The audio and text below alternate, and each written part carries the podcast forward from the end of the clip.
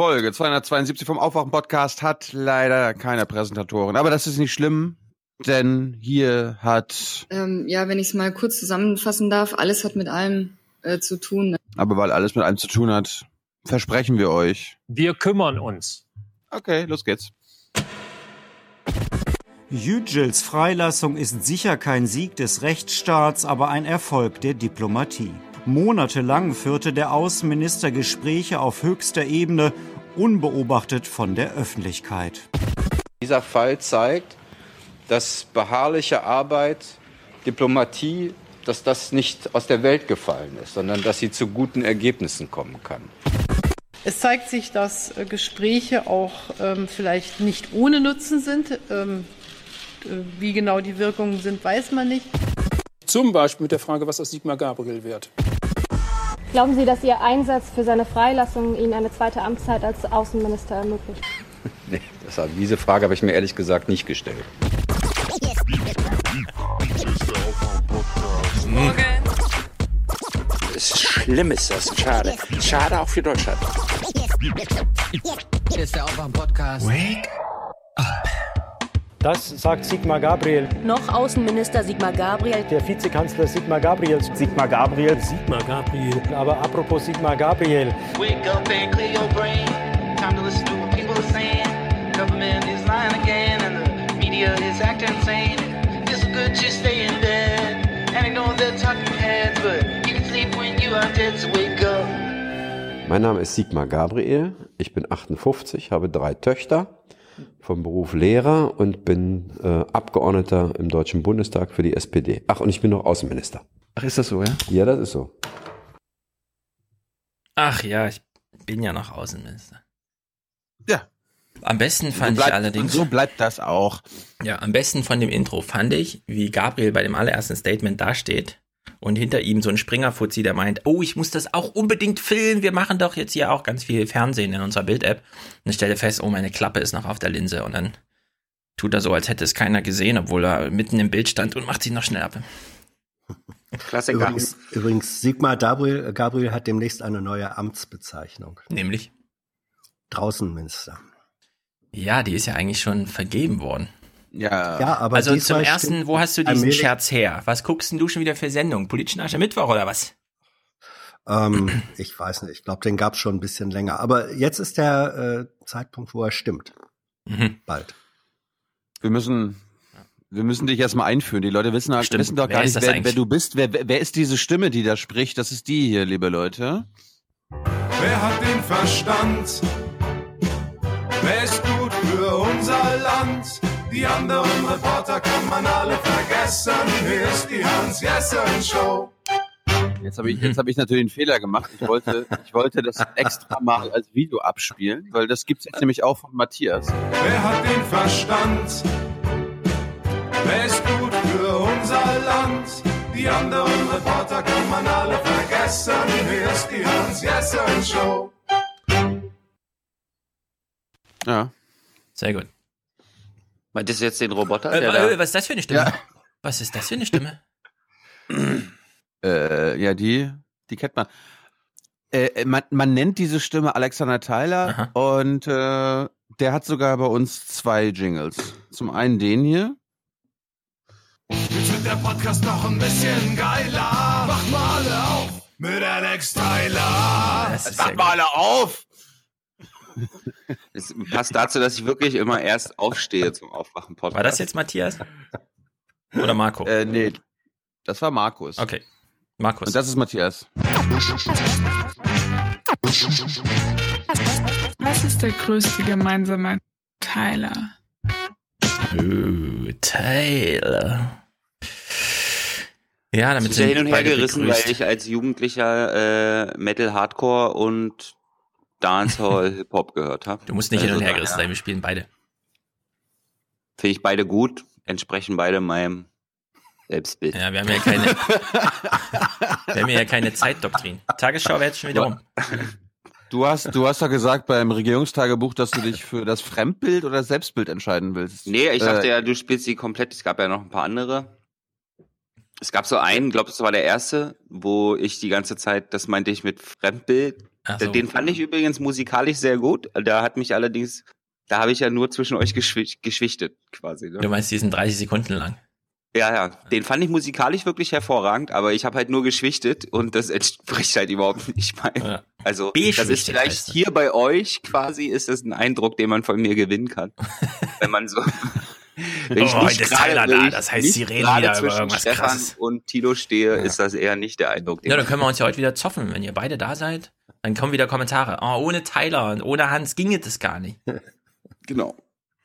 So, ich würde sagen, wir steigen mal ordentlich ein. Es sind ja nicht nur vier hier, sondern Ye are many, they are few.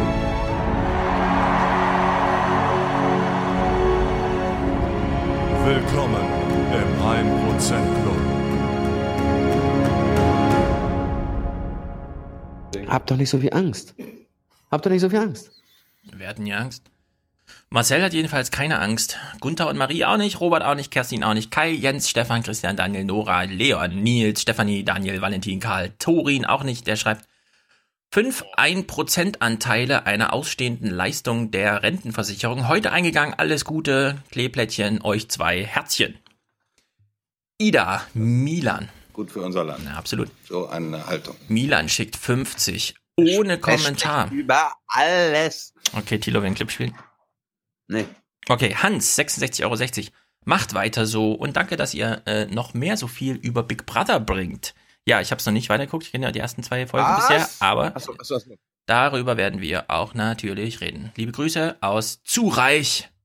Es ist, es ist eine sensationelle Staffel. Ja, es ist echt Und schon in der zweiten bin ja- Folge.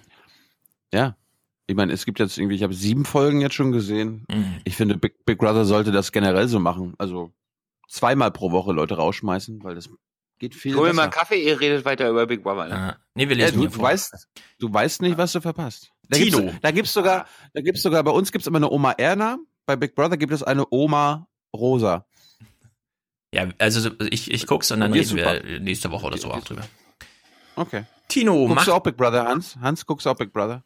Nein, gucke ich nicht.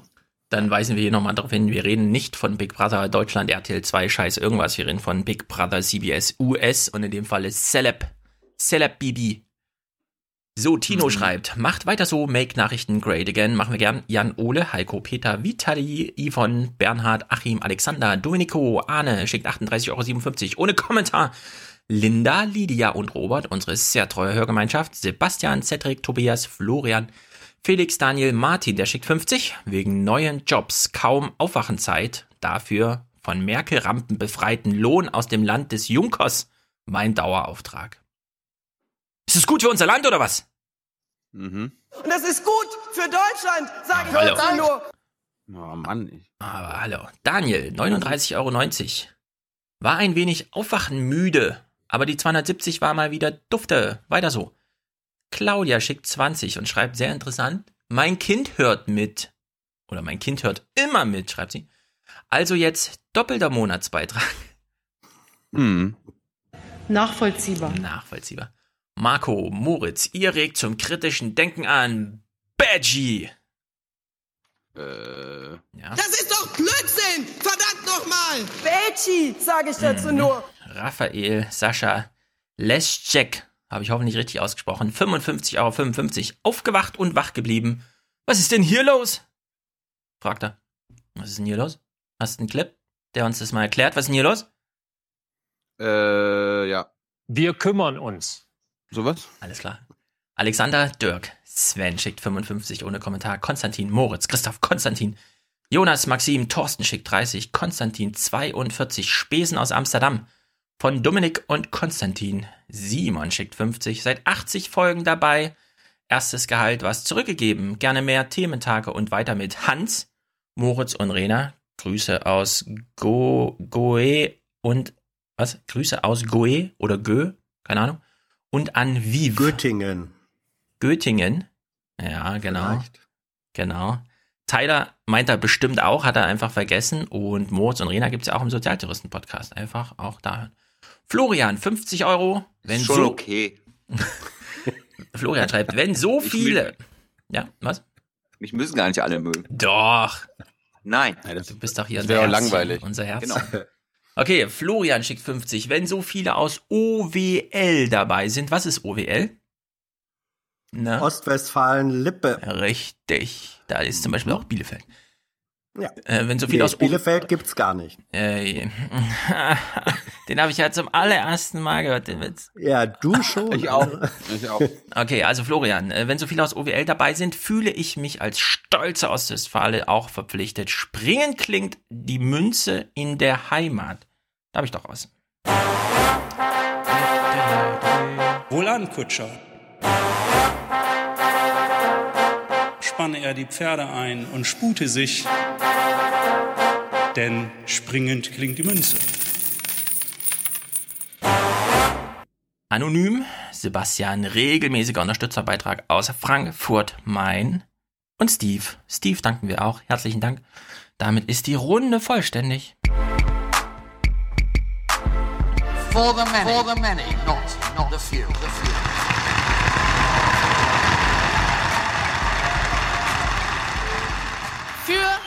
Deutschland. Für Deutschland. Für Deutschland. Deutschland oder unser Land. So, mein Vorschlag. Da wir heute gut Hans, Ha- besetzt Hans hat die sind. letzten, Hans hat die letzten Wochen Podcast noch nicht gehört und hört jetzt die Sounds zum ersten Mal. Ja. Finde ich gut, Ja. Hans. Ja, Hans hat halt Besseres zu tun. manchmal Hans hat ein ja. Leben. Hans, Hans- hat ein Leben. Hans, du hast unsere, unsere Lieblingsfolgen verpasst zu äh, der Verkündung des Koalitionsvertrags Mhm. und wie ARD und ZDF sich wirklich sehr kritisch gegenüber Mhm. diesem Papier geäußert haben. Insbesondere natürlich hier äh, stellvertretende Chefredakteure wie er hier, ne? Wir kümmern uns. Äh, Aber er hat noch mehr gesagt. Zum Die Beispiel, Maßnahmen dazu sind, lesen Sie es nach, konkret beschrieben und finanziell gedeckt. Und Hans, wenn du Ja. irgendwelche Kriegt der, Kritik, kriegt der Kollege eigentlich Autoren oder Co-Autoren oder Ghostwriter-Honorar? Herr Thewissen? warum? Von Warum? uns? Nein. Nein, nein, nein, ich meine, nein. äh, Also sein Kommentar hört sich doch so an, als habe er mitgeschrieben an diesem wunderbaren Papier. Ach so, ja, an, dem, ja. an dem an dem 100 an dem 177 Seiten Fiction-Roman. Also Hans Bestimmt das Jessen, ein oder andere Snippet ist bestimmt von ihm. Also eure Kleingeister-Kommentare könnt ihr euch sparen, ja? Dieser Kommentar richtet sich an die Kleingeister, Besserwisser, Miesmacher, die von Stillstand reden. Denen sei gesagt, wer lesen will, ist klar im Vorteil. Hast du ihn gelesen, Hans? Ja. Bist du jetzt, bist du jetzt klar im Vorteil? Aber warte mal, es gibt doch Leute, die lesen wollen, aber nicht lesen können. Also Ja. es gibt doch bestimmt Analphabeten, die gerne lesen wollen. Für die ist das Fernsehen ja eigentlich da, weil die Ja. Und lesen ja die Zeitungen. sind seiner Meinung nach qualifizierter als Leute, die lesen können, aber es nicht Ja, wollen. das ist voll diskriminierend. Er hat ja, er hat ja eine Kategorie des Lesenkönnens äh, nicht erwähnt, die ist aber auch wichtig, äh, das zu lesen, was zwischen den Zeilen steht. Manche sagen ja, da, ja, ja, ja, das ist eine alte Metapher, sie ist auch manchmal verbraucht, gelegentlich stimmt sie aber eben doch. Man spricht dann von dem Geist äh, eines solchen Papiers. Und Der- ich weiß nicht, was? wer, ja, ja, der Geist oder Ungeist. Das ist Nein, doch das, haben ja, äh, das Lieblingszitate von Herrn Seibert in den Pressekonferenzen in letzter Zeit, von Ja. dem Geiste des Koalitionsvertrages zu sprechen. Hans, Ja. hast du das daher? Nein, das wusste ich schon vorher. Ähm, Was? ja. Lernfrage. Ja, also ein, ein Papier, in dem häufiger das Wort wollen auftaucht, wesentlich häufiger als das Wort werden, da darf man dann schon noch diesen Geist einfach in der Wortwahl ein bisschen entschlüsseln. Mhm. Werden Die ist das die- CDU-Programm und Wollen ist das SPD-Programm da drin. Ja, genau so ist es. Wollen wir direkt. wie hast du denn, Hm? nee, lass, lass uns mal kurz resümieren noch. Äh, wie, wie hast du denn in den letzten Wochen überstanden, Hans? So, also mit, mit, der, mit, mit dieser Koalitionsbildung und so. Bist du, bist du auch so nervös wie unsere Kollegen, die jetzt einfach nur eine Regierung haben wollen? Also ich hätte das erstens doch durchaus äh, weiter, ein Stück weit ausgehalten. Ähm, geschäftsführende Regierungen, die nicht so viel machen, machen dann ja auch nicht so viel Unsinn. Äh, zum Zweiten, naja, Ketzer, zum, Ketzer. Ja, zum wirklich. Zweiten, bei dem, bei dem, was sich da andeutet, ähm, weiß man ja auch nicht, was, wenn denn dann je eine Neustart. Regierung Neustart. gebildet werden wird. Naja, aber was sind die inhaltlichen Schwerpunkte? Das ist doch Oh, so so viel. unklar, so unklar, wie es alles nur sein kann. Also ja, das habe ich beobachtend äh, ausgehalten. Aber manchmal habe ich mich an einem verborgenen Ort mit wenigen Kollegen getroffen, heimlich, dreimal die Woche. Da waren dann nicht so viele, aber äh, Ja, in viele- Rom? In Rom? äh, nee, in Rom, das Mit, waren mit. Erdogan? Wer war in Nein, äh, Gabriel. so. Gabriel und Erdogan, als sie eine gemeinsame, dann haben sie gemeinsam mit dem Papst eine Herrenboutique eröffnet und ähm, Ah. naja gut. Ähm, Sex, Sexshop. ja, äh, ja, ja. Nein, aber man konnte sich, man hatte reichlich Platz in der Bundespressekonferenz äh, dreimal die Woche und da traf man dann all die, die auch nicht so angefixt waren von dem Erzähl, erzähl, Regierungsbildungstheater. Tyler, äh, wie viele Leute waren gestern bei der RecPK und wie kannst du dir das erklären? Gestern? Ja. Ich glaube, gefragt Also- haben drei gestern. Äh, was? Gefragt haben Ja. überhaupt nur drei. Ja, man muss ja immer aufpassen, wie viele Leute sind in der BPK. Also ich meine, da kommen ja auch, der ein oder andere Sprecher hat noch Assistenten bei, die sitzen dann auch darum. Sei bei der Dann- zwei. Dann gibt's ja auch äh, Besucher immer noch und dann gibt's auch Leute, die nur zuhören und nie Fragen stellen. Äh, Du. nee, ich mache ja was anderes. Du, Äh, du hast, du hast Fragerecht, aber du. Dann gibt's natürlich auch noch Leute, die filmen. Davon haben nicht alle Fragerecht. Ich bin ein besonderer Filmer. Das stimmt. I'm Das special. stimmt. I'm special. Aber rechnet mir das nochmal gegen. Also wenn drei Leute fragen, Drei. wie viele sitzen oben auf der Regierung, also für die Regierung da und sind bereit zu antworten? Von jedem Ministerium 15. einer. Ja, ja. Plus Kanzleramt. Aber der, der Punkt, der Punkt ist ja, du solltest erzählen, warum die anderen nicht da waren und wo die waren. Ach so, Ja, und, und, ja- und, und, und, ja, ja. und Hans soll das begründen und schönreden. Wo waren die denn? Ja, wir können ja Duschen? mal, ich fände ja, also wenn man jetzt die letzten drei Regierungspressekonferenzen nimmt, war bei vor, vor drei, dachte ich mir, kam ich so rein, dachte ich mir so, boah, was ist denn hier so voll, Alter? Und dann habe was ich hast du gedacht? Was ist denn hier so voll, Alter? Ja, so denke ich. Das ist, äh, was geht ab? Habe ich gedacht, ja. Mhm. Und äh, dann habe ich es mitgekriegt irgendwann. Da ging es um irgendwas mit Autos. Alle hatten Angst, dass sie demnächst mit den Öffis fahren mussten. Kann man es mal so Ah. zusammenfassen. Dann gab's demnächst, dann gab's danach noch mal eine Pressekonferenz, da wurde Yücel freigelassen. Da dachte ich mir so, hey, wieder voll, bestimmt wegen Dennis. Und äh, als dann die Fragen zu den Autos vorbei waren, ist die Hälfte wieder rausgegangen. Mittendrin? Und ja, ich dachte, das Also- macht man nicht. Nee, das machen nicht alle. Also es gibt so bestimmte Korrespondenten oder, oder bestimmte Redakteure, die müssen dann halt im Auftrag der Redaktion sich die ganze Pressekonferenz reinziehen. Ich zum Andere- Beispiel. Ja. Genau, Thilo, der gibt sich das selbst jeden Morgen als To-Do mit. Und äh, dann gibt's natürlich andere, die sind themenbezogen da. Das heißt also, die sitzen dann drin, warten, bis ihr Thema rankommt, stellen ihre Frage und danach verlassen die den Raum. Wie, und die, die für Autos zuständig, die machen mittendrin so ein Korso und gehen dann raus, oder was? Ja, also es war wirklich richtig krass, weil wirklich die Hälfte des Saals aufgestanden ist und rausgegangen. Da war richtig Unruhe im Saal. Äh, Geil. genau. Und, Und Seibert äh, hat schon über Krieg gesprochen oder sowas, ja. ja. Genau. Hm. Also es geht auch in voll. In voll ist immer richtig voll ist, wenn die Kanzlerin da ist. Ähm, angenehm voll ist, wenn es irgendwelche Minister da sind. Voll ist, wenn es um Autos geht. Leer ist, wenn es nicht um Autos geht. Und richtig leer ist, äh, wenn es äh, die Nachfolge von Angela Merkel im Konrad-Adenauer-Haus Ah, ja. Weil diese ganzen super großen Redaktionen, die haben natürlich alle nur einen Politikredakteur.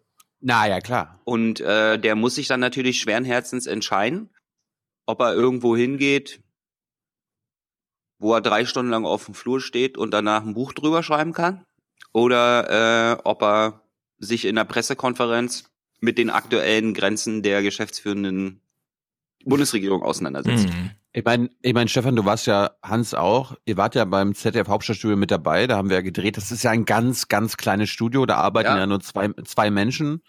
Und der eine ZDF Hauptstadtredakteur, der gleichzeitig der Chef des ganzen Hauses ist, weil er ja nur alleine ist, musste denn im Konrad Adenauer, Adenauer Haus sein. Ja. Ja, noch schlimmer sind die bei der ARD dran, die sind nicht umsonst eine Eins. Also eins, das ist halt erste Programm, eine Person. Hans, kannst du Mhm. uns das mal schön, schön reden? Also warum diese, diese beiden Häuser, die so viele Leute in ihren Hauptstadtstudios haben, warum, warum strömen die alle ins Konrad-Adenauer-Haus? Ich weiß noch nicht mal, ob tatsächlich alle von denen da waren. Also es waren Gefühlt, äh, gefühlt. Äh, okay, gefühlt mag sein. Also ich vermute mal, es waren von jede, sowohl ARD als auch ZDF. Es werden äh, drei, vier, fünf da gewesen sein bei der ARD. Und das will ich jetzt nicht schönreden, aber ARD Drei, ist eben. vier, fünf. Ja, lass mich das eben Volontäre, sagen. Bei der meinst ARD, nein, Redakteure, Thomas- Thomas. Walde. Ja. Lass ihn doch Also, mal. Nicht immer bei der. Bei der ARD macht ja sowohl Hörfunk als auch Fernsehen so. Das heißt, da werden dann ähm, zwei, drei Fernsehkorrespondenten da gewesen sein, einer oder ein Nee für Live-Schalten, ähm, zwei für äh, äh, Pressekonferenz, Teilnahme, Beobachtung. Das ist schon okay.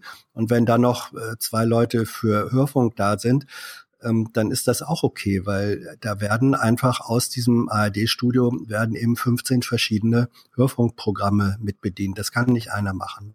Und dass äh, in der Zahl man dann da auftritt, das ist sachlich, äh, finde ich, äh, begründet.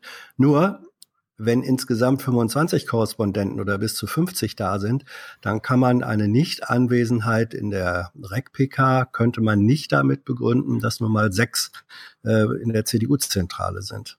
So rum wird auch ein Schuh draus. Also man kann das eine machen, auch mit diesem Personalaufwand. Beim ZDF ist es ähnlich, auch wenn die kein Radio machen. Und trotzdem gehört es sich so und ist richtig und notwendig, dass ähm, Kollegen dieser, gerade dieser großen Redaktionen in der Regierungspressekonferenz sitzen. Immer. Jedes Mal muss da mindestens ein Herr oder eine sitzen. Das ist so. Das Beste finde ich ja immer, dass dann die Moderatoren der jeweiligen RecPK auch noch Verständnis äußern. Ja, heute ist ja nicht so viel los. Die Musik spielt ja heute woanders. Ja, die also- äh, äußern eher Unverständnis für die, die es äh, gewagt haben, heute in der RecPK Ja. aufzutauchen und hier Hm. die Leute zu zwingen, hier sich noch eine Frage anzuhören, anstatt halt drüber ins Konrad-Adenauer-Haus zu dürfen.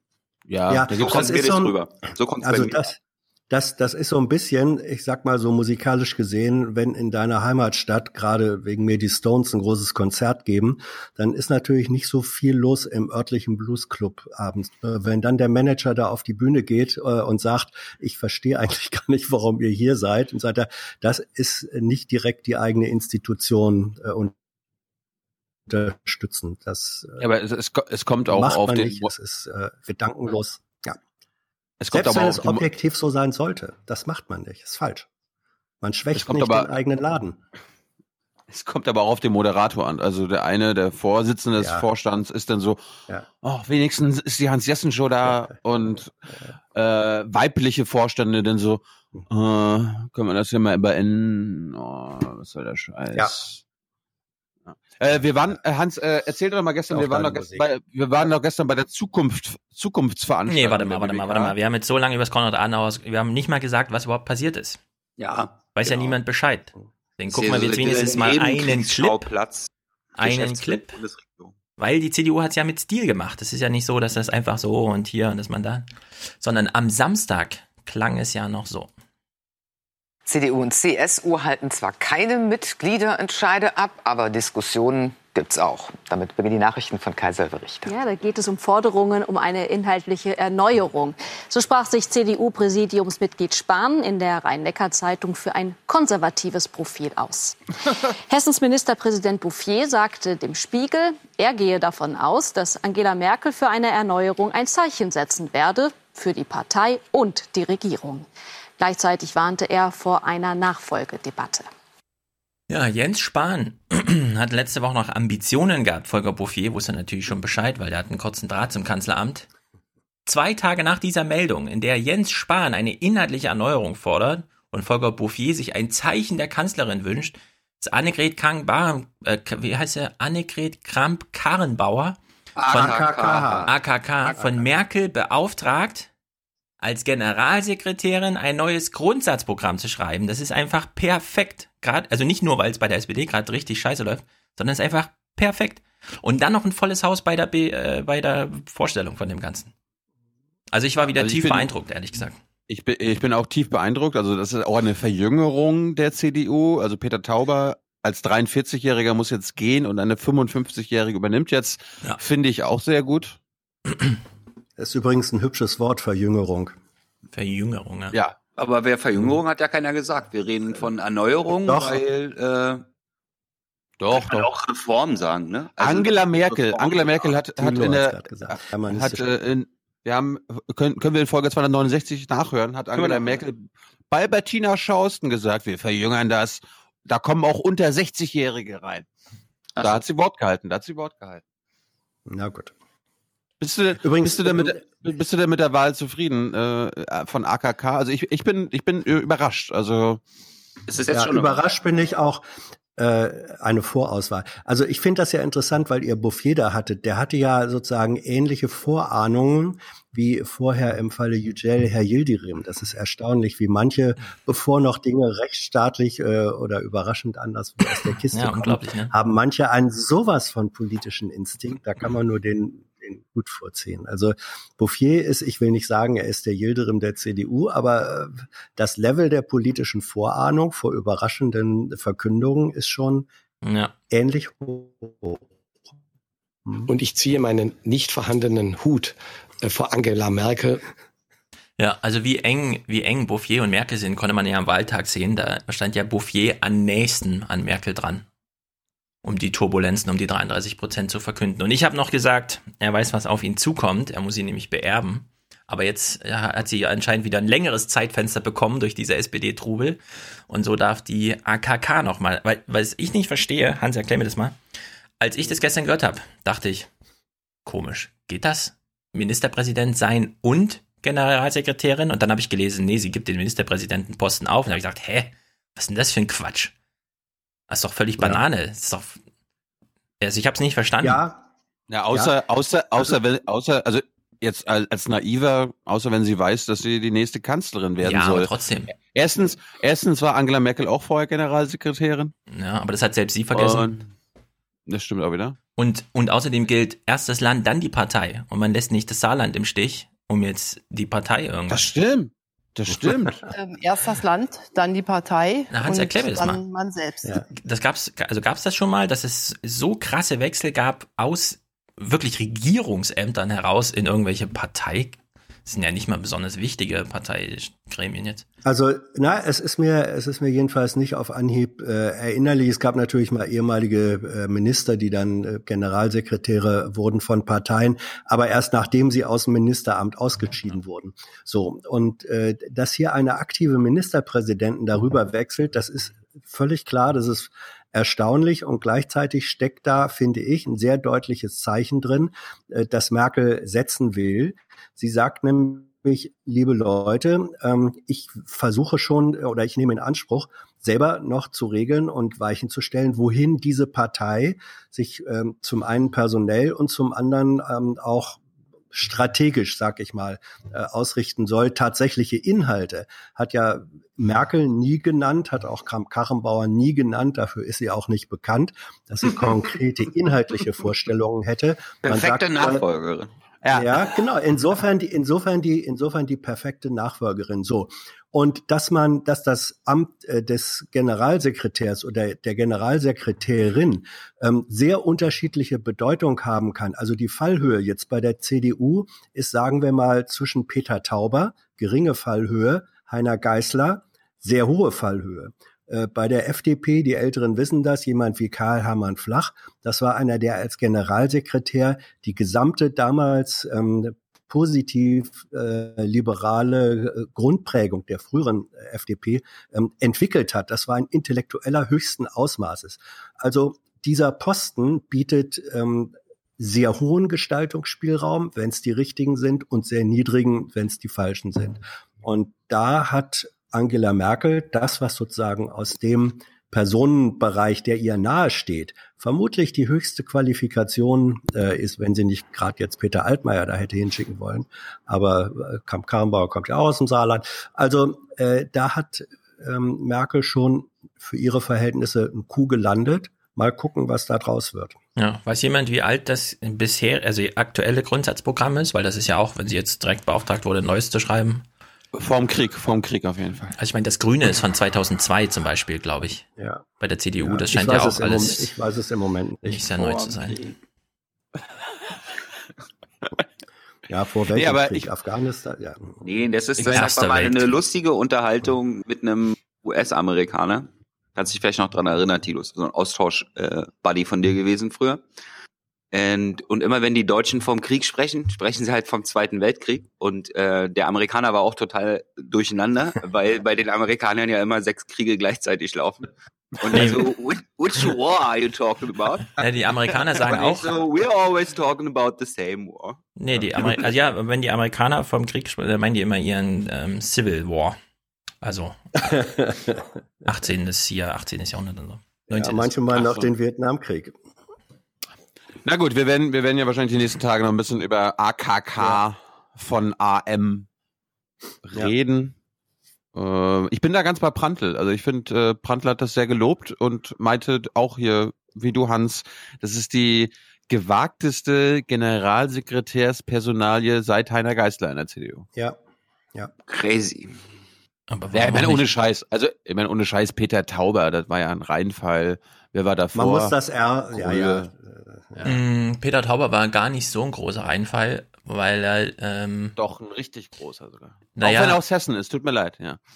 Ähm, Also Alter macht doch einen Unterschied, weil sehr viele junge Leute die CDU gesehen haben in dem Moment. Also Generalsekretär heißt ja in dem Falle dann tatsächlich in Elefantenrunden rumsitzen und so. Und wenn da ein unter 40-Jähriger durchtrainiert sitzt und nicht eine 60-jährige Oma, macht das schon einen Unterschied, finde ich. Ja, aber Stefan, also da, du hast recht in Bezug auf die Wahrnehmung und, und Performance oder Präsenz in Elefantenrunden. Aber der Job des Generalsekretärs oder der Generalsekretärin, das ist ja eigentlich ein äh, Ganzjahresjob so.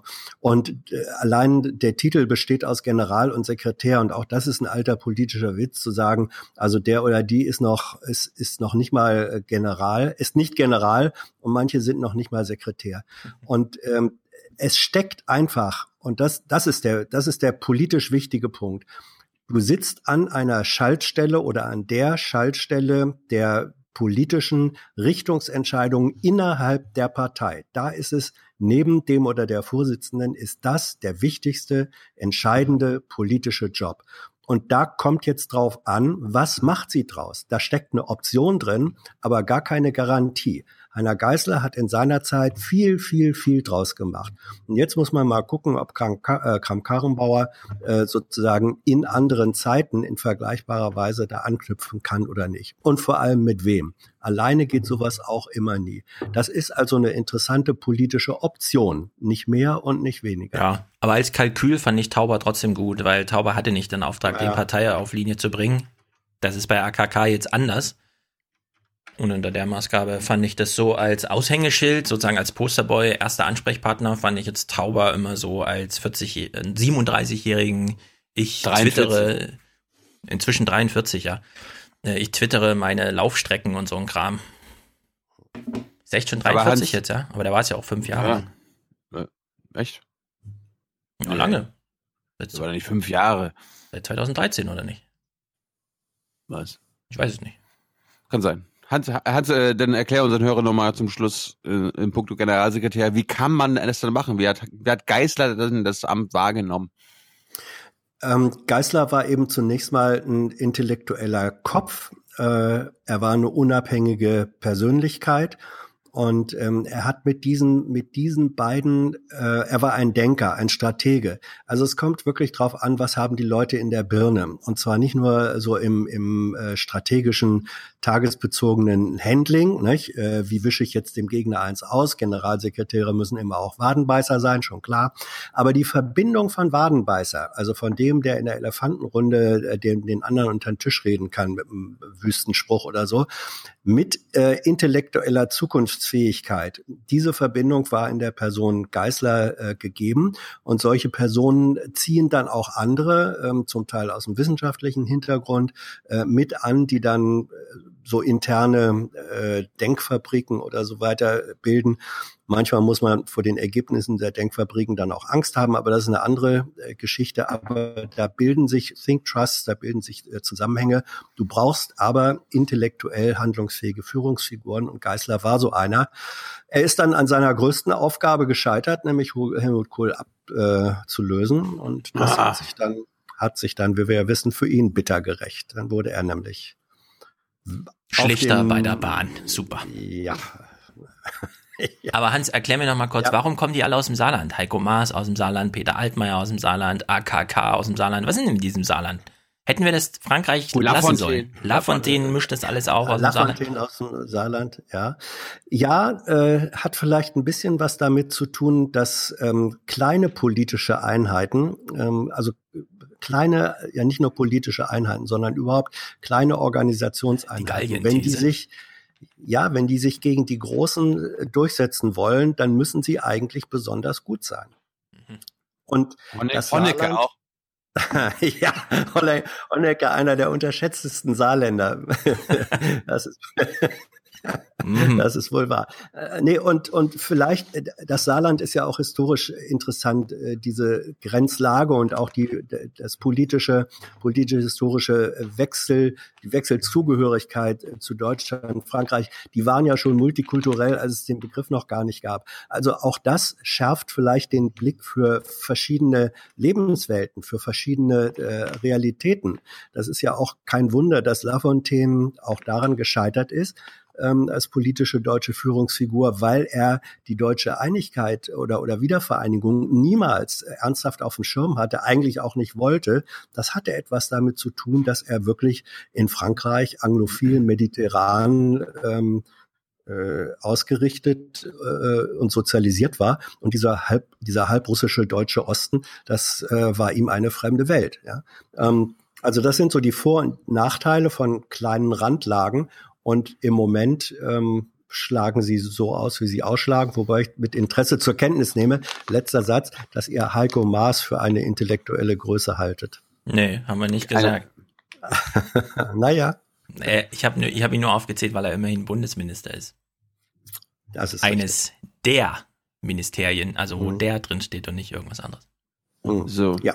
Da, da ich jetzt sehe, dass wir gleich über die SPD reden, machen wir mal einen Übergang mit einem Thema, das Stefan jetzt nicht mitgebracht hat. Offenbar wollte er da nichts klippen. Äh, habt ihr jetzt alle eure Riester-Verträge äh, wieder auf? Mhm. Du möchtest jetzt ein Fleißkärtchen haben. Ich habe einen Impfausweis, reicht das? Bestimmt. Riesters Resterampe. Wie, wie, wie, sehr, wie sehr bin ich gescheitert an ihm, Hans? Gar nicht, gar nicht. Ähm, weil, nein, äh, also für die, die es noch nicht gesehen haben, es lohnt sich, Jung und Naiv, Thilo Jung im Gespräch mit Walter Riester anzugucken. Ähm, du bist gar nicht gescheitert, äh, weil es gar kein, gar kein realistischer Versuch gewesen wäre, dem Menschen auf Augenhöhe und Augenhöhe von Kenntnis und Erfahrung zu begegnen, sondern du hast die jung und naiven Fragen gestellt ähm, und er hat, wie ich fand, in höchst interessanter Weise darauf geantwortet. Und das ist das Gegenteil von Scheitern. Ja, du hast dich sozusagen äh, aufgeopfert ähm, im Interesse einer äh, Was Zuschauerschaft war denn da los? Aufgeopfert? Ja, Was war denn da ja. los in dem Gespräch? Also, na, Thilo hat sich, hat sich zweieinhalb Stunden lang von Riester an, freundlich anhören müssen, dass er eigentlich keine Ahnung so. hat. Und dass es in Wahrheit ganz anders ist. Aber ja, Riester hat das nicht so, nicht, Tyler hat, nicht mich, so. Tyler hat mich falsch vorbereitet. Du hast ja was anderes Nein, Tyler- gemacht, als was dir. Ja? Nein, aber das ist vom, vom Erkenntniswert, vom Erkenntniswert ähm, war, finde ich, dieses Gespräch wirklich gut. Und deswegen ist es überhaupt nicht gescheitert. Wenn du was anderes vorgehabt hättest, äh, wenn du sagen würdest, ich habe mir mal vorgenommen, den Riester aus Kreuz zu legen oder hinter die Fichte zu führen, aber ich, äh, wenn ich dich nicht falsch einschätze, dann war das nicht dein Vorhaben. Das war auch völlig unrealistisch. Also ich meine, trotz eben. allem ist er ein Experte und ein Fachmann. Ja. Da, da bringt nichts, da bringt nichts, wenn ich äh, mich zwei, drei Tage damit beschäftige und Ja. versuche dahinter zu steigen. Nee, aber da ist, also in dem, äh, das kam ja dann in, äh, in, den, in den Kommentaren, einige sagten ja auch, Mensch, mach doch mal ein Gespräch Fratscher äh, Riester, weil Riester selber ist äh, an einem Punkt, ist ja Marcel Fratscher frontal angegangen, hat dem vorgeworfen, dass er überhaupt keine Ahnung hat über Rennen. Und da habe ich auch gedacht, ja, das wäre eine geile Nummer, äh, Riester und Fratscher mal, Und, mal und, einfach. und Riester und Precht. ja, ja, und Riester und Precht. Ja, Das- aber das Precht hat ja eine eigene aber. Sendung, da kann ja Rieser hin. Ja, ja. Stimmt. Ja, ja. Aber, aber Riester, Riester und Fratscher zu so einer, zu so einer, äh, also zu so einem Fight über zwölf Runden, ähm, fände ich schon mal ganz gut. Alleine das, alleine und und wirklich Leute, guckt euch dieses, guckt euch dieses Gespräch an. Äh, wie der hier, Riester war ja wie ein wie ein trockener Schwamm. Der hat ja äh, die Gelegenheit, äh, in so einem Diskurs, in so einem Gespräch einfach mal seine Sicht der Dinge und seine Erinnerung. Der Mann hat ein Elefantengedächtnis. Es ist unglaublich, Ja. an welche Details der sich erinnert. Das ist ein lebendes Geschichtsbuch. Ähm, sich das anzugucken und, äh, und anzuhören, der war im Grunde so dankbar dafür und hat 25 Mal äh, betont, wie wichtig sowas sei. Das ist dann auch wieder ein Qualitätslabel äh, für dieses Format. Und ich glaube, wann immer du ihm anbieten wirst, es nochmal zu machen oder mit einem wie Fratscher oder so zusammen, wird er sofort sagen, ja, machen wir. Das fände ich richtig spannend. Uiuiui, Kann was ist das für eine unabgeschlossene Biografie? Muss er einem leid tun oder was? Gar nicht, gar nicht, überhaupt nicht. Also er, er muss einem, er muss einem nicht leid tun. Ähm, Walter Riester ist ähm, der Typus des braven sozialdemokratischen Parteisoldaten, der es in eine Führungsposition gebracht hat, der eine erstaunliche persönliche Biografie hat. Also Biografien sind immer persönlich. Der mit 13 angefangen hat zu arbeiten, was Thilo auch nicht so recht glauben wollte, als Fliesenleger tatsächlich mit 13, ne, so war es doch. Und der, der dann im, im Selbstgang äh, äh, studieren konnte, Akademiker geworden ist, Bundesminister geworden ist und trotzdem immer ähm, äh, gesagt hat, ja, ich wollte ja eigentlich das und das machen und das und das war richtig, dafür gab es dann aber eben keine Mehrheiten. Also er ist ein Beispiel dafür, was ähm, sozial engagierte Leute in einem System bewirken können und wo sie dann ganz schnell an die Grenzen des Systems äh, stoßen und, äh, und, und wo sie dann im Grunde an sich selbst, an ihrer eigenen Anständigkeit und Bravheit scheitern. Also Aber leid tun, leid tun muss einem der überhaupt nicht. Nee, ich finde die, also ich hatte Tilo zwar vorher was anderes empfohlen, weil ich ja wusste, dass Riester quasi zu jedem Vorurteil, was man haben kann gegenüber der Förder Förderung nach Paragraph 10a, so wie es, ja genau, also Riester-Rente. Äh, ich wusste ja, dass er da quasi, dass er äh, zu jedem, zu jedem Vorwurf so einen DIN A4-Ordner gestapelt da hat und dir das widerlegt. Trotzdem fand ich es interessant, dass du es einfach mal alles mit ihm durchgegangen bist und mit welcher Werf er das auch alles verteidigt hat. Und äh, trotzdem ist man halt immer wieder zu diesen Grenzen des Sozial. Warum habt ihr das nicht gemacht? Warum habt ihr das nicht gemacht? Warum habt ihr das nicht gemacht? Deswegen, das fand ich gut, weil er eben dann aus der Perspektive eines ehemaligen Arbeits- und Sozialministers erklärt hat, warum man das nicht machen kann. Und das ist dann, das sind diese Gespräche mit ehemaligen Ministern, mal sehr gut finde. Also ich finde es natürlich auch äh, toll, wenn agierende äh, Minister, aktive Minister sich zu jung und naiv trauen, aber das wird dann ja in der Regel immer so eine äh, Schlammschlacht. Ne? Oh, ähm, aber wenn so ehemalige Politiker kommen, das finde ich immer, erzählen dann immer, haben nichts mehr zu gewinnen, erzählen ganz genau, warum sie das da nicht konnten, warum sie das da nicht konnten. Die sind immer verhältnismäßig offen. Also auf der einen Seite sind sie natürlich bedacht, ihre eigene Geschichte nochmal äh, schön zu machen. Ja? Also sie werden kaum was auf die eigene Schulter nehmen, sondern aber sie werden dir halt immer erklären, warum das nicht ging. Und das sagt viel über den politischen Betrieb aus und wo man dann ansetzen muss und äh, wenn man das ändern will. Ja. Ja. Deswegen finde ich das sehr sehenswert. Kann ich, kann ich davon ausgehen, äh, Stefan hat es aber noch nicht gesehen, oder was? Nee. Oder gehört. Achso. Zu lang gewesen. Aber morgen fahre ich wieder Fahrrad. Äh, Tyler, er, erklär doch mal ganz kurz, das haben unsere Zuschauer ja noch nicht gesehen. Was ist denn danach noch passiert? Danach? Na, nichts, so wie immer mit ehemaligen Politikern, die es vermissen, mit Journalisten zu reden. mit denen sitzt man dann halt noch eine Weile und redet dann auch nach dem Interview weiter.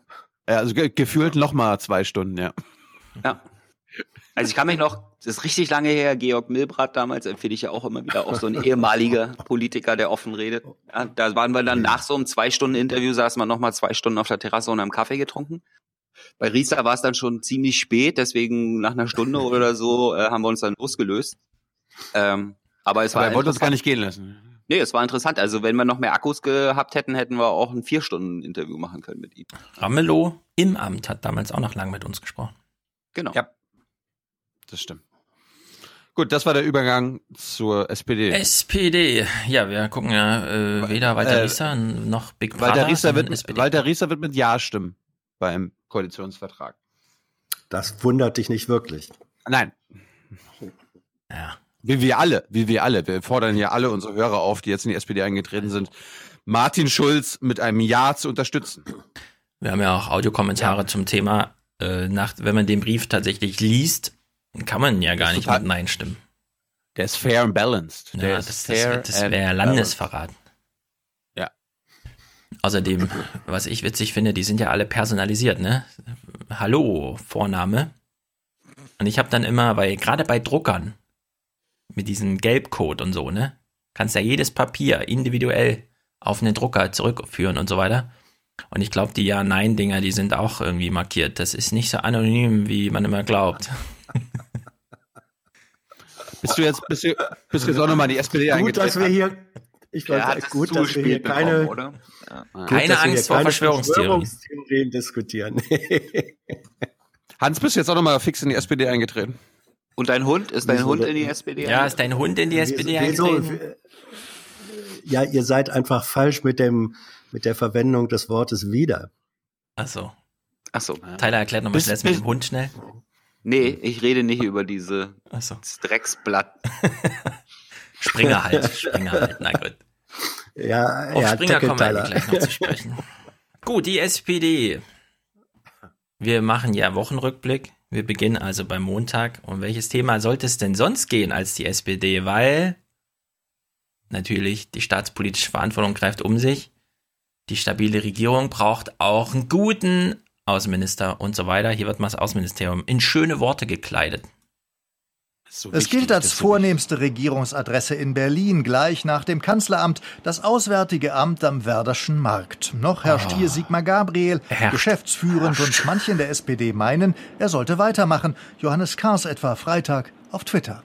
Auf Twitter. Sigmar Gabriel ist ein sehr guter Außenminister. Sigmar Gabriel sollte Außenminister bleiben. Alles andere würde ich jetzt nicht mehr verstehen. Ich verstehe auch nicht, warum wir groß oder klein schreiben sollen. Ja. Ja. Gabriel als Wirtschaftsminister Twitter. und Vizekanzler galt er als undiplomatisch blass. Als Außenminister schnellten seine Beliebtheitswerte nach oben. Oh, SPD-Außenpolitiker Annen aber lobt vor allem Vorgänger Steinmeier. Der heutige Bundespräsident war als Außenminister sowohl in Riyadh als auch in Wer? Teheran, hat gekämpft dafür, dass die Kriegsparteien und die am Krieg indirekt beteiligten Mächte was Syrien angeht, an einem Tisch am Ende sich versammeln konnten. Deutschland muss seine Stimme erheben, um eine diplomatische Lösung voranzubringen. Aber es geht auch um, um unsere eigenen Interessen an dieser Stelle. Die Fluchtursachenbekämpfung, die darf Ja. eben nicht nur auf dem Papier stehen. Frank-Walter Steinmeier als Kanzlerkandidat 2009 gescheitert, schaffte im Außenamt nach 2013 ein glanzvolles Comeback. Das Amt hat Glanzvoll. eben eine ganz eigene Aura. Auf ihre Wirkung hoffen viele. Aura. Wer nun aber Außenminister werden soll, da hält die SPD-Führung sich bedeckt. Äh, das ist natürlich jetzt heute Journal, da kennt sich Hans nicht so aus, aber Hans, in, ähm, haben die da gewürfelt, um die Themen zusammenzustellen? Sigmar Gabriel, dann kommt plötzlich Nils Annen, erzählt was von Frank-Walter Steinmeier, dann sehen wir ihn auch plötzlich und so, und drunter und drüber. Naja, also d- der Ablauf ist dann meistens, ähm, was haben wir denn für Themen? Und das Thema ist natürlich, wer wird denn nun Außenminister? So, und dann äh, wird ein Leipziger allerlei äh, gekocht, dann nimmt man eine Prise an und ein paar Elemente Steinmeier und ich weiß nicht was, rührt das zusammen, ähm, würzt es mit ein wenig nachrichtenlyrischer Sprache und dann kommt so ein Beitrag dabei raus. Und was war das für ein Beitrag, der da am Ende rausgekommen ist? Wahrscheinlich vom Koch überhaupt nicht so vorgesehen. Es war die Empfehlung, dass Sigmar Gabriel nicht nur Außenminister bleibt, sondern Bundespräsident wird. Oder habe ich da jetzt irgendwas so falsch ja. Ja, das war ein Multi, ein, ein Multi, ein multi-optionaler Beitrag. Also, Ähm, ups. je- jegliche historische Entwicklung, die sich daraus äh, ergeben kann, wäre durch einen solchen Beitrag fundiert. Das ist doch ich meine, ich mein, immer, das müssen wir ja nochmal, wir hatten ja in der letzten Folge Rudolf Dressler gehört, der hat ja vollkommen zu Recht gesagt, dieses äh, Weinen der CDU über diese verlorenen Ämter. Erstens haben die nur ein einziges äh, Amt, also Ministerium verloren, nämlich das Finanzministerium, haben dafür das Ja. Wirtschaftsministerium bekommen. Also das ist das Einzige, was sie jetzt verloren haben. Und gleichzeitig, Hans, erklär uns doch mal, warum, warum uns die öffentlich-rechtlichen, spe- speziell die, in den letzten Wochen das Außenministerium so hochschreiben. Also warum das auf einmal so signifikant ist. Ja, wir wissen ja. Aber das ist doch nicht neu. es kommen keine Gesetze aus dem Auswärtigen Amt, es gibt kein Budget dort, das ist ein Grüß-August-Amt und äh, die entscheidenden außenpolitischen Weichenstellungen werden im Kanzleramt gemacht. Also Thilo, über das Thema waren wir schon häufiger nicht einer Meinung, sind es immer noch nicht. Ich halte das Außenministerium immer noch äh, für wesentlich mehr als ein Grüß-August-Amt. Grüß-August-Amt, das liegt vielleicht mit daran, dass ich in meiner aktiven ARD-Zeit eben auch Außenpolitik hatte, ähm, ein Vom paar Mal Krieg, auch vom Krieg. im, im, ja, im äh, Ausland mit unterwegs war. Man lernt dann auch äh, sowohl Journalisten aus anderen Ländern kennen, als auch manchmal die Politiker da. Und das ist wirklich das Bohren von, von sehr harten Gestein.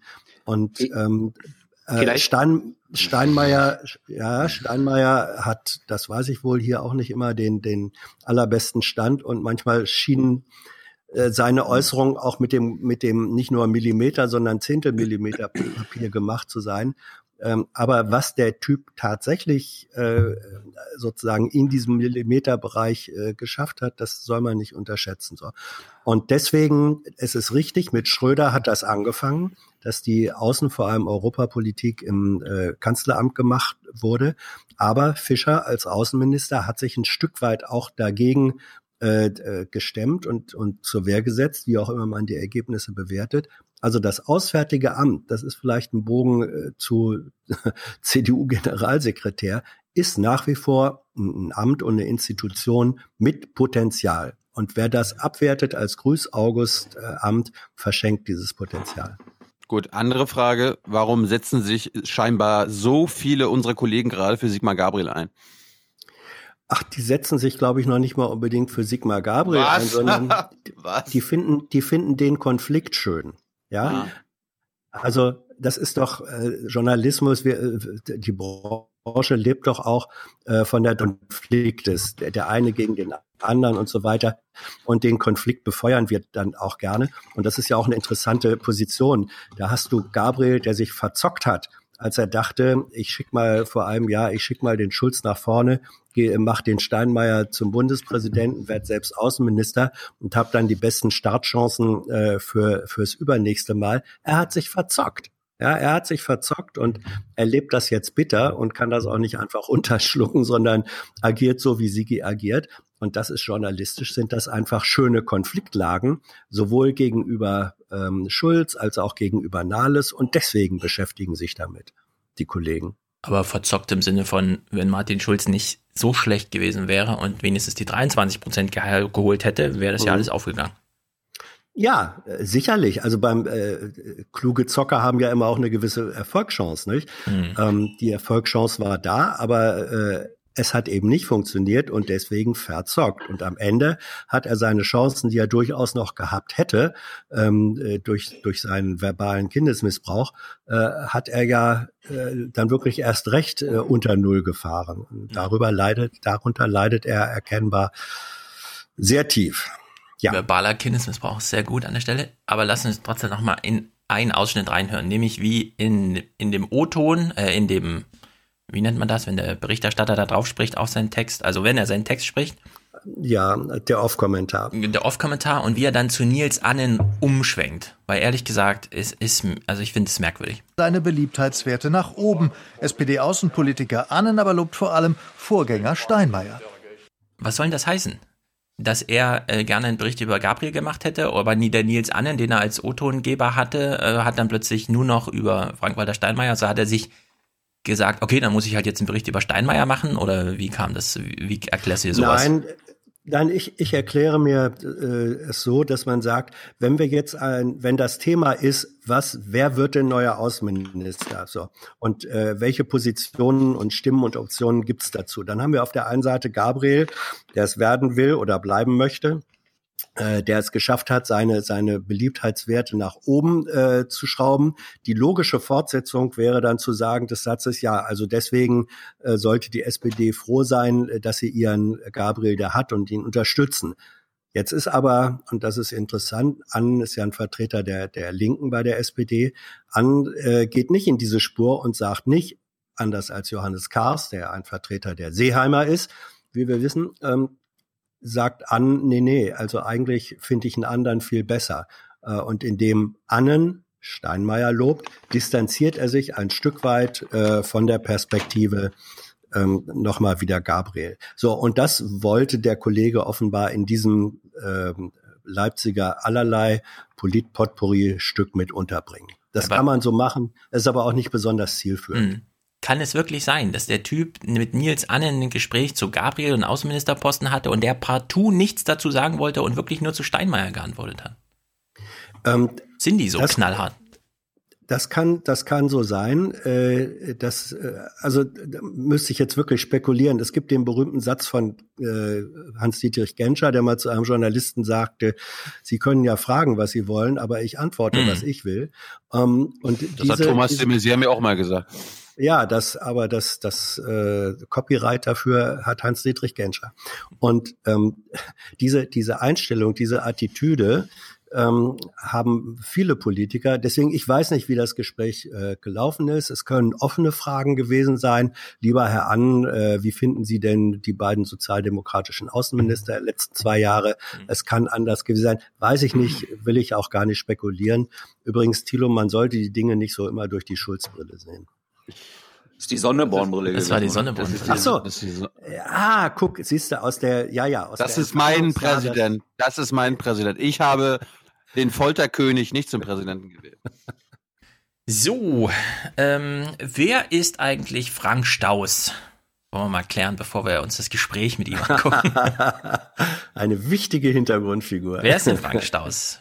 Das ist ein Politikberater, der mhm. sich, äh, der sich mal, also äh, jemand, der aus der Werbewirtschaft äh, kommt und ähm, aber der Meinung ist, dass er mehr mit Politik zu tun hat als mit Werbung. Der kennt also Roma Erna ziemlich genau. Mhm. Denkt er. Gut, Frank Staus wird hier mal angekündigt von Christian Sievers. Ich finde es ein bisschen peinlich. Im Willy Brandt-Haus nennen sie ihn den Mann für aussichtslose Lagen. Guten Abend, Herr Staus. Was machen Sie jetzt im Fernsehstudio? Warum sind Sie nicht längst bei der SPD? Ja gut, man ist immer da, wo man am meisten gebraucht wird. Und heute Abend offensichtlich bei Ihnen. Hallo, Herr Sievers. Also wenn ein Wahlkampfberater, von dem wir wissen, in den letzten Wahlkämpfen durfte er nicht mitmachen, sondern schreibt dann stattdessen lieber Blogtexte darüber, warum es nicht funktioniert hat und wie es damals war, als er dabei war, sagt, ja, ja, man, man ist immer da, wo man gebraucht wird. Ist das nicht eine Offenbarung, dass er jetzt eigentlich schon wieder für die SPD arbeitet, die ihn gerade braucht, und zwar vor einer Fernsehkamera? Das war doch sehr Mindestens. verräterisch, oder?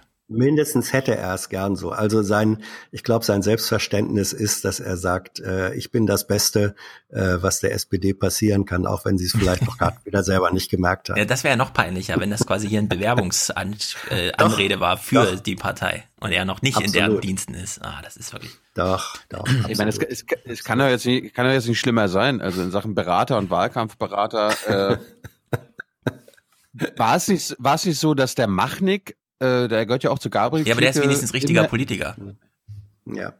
Der ist halt Wirtschaftsminister in Thüringen gewesen ja. und so. Nee, der war Wirtschaftsminister in Thüringen und macht jetzt irgendwas ja. und so. Ja, aber davor, aber davor war er, also Machnik war, äh, Machniks politische Karriere hat angefangen ähm, äh, bei der sehr erfolgreichen, einstmals sehr erfolgreichen Kampagne der NRW äh, mhm. SPD. Er hat dann Schröders Wahlkampf äh, erfolgreich äh, mitgemanagt. Also und deswegen wurde er dann in politische Ämter äh, gehievt.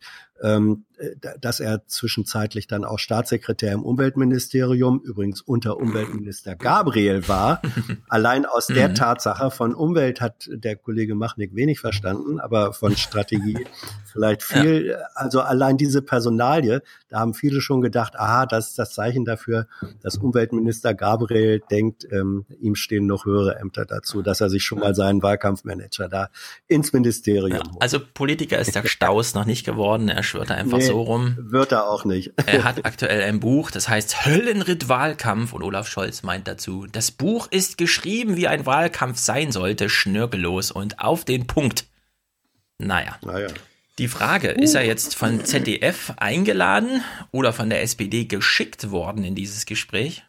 Beantwortet er, glaube ich, jetzt so ein bisschen selbst. Äh, ich würde sagen, er ist von der SPD geschickt, um die GroKo zu bejubeln. Was würden Sie der SPD jetzt im Moment raten oder ist die Lage schon zu aussichtslos? Nein, es Macht's. ist ja eine absurde Situation, in der wir uns gerade befinden. Die SPD hat wirklich einen hervorragenden Koalitionsvertrag äh, verhandelt, äh, in der die CDU quasi nicht mehr äh, vorkommt. Sie hat äh, die wichtigsten Ministerposten besetzt, darunter eben auch das Außenministerium und das Finanzministerium. Das war fast undenkbar, dass die Ja, man merkt, er ist, er kennt sich mit Werbung gut aus, ja. SPD beide Ministerien bekommen könnte. Und insofern ist jetzt das Wichtigste für sie, vorauszuschauen und die Weichen zu stellen. Und die Weichen stellen heißt natürlich jetzt auch strategisch zu denken. So. Also, das war ein ganz toller GroKo-Vertrag und ehrlich, man muss sich das nochmal kurz vorstellen. Also der Kühner tourt ja gerade, ja, mit so ein paar Argumenten, wie zum Beispiel, wir müssen mal wieder Parteibasis und Parteispitze zusammenführen und wir müssen auch mal ein bisschen mehr als nur Ankündigungspolitik im Sinne von wir wollen und werden zum Thema Klimaarmut, Arbeit, Krieg und so weiter machen. Und wir müssen auch mal wieder an die Politik für die unter 50-Jährigen denken. Und jetzt hat sich die Parteispitze eventuell schon oder noch nicht, aber diesen Frank Staus wieder rangeholt. Und ich spiele nur noch mal das letzte Zitat, was er gerade gemacht hat. Also ich spiele sein letztes, seinen letzten Spruch von eben noch mal, ja, weil das ist echt so ein wunderbares Snippet, der so schön für die Parteispitze passt. Insofern ist jetzt das Wichtigste, vorauszuschauen und die Weichen zu stellen. Und die Weichen stellen heißt natürlich jetzt auch strategisch zu denken. Also, äh, also das ist ein wandelndes Phrasenschwein. oder? Vorausschauen, Weichen stellen, strategisch denken. Ja. Das ist so ein bisschen, ich kann das alles, aber ich verrate euch das erst, wenn ihr mir 50.000 für, den für die Ja, Anfahrt genau. bezahlt. Ja. Ja, aber Ach, die, Was sollen denn solche dummen Sprüche? Hm, Dann würde aber auch wieder nur ein Papier dabei rauskommen, das auf 15 Seiten viel nichts beschreibt. Ja, oder eben die Revolution und dann 15 Jahre später ist in einem Podcast wie Wolfgang Michael und erklärt, die haben das damals nicht geglaubt, aber es ist immer noch richtig. Kann ja auch sein. Kann auch sein. Naja, Staus, jetzt tendiere ich wieder dazu, dass er noch nicht bei der SPD ist, weil äh, jetzt beginnt quasi sein Bewerbungsgespräch hier. Umso wichtiger ist es jetzt natürlich auch für jemanden wie mich, der jetzt kommunikativ auch in die Zukunft schaut und strategisch in die Zukunft schaut, zu sagen, bleibt nicht nur im Heute oder denkt nicht nur über das Gestern nach, sondern denkt jetzt drüber nach, wie man sich aufstellt, wie man sich modernisiert und welche neuen Köpfe man bringen kann. äh, der Typ ist die, also der ist der wandelnde Grund für Politikverdrossen. Ja, aber wie kann Das es denn passieren im Heute-Journal? Sind die da total bescheuert oder was ist da los? Die können Also ja nicht so ein Gespräch wenn, da machen. Wenn, wenn so über Politik gesprochen wird, äh, gehen, wählen die Zuhörer danach entweder gar nicht oder AfD. Ja, Das ist, äh, vor allem ist es noch schlimmer. Äh, Frank Staus kennt sich ja aus in der Parteienpolitik. Er weiß ja, wer jetzt bald Kanz äh, Kanzler, sag ich schon, Chef der SPD wird, nämlich Andrea Nahles. Also hat er nochmal sein Honigtöpfchen dabei und schmiert ein bisschen rum. Und mit Andrea Nahles haben wir auf jeden Fall eine sehr erfahrene Person an der Spitze, die ja auch in den letzten Mhm. vier Jahren als Arbeitsministerin sich einen sehr guten Ruf erarbeitet. Rechtzeitig abgibt, ist das Ihr Rat auch an Sigmar Gabriel? Und er weiß auch genau, wer jetzt nicht mehr Chef ist und auch keine Rolle mehr spielen soll und gegen wen die Nahles auch was hat, also tritt er da auch nochmal nach. Gabriel, Sie als Berater, was sagen Sie einem Außenminister, der seine kleine Tochter vorschickt, um seinen noch Parteichef persönlich anzugreifen? Gut, Stillosigkeit ist auch ein Menschenrecht. Allerdings äh, würde ich jetzt tatsächlich sagen, man muss jetzt über die SPD nachdenken und nicht über die Beliebtheitswerte äh, von einzelnen Personen. Ja, also das war der, äh, also ein echter Super-Fail, ja, dieses Gespräch im Heute-Journal so zu sehen. Echt. Vor allen Dingen auch total fake, da hätten sie doch sofort einen SPDler hinsetzen können, oder? Also Ja, das verstehe ich halt auch nicht, warum sie da so eine Zeitverschwendung machen. Dann holen sie sich halt einen richtigen und machen das klar, um was es geht und nicht hier so ein halbgares Bewerbungsanschreiben, Gespräch von so einem Typ. Ja, aber ich glaube, das ist auch, also das ist jetzt nur eine Vermutung, ne? aber diese die ganzen Politikberater, ich glaube, die letzten Jahre gab es da so einen Trend seit Obama, dass da die ganzen Politikberater diese amerikanisierten Wahlkampf, ne, hat man ja Mhm. auch in dem gesteigerten Haustürwahlkampf in Berlin gesehen. Und dann hat man irgendwie gemerkt, ach scheiße, hat alles irgendwie nicht funktioniert. Ja? Und jetzt holt man sich wieder diese alten Phrasendrescherschweine rein, die äh, quasi die, ja, Entschuldigung, aber der hat, der Mensch hat nicht einen Satz gesagt, ja. Der hat nicht einen Satz gesagt, von dem man irgendwie. Doch, er hat nicht gesagt, er wird jetzt gebraucht. Ja, genau. Okay. Ja. Er hat nur, er hat nur einen Satz gesagt, er hat nur einen Satz gesagt. Den, Ich wo man auch. danach nicht nachfragen musste, was meinst du denn damit? Ja, also ich glaube, Tyler hat recht. Vor einem Jahr galt ja in der SPD noch diese Logik.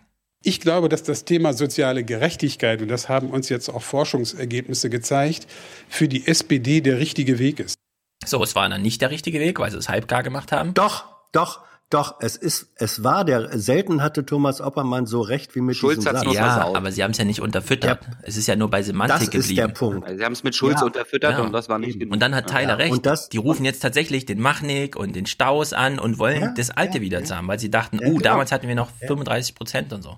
Ja, deswegen sitzt er da auch so breit, breit grinsend mit seinem, äh, mit offenem Hemdknopf da und äh, freut sich über den nächsten Check, der nämlich die letzten drei Jahre nicht kam, weil Mhm. äh, andere Berater am Start waren Aber- und, aber jetzt, und jetzt wieder die alte Garde, wo es nämlich nur um Ja, Äh, aber nochmal, nochmal, nochmal, dieser, dieser simple Satz von Oppermann, das Thema soziale Gerechtigkeit ist das Richtige. Dieser Satz ist heute noch viel mehr wahr, äh, als, als Ja, er vor absolut. einem Jahr wahr war. Und das Drama der SPD und das persönliche Drama äh, von äh, Schulz, äh, auch über Gabriel bis Nahles Fragezeichen, wissen wir noch nicht, liegt doch darin, dass sie dieses richtige Thema eben nicht in den Mittelpunkt von Politik und vor allem strategischer und jetzt sag ich mal Weichenstellung. Ja, wenn die SPD ähm, reüssieren will, also wieder etwas werden will, wieder als äh, sozial engagierte Partei wahrgenommen werden will, dann muss sie, glaube ich, dann muss sie dieses Thema soziale Gerechtigkeit ernst nehmen und zwar in einer Weise, äh, die denen am Ende auch wehtut, an Ungerechtigkeit irren. So, das heißt, die SPD hat, denke ich, nur die Chance, eine äh, für eine Zukunft als moderne linke Partei, aber mit einer ähm, ausdrücklichen Profilierung als Interessenvertretung derjenigen, die unter der sozialen Ungerechtigkeit derzeit am meisten und zunehmend leiden. Das ist der Satz von Oppermann. Hm. Und das Drama liegt darin, dass dieser Richt, dass diesem richtigen Satz null Konsequenzen folgten. Ja. ja, Die Mutlosigkeit hat Feldenkirchen ähm, aufgeschrieben und dafür ist er auch bester Journalist des Jahres in Deutschland geworden. Es gibt noch einen anderen, Berthold Kohler, der umschreibt das auch nochmal. Also ich Mhm. würde auch sagen, die SPD hat sich nicht getraut, einfach zu sagen, soziale Gerechtigkeit, okay, dann gucken wir jetzt wirklich mal die unteren 50 Prozent. Was wollen die denn? Baukindergeld, wenn man eh schon 100.000 Eigenkapital mitbringen muss, damit sie es dann am Ende auszahlt? Oder ja, und dann hat Berthold Kohler gestern geschrieben, das ist jetzt ein Absatz, der passt, ist auf die CDU gemünzt, aber passt überall hin. Nicht die sachgrundlose Befristung, und Berthold Kohler ist FAZ-Herausgeber, ne? Also nicht die sachgrundlose Befristung von Arbeitsverträgen oder der Traum von der Bürgerversicherung treibt die Deutschen in die Stimmenthaltung oder zur AfD. Es ist die Angst vor der Selbstaufgabe eines Staates und die Sorge um den Bestand dessen, was man im weitesten Sinne Heimat nennt. Ja, also in der, in der FAZ steht oben rechts im Eckenbrüller einfach drin, die AfD hat recht und alle anderen Parteien machen es falsch. Sachgrundlose Befristung. Also Leute, wir wollen ja Heimat. Ja, also wenn die SPD sich soziale Gerechtigkeit auf die Fahne schreibt und dann danach guckt, äh, was verstehen die Leute denn unter sozialer Gerechtigkeit und dann so, ach du Scheiße, nee, das können wir nicht machen. Ja, das ist Also, einfach. also wenn die SPD sich soziale Gerechtigkeit auf die Fahne schreibt und dann danach äh, Olaf Scholz an die Spitze holt, der, der den Niedriglohnsektor für eine äh, Verschwörung hält, für Fake News hält. Aber er ist wenigstens für die Tut schwarze mir, Null. tut mir leid, Mhm. Leute, aber da ist 16 Prozent noch zu viel. Ja, finde ich auch. Also ich will es jetzt einstellig, die wenn schon richtig. Ich will nicht, dass die SPD eine moderne linke Partei ist, sondern dass sie eine linke Partei ist. Ganz einfach. Ja, die können sich das modern sonst wo stecken. Du, du meinst sowas, ja? ob wir es schaffen, die Neoliberalen in der eigenen Partei von Clement bis Schröder letztlich politisch kaltzustellen, das entscheidet sich im nächsten Jahr in der Regierungsprogrammdebatte, liebe Genossinnen und Genossen. Entschuldigung, Frau Nahles, kann ich zuhören, wenn Sie so schreien. Das geht nicht, ja. Ich sag das auch bei Thilo, wenn er so echauffiert redet, dass ich einfach nicht zuhöre. Ja? Das ist, äh, Ey, die war damals noch unter 30. ja. Ja. Richtig jung. 95. 97. Gut, Andrea Nahles. 97 war das? Ja. Ist das nicht der Parteitag? Äh, ach nee. Ich dachte, das war dieser Oskar Lafontaine-Parteitag. Gut, Andrea Nahles. Jetzt ist sie ja 47 oder so. Wie, Blödsinn. wie alt ist sie eigentlich? 47, ne? Alexa, Jetzt wie 47. alt ist Andrea Nahles? Andrea Nahles ist 47 Jahre und acht Monate alt. Also sie liegt noch unter dem Durchschnitt vom Bundestag, Bundesregierung, Deutschland, Wähler und überhaupt. Sie gehört noch zur jungen Garde. Allerdings hat sie nicht nur auf Oppermanns beauftragte Wissenschaftler zum Thema, was ist eigentlich unser Thema, ach so, soziale Gerechtigkeit, nicht gehört. Sie hat nicht mal ihre Parteistatut gelesen. Und ehrlich gesagt, ich, ich finde es so peinlich, wie sich das hier entfaltet. Ja, im Heute-Journal klang so. Eigentlich hätte es ihr großer Tag werden sollen. Andrea Nahles sollte heute zur kommissarischen SPD-Vorsitzenden ernannt werden. Bis zu einem ordentlichen Parteitag, auf dem sie dann als einzige Kandidatin ordentlich gewählt wird. Eigentlich. Denn wieder einmal legt sich die Basis quer und durchkreuzt die Pläne der Parteispitze. Was jetzt stattfindet, ist im Grunde eine Hinterzimmerabsprache, wo eine Spitzenpolitikerin beschlossen hat, mit einem kleinen Kreis, dass sie. Es gibt schon ein No-GroKo e.V. Das ist hier Wieso so ein da hier Sprecher ein von dem. Ausländer, der nicht mal richtig Deutsch Ja, genau, wieso ein Ausländer? Wir hören einfach mal weiter, was er sagt. Danke, Julian Reichelt. Vielleicht kommt ja noch was bei rum. äh, auf den Sitz kommen soll. Und mit Verlaub, das ist nicht richtig, das ist nicht rechtens. Und die Mitgliedschaft wird völlig, Warte mal, jetzt sagt er nicht rechtens. Das wäre ja schon ein krasser Vorwurf, oder? Na, wir hören mal weiter. äh, völlig übergangen dabei. Dazu kommt, dass auch SPD-Juristen? Zweifel an der Rechtmäßigkeit der Nominierung äußern. Schließlich kleide Nahles kein Parteiamt, deshalb müsste erst einmal einer der stellvertretenden Vorsitzenden übernehmen. Da haben wir als äh, sozialdemokratische Juristen, ich besonders, ich persönlich, äh, satzungsmäßige Bedenken. Die Stimmung in der SPD ist offenbar so angespannt, dass die Genossen auch über Verfahrensfragen öffentlich streiten. Die Außenwirkung ist fatal. In den Umfragen befindet sich die Partei im Sinkflug. Ah. We wenigstens geht Manuela Schwesig vor die. Auf die kommen wir gleich zu sprechen. Auf die, kommen wir gleich die zu hat sprechen. Immer, die hat immer einen Satz parat, die benutzt Nee, drei keine Sätze sind es immer. Es sind immer drei. Wir werden das Phrasen. gleich in Tiefe. Hebt ihr, hebt ihr alle Gedanken dazu auf. Ich bin, ich bin stolz auf meine Ich Ministerpräsidentin. wollte gerade sagen, du bist da total vorbelastet, Ja, genau, weil du es halt deine bist, äh, Ministerpräsidentin wäre, wenn du noch in deiner Heimat wohnen würdest. Ja. Wir kommen gleich auf ich wollte, zu sprechen, ich, weil ich, sie ich, die ich, beste wollte aber. Ja. ich wollte aber anmerken, also dass jetzt Andrea Nahles jetzt nicht kommissarische Parteivorsitzende werden konnte, das ist natürlich wieder Schuld von Martin Schulz. Der hat doch, der, der hat das in der Pressekonferenz gesagt. Andrea hat doch gar nichts davon gewusst. Ja, absolut. Ja, also Mart, Martin Schulz hätte wissen müssen, dass das gar nicht parteirechtlich geht, dass man jemand so, ja, aber lass uns das mal äh, äh, langsam aufdröseln, weil mich, ich, also ich verstehe das langsam wirklich nicht mehr. Ein stellvertretender Parteichef. Äh, Die SPD hat sieben oder so, ja. Warum überhaupt? Wenn danach, wenn so eine Personalie neu gemacht werden muss, man denkt, Stellvertreter, habe ich noch nie gehört, was soll denn das sein? Äh, Heißt das etwa, die rücken danach oder was? Nee, nee, wir machen mal irgendwas, ja. Wo selbst unsere Juristen noch kommen und sagen, ja, also irgendwann sollte man die Satzung mal lesen, wenn man hier Chef werden will. Das, ich verstehe das. Also, Hans, gibt's dafür Beispiele für so ein dilettantisches äh, Verhalten von einer kompletten Führungsriege? Das ist ja unfassbar. In der Dimension sind mir keine geläufig. Ja, selbst Scheuer steht in München Ein auf der Bühne und, und weiß nicht, wie er diesen Witz machen soll, ja, weil das so absurd ist, wie die SPD das da macht. Also, das ist, es ist Also ich weiß nicht, grandios. warum man sich hier nur noch in diesen ganzen Details äh, verliert, weil da kann man sich ja nur noch verlieren. Ja, da muss man dann halt den ganzen Tag auf dem Flur rumstehen, um zu hoffen, dass irgendeiner irgendwas durchsteckt und trotzdem kriege ich es nicht von den Journalisten, sondern trotzdem immer aus der Parteispitze kriege ich immer äh, äh, kommuniziert, was gerade abgeht. Also dieses ganze Politikverständnis, das ist das, was mich total ankotzt, wenn ich da zugucke. Da habe ich auch gar keinen Bock mehr zuzugucken. Demokratie ist für mich bottom-up, also von unten nach oben. Und äh, was im Moment abläuft und was den besonders den Zustand der Parteiendemokratie in Deutschland äh, sehr gut beschreibt, ist das, was im Moment abläuft. Es gibt nur noch Top-Down, Hm. nur noch von oben nach unten. In der Zeitung äh, irgendwelche Kommentatoren sagen, ja, großer Sieg für die SPD, wir haben hier das Schlüsselministerium. Danach stellt sich äh, der Kanzleramtsminister hin und sagt, äh, was? Also was ihr in den Ministerien macht, das bestimmen wir dann immer noch wir im Kanzleramt, ne? Also Ja, steht so außerdem im Koalitionsvertrag. Ja. also Ähm, dieses nur noch top-down, nur noch von oben nach unten. Und da gönne ich es allen Parteien im Moment, die sich daran, die so arbeiten, dass, dass die komplette Basis brennt. Ja. Die, sollen die, die, die, die, die sollen den ganzen Laden auseinandernehmen. Ich, ich finde, Ja. die, die Dimension äh, Bottom-up, Top-down ist eine, aber äh, besonders schlimm ist es im Moment, das Top-down, weil dieses Top-down nichts mit politischen Inhalten und Ausrichtungen zu tun hat. Ich kann mich mit einem, ich sage das jetzt mal so, qualifizierten Top-down damit kann ich mich situativ anfreunden, wenn äh, Verhältnisse da sind, wo es wirklich um Weichenstellungen geht, worum, wo es um Entscheidungen geht, in welche Richtung geht jetzt der Laden.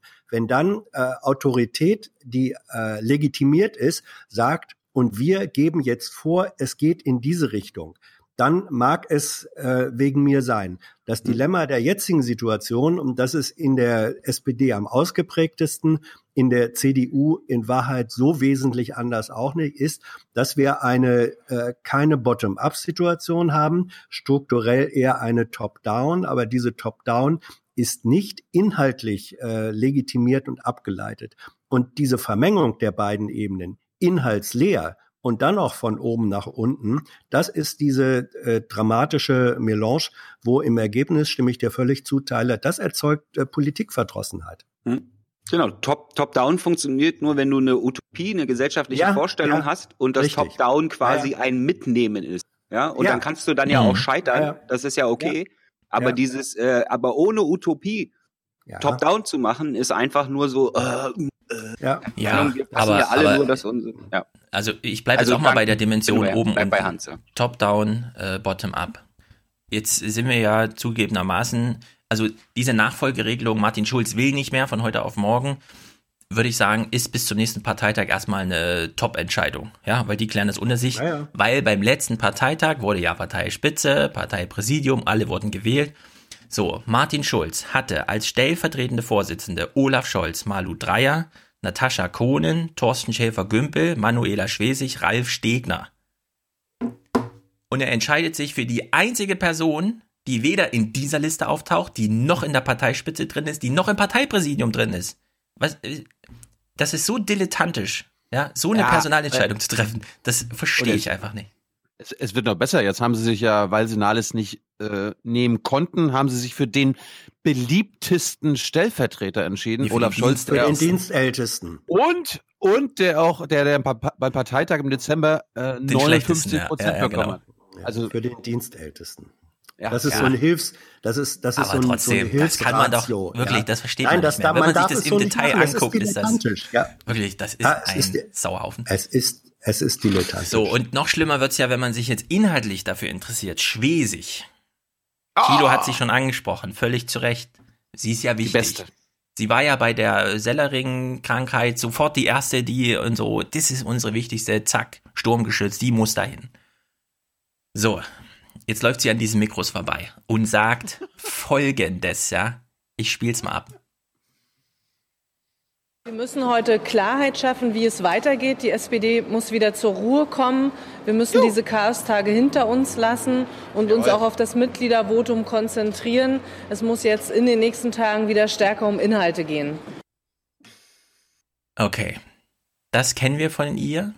Ja, dieses typische Dreisatzgefeuer da, was sie da macht. Aber was ich jetzt wirklich zu krass finde, und ich muss es mir dreimal, 30 Mal oh. angucken, jetzt gucke ich es nochmal. Wir gucken diesen Clip jetzt nochmal, und zwar nicht nur das Statement von ihr, sondern auch vorher nochmal ein paar Sekunden aus dem Bericht. Weil mir ist da was aufgefallen und ich frage mich wirklich, werden wir hier von Bots regiert? russischen Bots. Befindet sich die Partei im Sinkflug. Wir müssen heute Klarheit schaffen, wie es weitergeht. Die SPD muss wieder zur Ruhe kommen. Wir müssen diese Chaostage hinter uns lassen und uns auch auf das Mitgliedervotum konzentrieren. Es muss jetzt in den nächsten Tagen wieder stärker um Inhalte gehen. So, sie läuft an diesen Mikros vorbei und noch während sie in der Drehung zum Mikro ist und die Haare noch fliegen und so weiter, beginnt sie diesen Spruch. Sie, sie wartet nicht yeah, mal, dass jemand fragt, Frau Schwesig, was sagen Sie denn dazu oder irgendeine Frage oder so, sondern sie läuft da einfach hin, zack, stellt sich hin, macht diesen Spruch und geht weiter. Ja gut, wir wissen natürlich nicht, ob jetzt äh, irgendein AD oder ZDFler schon ihr zugerufen ja, hat. Während aber wie krass ist das denn? Wirklich, ihre Haare fliegen dann noch in dem Moment, da fängt sie schon an zu sprechen und alles. Hans. Ja, das ist dynamisch. Das ja, ist dynamisch. aber also pass auf, äh, ich, ich weiß ja ein bisschen, wie solche Situationen sind. Äh, Darum bist zum du hier. Einen, Darum bist du. Ja, ich weiß, ich weiß. Der Opa erzählt. Ähm, zum einen, zum, zum einen die Journalisten, die da stehen, wollen natürlich von jeder halbwegs prominenten Nase, äh, die da kommt, äh, einen O-Ton haben. Deswegen, wenn eine wie Schwesig sozusagen auch nur zehn Meter entfernt von den Mikros ist, hört man, würde man hören, Frau Schwesig, Frau Schwesig, was sagen Sie denn zur Situation? Also, also sie wird schon reichlich auf dem Weg dahin angesprochen. Das Zweite ist, dass die Politiker dies natürlich wissen. Ähm, gerade die Spitzenpolitiker, wenn die äh, auf dem Weg jetzt bei der SPD ins Brandhaus sind, dann überlegen die manchmal vorher, machen die noch Wetten im Auto, na, was werden wir denn wohl heute gefragt und wozu sagen wir was? Das heißt, die haben ihr Statement, äh, das sie geben werden und ich sage noch mal, fast egal welche Frage kommt, das haben die fertig äh, im Kopf und dann wird äh, auf den inneren Knopf gedrückt und dann äh, überwindet das Statement äh, den Weg aus dem Hirn über die Zunge. Und ähm, das ist genau da passiert. Und da musste nicht sie abwarten, bis einer fragt, Frau Schwesig, wie, äh, was haben Sie denn heute vor? Sondern das war alles voreingetütet und geistig voreingepreist. Und deswegen hat sie sich, glaube ich, das vielleicht noch nicht mal ungeschickt, bevor einer eine doofe Frage stellt, der sie dann ausweichen muss, ist sie da hingegangen und sagt, ich sag jetzt mal das, was ich sagen will. Ja, ja, ja. Und das hat sie dann mit diesem äh, drei oder fünf Satz äh, Statement. Äh, ich abgegeben. bin da auch voll bei Hans, äh, weil dieses, es gibt da drei Möglichkeiten. Ja, entweder du marschierst halt einfach durch. Ja. Das ist dann allerdings schon eine Nachricht, ja. Das können sie als Bild benutzen, ja. So nach dem Motto, bei denen, die sind, die, die sind so mit sich selbst beschäftigt, die reden nicht mal mit uns, ja. Das heißt mhm. also, einfach vorbeigehen ist schon ein negatives Bild. Richtig. Dann gibt's, dann gibt's die Möglichkeit, sich wirklich auf eine Frage einzulassen. Das ist in so einer Situation auch ziemlich doof. Das ja? kann Frau Schwesig heißt, nicht. Genau. Das heißt, was machst du? Du machst halt diesen Parteiroboter, gehst da vorbei, sagst deine drei Sätze. So nach dem Motto, also en, wahrscheinlich benutzen sie es nicht, weil ich erzähle ja genau das, was wir auch in der Presseerklärung rausgeben würden. Ja, könnten, aber wenn sie es benutzen, hast du eigentlich gewonnen, weil an dem Tag quasi eigentlich nichts anderes rausgeholt werden konnte als dieses Robotersprech. Ich, ich, ich hätte gut gefunden, wenn sie aus dem Auto gestiegen wäre, kurz vorbeigegangen wäre und dann so und dann weitergelaufen wäre. Es wäre genau dasselbe. Also ich bin da weder bei Thilo noch bei Hans noch bei Tyler. Ich bin da ganz bei mir und ich möchte gern sagen, so wie Manuela wenn, bei sich. Wenn die SPD glaubt, das sei Politik, ja, dann sind 16 Prozent noch zu viel. Und wenn das ZDF glaubt, das ist politischer Journalismus, dann sind die 13 Zuschauer unter 50 Jahre auch noch zu viel. Kann ja wohl nicht wahr sein, dass das hier einfach eins zu eins so durchgesendet und als politischen Journalismus verkauft wird. Das meinte ich doch gerade. Das ist quasi, das ist Dann bin ich bei dir, Tyler. Ja, also die, die, die, der, der, der Politiker hat nichts gesagt eigentlich. Ja, also weil er hat nichts Persönliches gesagt. Und der Journalist hat auch nicht geschafft, irgendwie, irgendwie hinter, hinter dieses Roboter sprecht dahinter ja. zu kommen. Das heißt Und also, an dem Tag hätte man es eigentlich gar nicht senden sollen. Ja? Ich meine, die ganzen, die ganzen, Entschuldigung, warte mal, ich bin noch nicht ganz fertig, Hans. Ja, die ganzen, die, also dieses auch auf dem Flur rumstehen und auf diese ganzen Roboterautomatismen warten, warum machen die Journalisten das noch? Also das ist doch nur Tradition, oder? Abendsendung, Weil, Abendsendung, noch kein ja, Material. O-Töne, O-Töne, ja, O-Töne. ja, aber die bekommst du doch auch so freiwillig von den Parteien. Ich meine, früher musstest du wirklich hin, ja, wenn du ein Videobild brauchtest, musstest du deine Kameraleute hinschicken, um ein Videobild zu machen. Du kannst auch auf ein CDU-TV auf YouTube gehen und dir das runterladen. Da wird genau das Gleiche erzählt. Also dieses auf dem Flur rumstehen lohnt sich nur, wenn es, wenn, wenn, wenn man es schafft, was anderes als dieses Robotersprech rauszubekommen. Weil dieses Robotersprech bekomme ich bei, bei Adrec-Sprecher, das bekomme ich äh, bei kanzlerin.de, das bekomme ich auf cdu.tv. Ja, dafür brauche ich, äh, dafür brauche ich, äh, genau, bin fertig. Dann müsstest du eigentlich gar nicht mehr in die REC-PK gehen. Nee, wir machen da ja was anderes. ja, nein, also ich erlaube mir jetzt mal auch bei mir zu sein und ja. sagen, ähm, alles ist richtig, was Stefan gesagt hat, aber auch das Gegenteil ist wahr. Mhm. In dem, ja, Stefan, du weißt doch auch, was Dialektik ist. Die, das die, ist ja, doch was? Blödsinn! Verdammt nochmal! Achso, Dialektik. Ähm, Dialekt.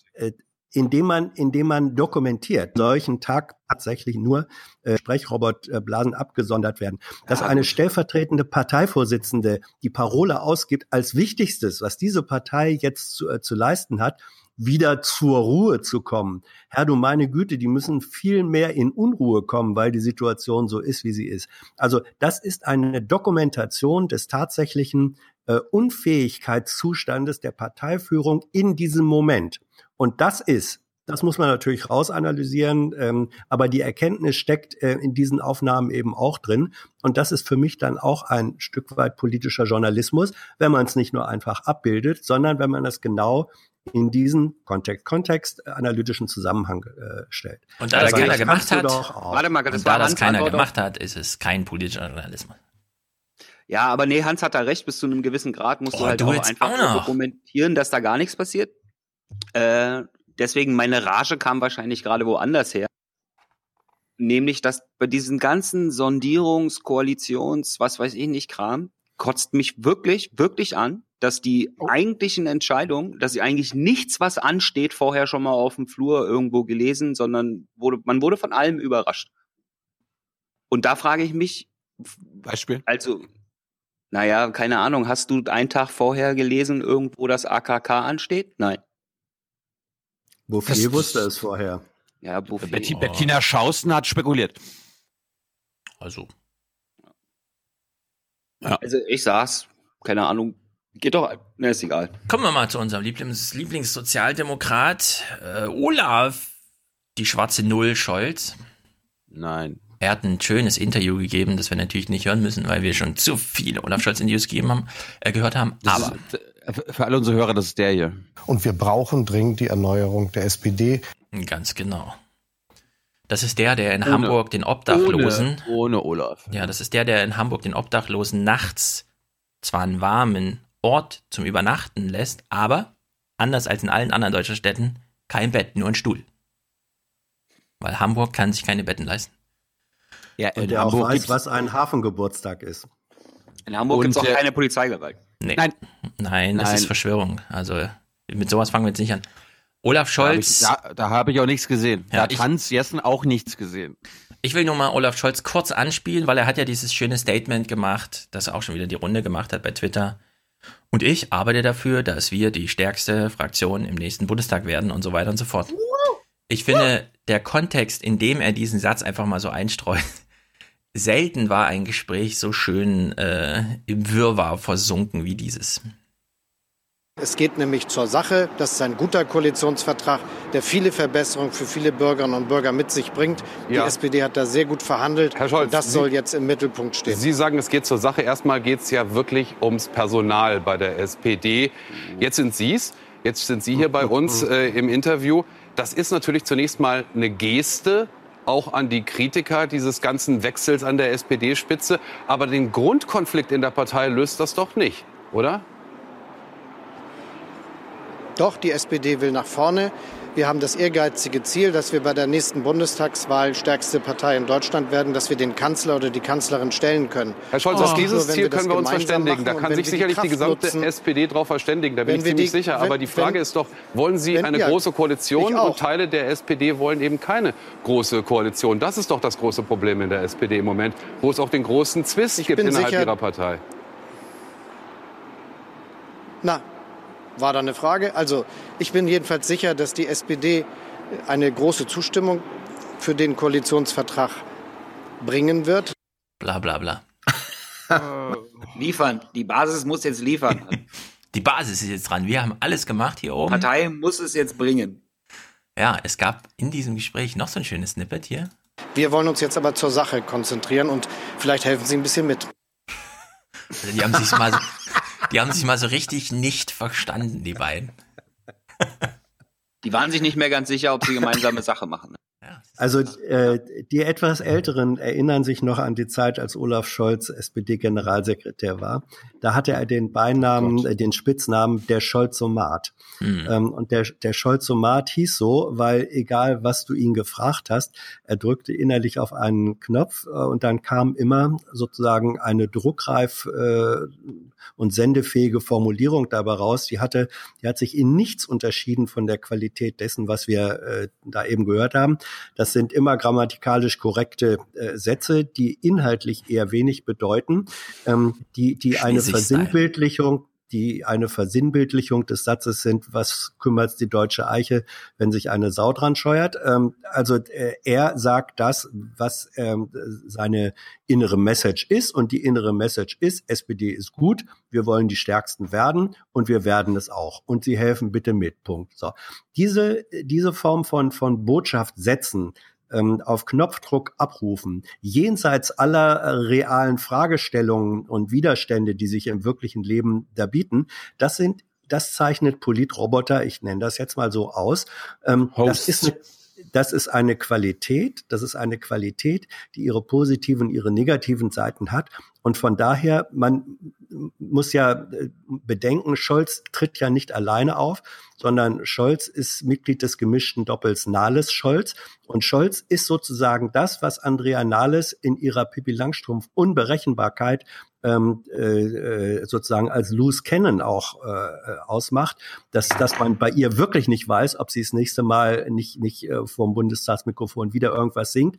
Äh, Scholz ist das genaue Gegenteil davon. Und deswegen die Schnittmenge der beiden ist aus Sicht dieser beiden ähm, sowohl Nahles als auch Scholz haben glaube ich, einen inneren Führungsanspruch. Die würden beide sehr gerne nächster sozialdemokratischer Spitzenkandidat bei der Bundestagswahl werden. Und da haben die jetzt sozusagen ein Bündnis geschlossen, wie zwei Radfahrer, die sich vom äh, Feld absetzen und die, äh, und, und die jetzt sagen, also wir wechseln uns jetzt mal in der Führungsarbeit ab und dann wird auf der Zielgeraden im Sprint entschieden, wer es tatsächlich gewinnt. Das ist die, das ist doch die, die Konstellation, die sich da anbahnt.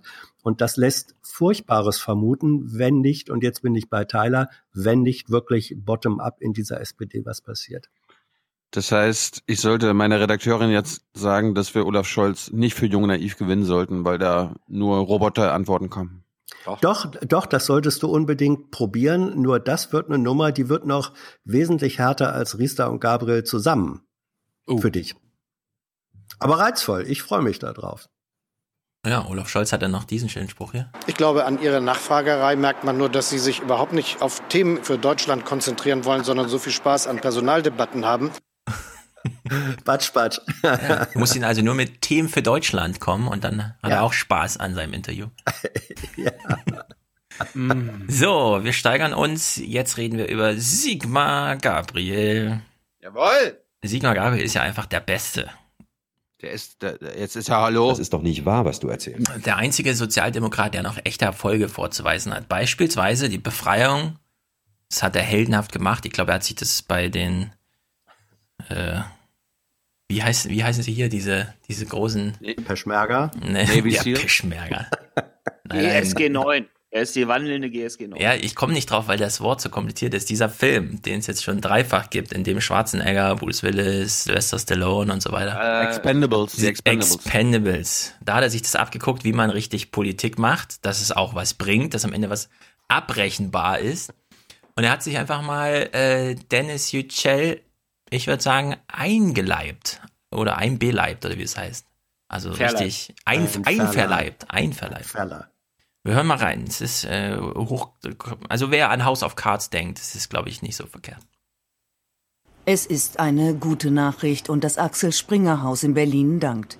Dennis Yücel, ihr Korrespondent, ist frei. Sigmar Gabriel betrachtet das auch als sein Werk. In der Berliner Redaktion von Yücel Pressekonferenz in einer ungewöhnlichen Konstellation. Der Chefdiplomat und der Springer Vorstandschef. Ein Jahr lang haben wir jeden Tag Free Dennis geschrieben, gelesen, gesagt. Heute können wir sagen, Dennis ist free.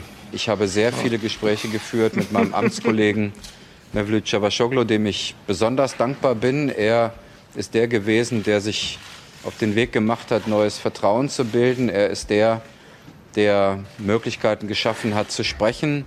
Ich kann Ihnen versichern, es gibt keine Verabredungen, Gegenleistungen oder wie manche das nennen, Deals in dem Zusammenhang. Nein. Angela Merkel dankt dem Außenminister. Der Außenminister dankt Angela Merkel. So als wollten sie sagen, es kann doch funktionieren, dieses schwarz-rote Bündnis. Ich danke ausdrücklich der Bundeskanzlerin dafür, dass sie so viel Vertrauen hatte, mir die Arbeit hier zu ermöglichen und äh, uns Spielraum zu geben, ähm, uns Vertrauen entgegengebracht hat, dass wir das auf dem richtigen Wege tun. Ja, also es gab also, ja keine Deals, außer ähm, den Geiselnehmer lobe ich aber nochmal, weil der hat ja irgendwann angefangen mit mir zu reden. Oder was ist hier die, die Logik? Also ich kann das auf einer, also klar kann man das irgendwie verstehen. Das ist der Arbeitgeber von Dennis Yücel, aber das ist halt nicht irgendein Arbeitgeber. Also eine Press, eine nee. Pressekonferenz im Axel Springer Haus. Das hat mhm. dann, das, das ging so weit, dass äh, gestern in der Bundespressekonferenz eine Frage zu dem Thema gestellt wurde und die Sprecherin vom Auswärtigen Amt mit einem Zitat von Döpfner geantwortet hat. Ja. Die Also große für mich- Koalition steht. Ja, da denken alle gerade nicht so drüber nach, weil Dennis Yücel ist ja frei und da kann man sich auch freuen.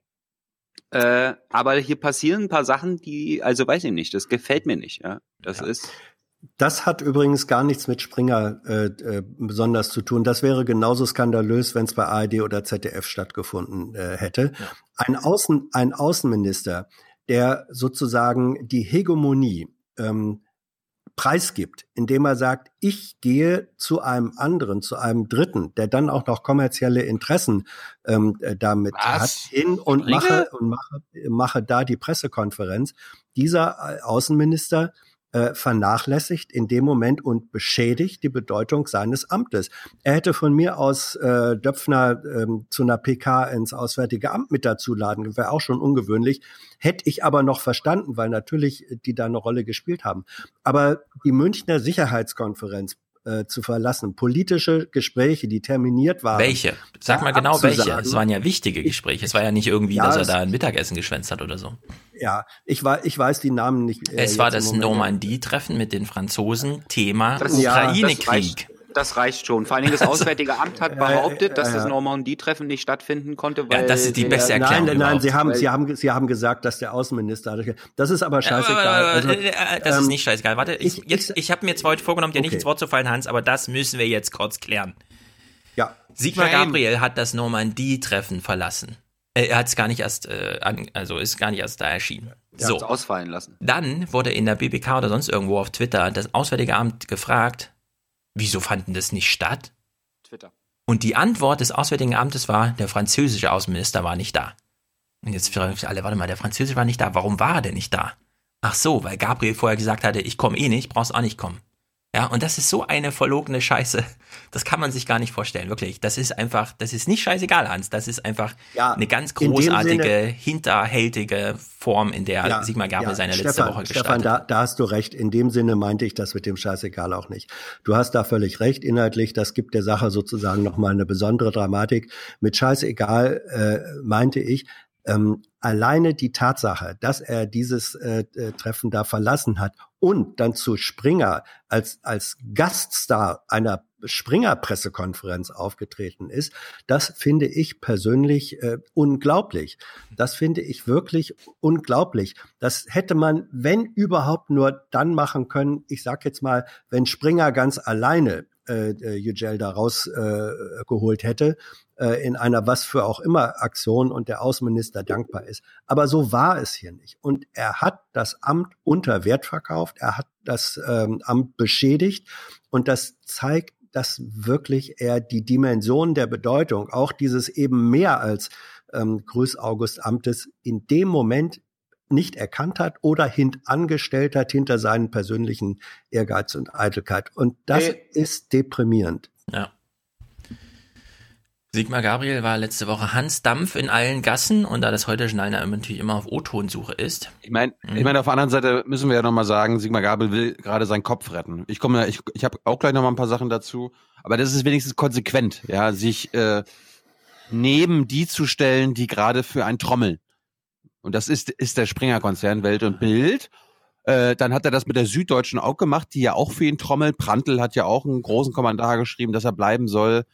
Ähm, dann hat er sich mit den, mit den Chefs von Süddeutschen zusammengesetzt, hat ihnen nochmal exklusive Infos gegeben, Mhm. wozu dann die SZ am Samstag, glaube ich, auf Seite drei äh, Hintergrundberichterstattung zur Freilassung von Dennis Yücel geliefert hat.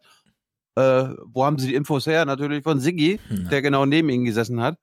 Es ist eine verlogene Scheiße. Ja, also Samstag Seite 3 in der SZ ist wahrscheinlich die bestgelesene Seite überhaupt an so einem Wochenendtag. Hier dieses Theater bei Springer neben Döpfner. Ich meine, Döpfner, wann hat man Döpfner schon mal im Newsroom gesehen? Nie. Ja. Zack, sind sie alle da. Die Zwerge neben dem Riesen. Deswegen sind die da hinten alle so aufgeregt, nicht wegen Gabriel, sondern weil Ja, ja. Döpfner unten. ja, genau. Alle, oh, hier, staatspolitische Verantwortung. Aber wir, wir, wir könnten ja auch nochmal über das Verhältnis von Yücel und Springer reden. Das ist ja jetzt ja auch nicht so ähm, eindeutig, wie es gemacht wird. Er, ja Muss er, es ja auch nicht. drüber reden. er arbeitet, er arbeitet, er arbeitet für Springer, aber wer ihn kennt und wer Leute von ihm kennt, weiß ganz genau, dass ihm das überhaupt nicht, äh, also dass er auch mit denen auf, auf keiner Linie ist, also jetzt auf einer politischen oder medial-politischen Ebene. Er macht so Äh, des Geldes wegen. Nein, nee, ich meine, er, er wollte unbedingt ist doch damals noch- legitim. Ja, Ja, Er wollte also- damals, er wollte, er wollte, nee, lass mich doch mal kurz ausreden. Also wenn, wenn jetzt hier der eine nicht unterbrochen werden darf. Dann red doch einfach weiter, Tilo. Du kannst doch mit einem Ja, Kommentar doch, leben, oder? Sag da, was du sagen willst. Er wollte unbedingt nochmal nach Istanbul und Türkei-Korrespondent werden. Und die Taz hat ihm das nicht ermöglicht, konnte ihm das nicht ermöglichen und dann äh, hat Springer ihm das ermöglicht und das hat er dann ausgenutzt. Und ich weiß von Leuten, die ihn äh, sehr gut kennen, wir sind nicht befreundet, aber ich habe Freunde, die mit ihm befreundet sind, äh, die fühlen sich natürlich jetzt auch von Springer benutzt und Springer äh, nutzt diese Personalie auch aus. Also dass Ja. Springer genau denjenigen äh, jetzt quasi als äh, Führungs, nee, wie, wie sag mal, als Aushängeschild benutzt, der mit den Springer-Prinzipien am allerwenigsten anfangen kann, das ist natürlich auch wieder lustig. Und ja, über die Rolle Springers, das ist, Ja. es ist ekelhaft. Aber diese persönliche Sicht auf Yücel finde ich wirklich nicht nur uninteressant, sondern auch nicht weiterführend. Weil ich meine, welcher Journalist steht schon zu dem Medienhaus, für das er arbeitet? Das ist ja ein Aus also wenn das Hallo? wirklich so ist, dass, also hier Patrick Bernau in der FAZ Wirtschaft oder so, ja, dass man wirklich weiß, das sind die Stiefellecker des Chefs, das ist natürlich blöd. Ja, aber wenn, die- äh, wenn das, wenn man über jemanden sagt, ne, der steht jetzt nicht so ganz zur Linie seines Hauses, finde ich das erstmal. Tilo steht immer voll hinter dem Ich- Medienhaus, äh, für das er gerade Ja. Ich wollte gerade sagen, Tyler, wie ist das bei dir? Ja, stehst du du, zu hinter jung und naiv Linie oder was ist da los? Ich stehe hinter dem naiv komplett. So, Äh, Zeig Sigmar doch mal Gabriel. deine Stiefel, Tilo. Sind die geleckt? Ja. Also, Sigmar Gabriel. Bild- Tyler mit seiner Dackelzunge hat wieder die Stiefel von Tilo geleckt. Aber auch dieses Bild, ne? Döpfner Mhm. und dann diese Ja. Posch, Poschardt auch noch. Poschardt. Stehen daneben. Sigmar Ja, Gabriel mit ja, Zettel, Es, weil es es ist ein Stück. In meiner Twitter-Timeline habe ich zurzeit öfter mal so Tweets, oh, schon wieder beobachte ich mich dabei, wie ich mit einer Meinung mit Ulf Posch bin. Ja. Äh, Ich, ich finde einfach dieses Setting ein Stück weit obszön. Mir fällt kein anderes Wort ein. Ja. Das ist obszön. Was richtig obszön ist, was ich richtig widerlich finde, ist, wie Sigmar Gabriel meint, da gab es keine Deals und so weiter. Weil hier in diesem Gespräch mit äh, Maja Slomka, glaube ich, das ist einfach unfassbar, ja, wie, wie Gabriel das nochmal gesteigert hat. Also wir, wir beginnen mal die Gesprächseröffnung irgendwie. Und Außenminister Sigmar Gabriel ist uns jetzt zugeschaltet. Guten Abend, Herr Gabriel. Guten Abend, Frau Slomka. So, Guten gab's Abend, denn, Gabriel. gab's denn jetzt, jetzt war er wieder in München, oder was? Ja, ja, das ähm, Hans Dampf in allen Gassen. Er musste ja zurück die Welt retten, während die SPD mit sich selbst beschäftigt ist. Gab es denn wirklich keinen Deal? Er wird mal so ein bisschen gefragt.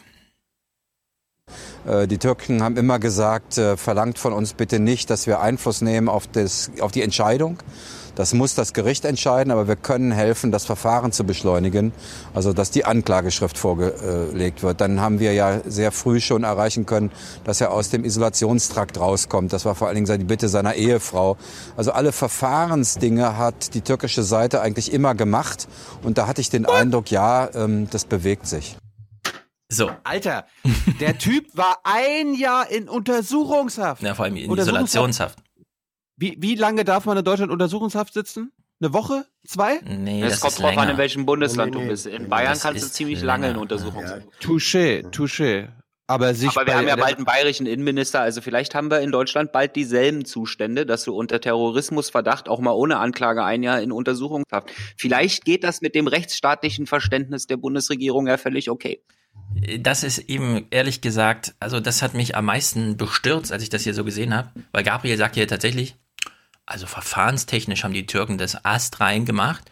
Und jedes Mal, wenn wir kamen und politisch Druck gemacht haben, haben die gesagt, das ist leider keine politische Angelegenheit. Fragt uns nicht, fragt die Richter und so, ja. Also Gabriel, sein Teil des Deals sei- scheint irgendwie zu sein, die Türkei jetzt wieder als Rechtsstaat zu verkaufen oder so in Deutschland. Ja, das, das ist, das ist, das ist genau meine Vermutung, dass eine Bedingung der Türken war, du bedankst Ja, dich jetzt ganz, ganz artig bei unserem Rechtsstaat. Also, Ähm, Gabriel desavouiert damit unter anderem das Auswärtige Amt, denn ähm, wir haben relativ häufig im vergangenen Jahr in der Bundespressekonferenz die Sprecher des Auswärtigen Amtes ähm, gefragt, sehr konkret gefragt, gibt es Fortschritte, wie ist der Verhandlungsstand ähm, mit den Türken?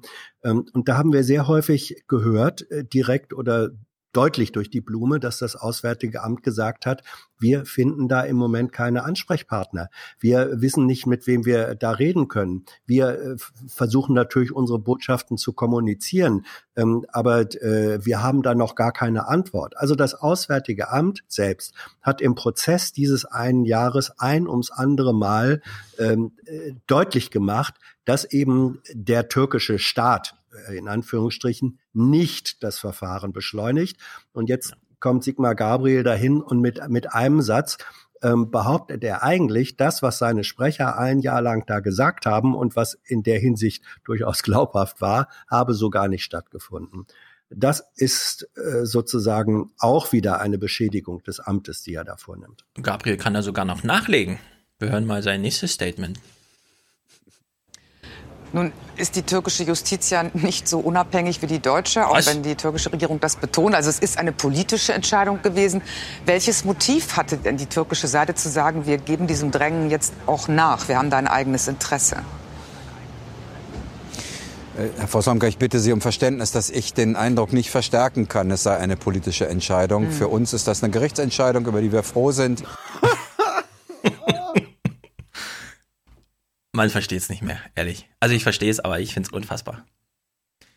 Für Gabriel ist Erdogan jetzt wieder so ein ganz normaler Gesprächspartner, sagt Das ist genau lustig. Vor einem Jahr haben die Türken, die türkische Regierung, nicht die Türken, ja, sondern die türkische Regierung hat, glaube ich, deutsche Außenpolitik mit, keine Ahnung, Nazi-Zeiten verglichen oder mhm. sowas. Mhm. Und jetzt sind sie alle wieder nett zueinander. Das ist. Ja. Ist da, ich meine, das würdest du, äh, Tyler, wenn, wenn jemand deine Freundin als Geisel nehmen würde und ein Jahr ja. lang in den Keller, Keller sperren würde und ja. sie dann rauslässt, dann bedankst du dich natürlich auch beim Geiselnehmer und sagst, Dankeschön, das war doch eine so, nette Zeit. So habe ich meine Freundin kennengelernt. ja. Du lädst sie dann gleich mal zum Essen ein, ja? Also für Sigmar Gabriel ist Erdogan jetzt wieder ein ganz normaler Gesprächspartner. Ja. Also Sechs Deutsche sind möchte sagen, Haft.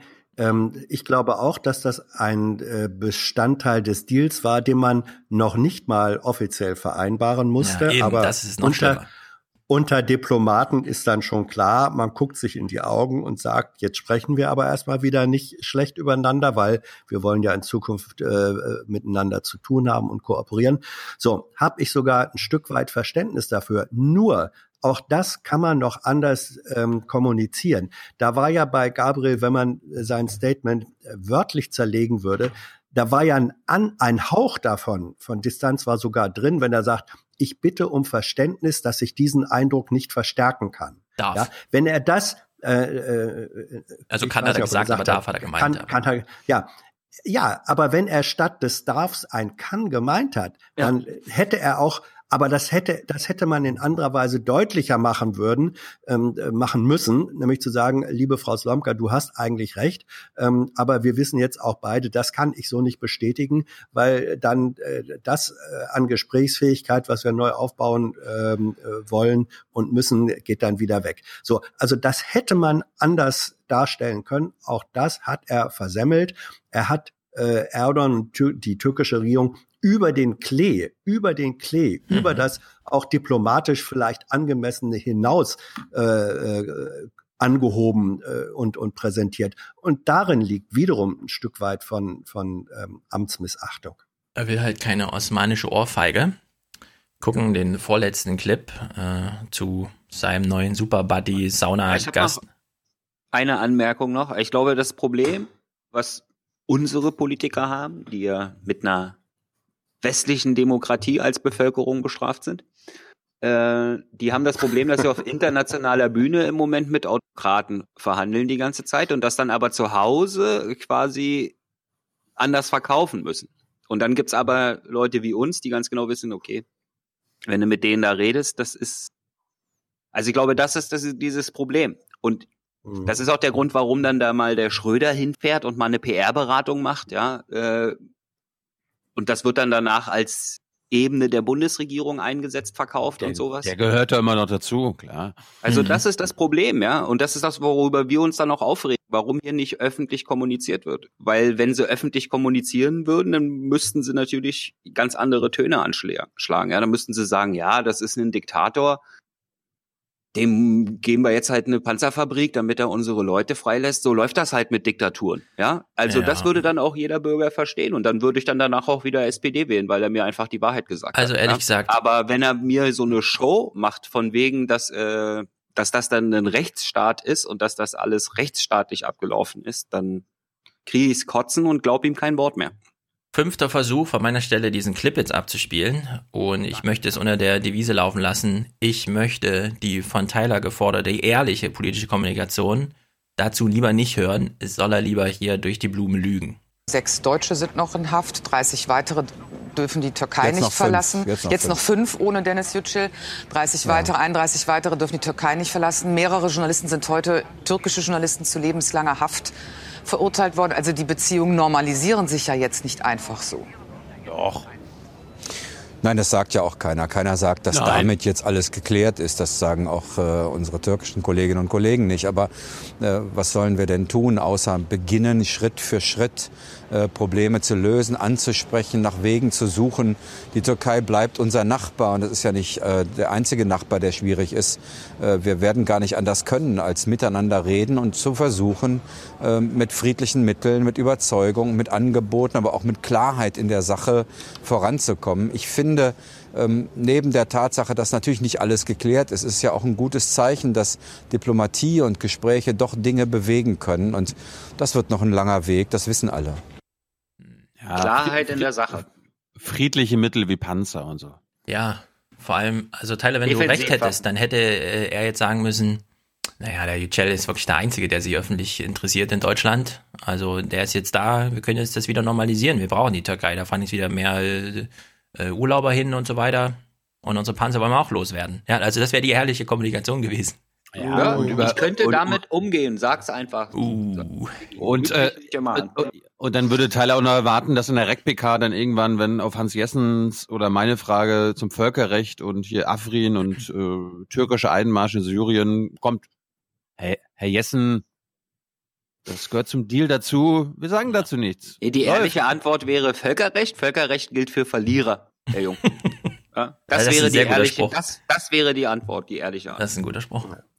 Ich möchte noch Also auf, echt? einen, auf einen weiteren äh, Aspekt hinweisen, wo auch äh, die deutsche Seite eigentlich Chancen vergeigt hat. Ähm, das ist ja kein Zufall, äh, dass Dennis Yücel ziemlich exakt am Jahrestag, ein Jahr nachdem er eingebuchtet worden ist, Mhm. wird er freigelassen.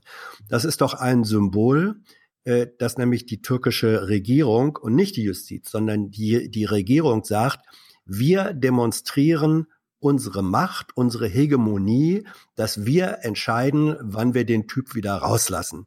Und das in der Verbindung, ein Jahr, ein Jahrestag ist ein symbolisches Datum. Wenn die sagen, wenn wir entscheiden zum symbolischen Datum, lassen wir ihn raus, dann ist das eine Demonstration von Macht und dann noch in Verbindung mit der Unverschämtheit einer dreiseitigen Anklageschrift, die nichts beinhaltet. Wenn man das deutlich macht, durch diese beiden zusammengefassten Akte demonstriert äh, die türkische Regierung, dass es sich um einen Willkürakt aus eigener äh, Anmaßung äh, handelt und dass man das einfach so hinnimmt und nicht zumindest auch deutlich macht, damit begibt man sich einer Chance, denn eigentlich ein Stück weit ist auch Erdogan der Verlierer, denn für den, für den türkischen Regierungschef ist das natürlich eine Schmach. Der hat ja im Lauf dieses Jahres Nee, gesagt, Dennis so, Yücel ist halt, in Istanbul halt, kein halt, Thema. Halt, Erdogan hat gesagt, und der Satz ist in der Öffentlichkeit, solange Genau. ich im Amt bin, wird Dennis Yücel nicht freigelassen. Ja, und an diesem Statement, an diesem Statement ist Erdogan selber auch gescheitert, durch welche Gründe auch immer. Warum das nicht kommuniziert wird, sondern warum man der türkischen Regierung durch die Verbindung des symbolischen Jahrestages mit der Unverschämtheit einer inhaltsleeren dreiseitigen Anklageschrift zulässt, dass sie die Hegemonie der Entscheidung äh, übernehmen. Auch das finde ich hat äh, mindestens die deutsche Seite äh, ihre Chancen auf Darstellung dessen, was tatsächlich ist, ein Stück weit verpasst. Und das finde ich auch deprimierend. Ja, die Anklageschrift ist natürlich nicht ganz inhaltsleer, sondern da stehen zum einen naja. aufgelistet die Texte drin, weshalb man glaubt, er sei so gefährlich. Texte und die Forderung auf 18 Jahre Haft. Das meine ich mit inhaltsleer. also das ist einfach äh, grandioser Fuck Unverschämt. Ja. ja. Gabriel, vielleicht schaffen wir es, diesen Clip jetzt einfach zu gucken, ohne ihn zu kommentieren, weil er wirklich für sich selbst steht. Sag Mats ab vorher. Das funktioniert im Fernsehen auch, sind alle still. Mats ab. Aber Sie würden Sie gerne diese Verantwortung weiter als Außenminister tragen? Dahin zielte meine Frage. Ich habe Sie schon verstanden, aber vielleicht verstehen Sie, dass ich kein Interesse daran habe, die Lösung eines humanitären Falls mit Personalfragen zu verknüpfen. Nein. Ganz im Ernst. Das war mir ziemlich, nein, nicht ziemlich, es war mir völlig egal. Darum darf es nicht gehen. Wir setzen uns jetzt seit Monaten dafür ein. Seit Oktober führen wir solche Gespräche, dass es gleichzeitig in der SPD eine Personaldebatte über den, das Außenministerium gegeben hat. Äh, das wussten wir damals nicht und das darf uns auch nicht interessieren. Ich meine, das wäre ja abenteuerlich. Nein, wir erinnern uns an die letzten Aufwachenfolgen. Marietta Slomka macht sich ja Sorgen um Sigmar Gabriel. Marietta ist ja der Meinung.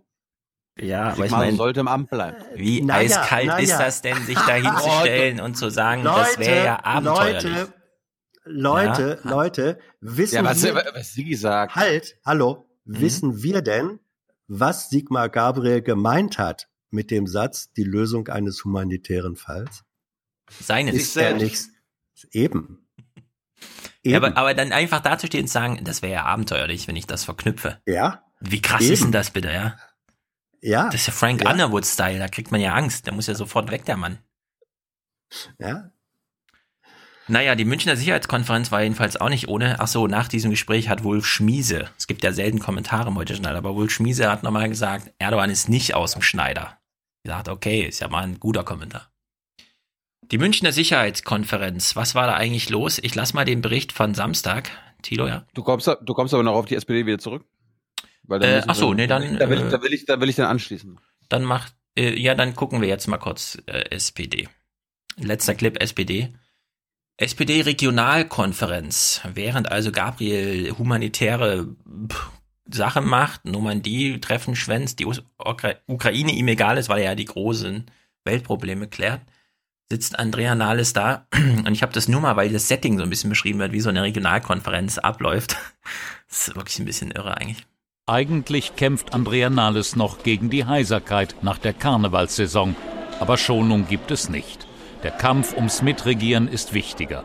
Drei Minuten Kameras erlaubt in Hannover. Die neuesten Umfragewerte, die SPD bei 16 Prozent, die drei Buchstaben der Partei lassen sich jetzt auch lesen wie 16 Prozent Desaster. Ja, da sitzen sie wie bei so einem Ortsgewerkschaftstreppen äh, an so einem Tisch und machen Markt der Möglichkeiten und alle stürzen sich auf Nahles und sie erklärt dann irgendwie fünf Leuten, die noch was verstehen, umstehend, umsitzend, erklärt sie dann so ein bisschen, was die SPD jetzt vorhat. Naja, so rettet man jedenfalls die Partei offenbar. Da können wir ja gleich bleiben, weil das ist ein guter Übergang äh, zu den Regierungsberichten, die sich natürlich auch um diese Regionalkonferenzen ähm, Gedanken gemacht haben, haben diese Regionalkonferenz in Hannover besucht, wo Nahles mit Stefan Weil, Lars Klingbeil, ne, die beiden Niedersachsen mhm. aufgetreten ist. Und was war dann jetzt als erstes? Ach so, äh, die haben sich mal in der AD gedacht, ja, wir fragen mal ein paar alte Sozen, was die davon halten. Wie läuft's denn bei der SPD? Gut 460.000 SPD-Mitglieder haben nun die Wahl.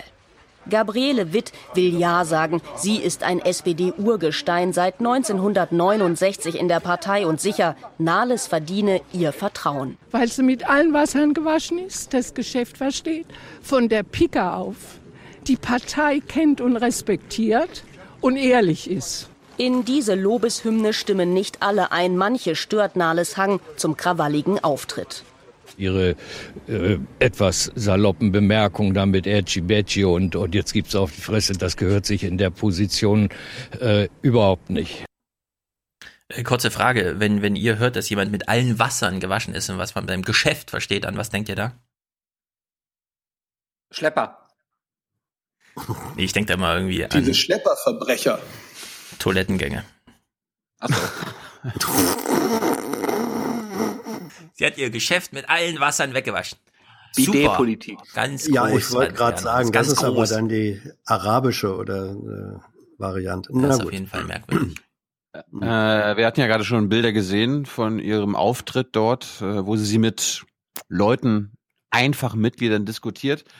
Sie hat äh, dann, solange die Kameras da waren, wir haben ja gerade gehört, die waren, durften drei Minuten dabei sein, hat sie natürlich sich in Szene gesetzt. Sie kann auch anders. Nahles diskutierend, Nahles zuhörend. Nur kurz dürfen Kameras in den Saal. Die Genossen wollen ungestört sein.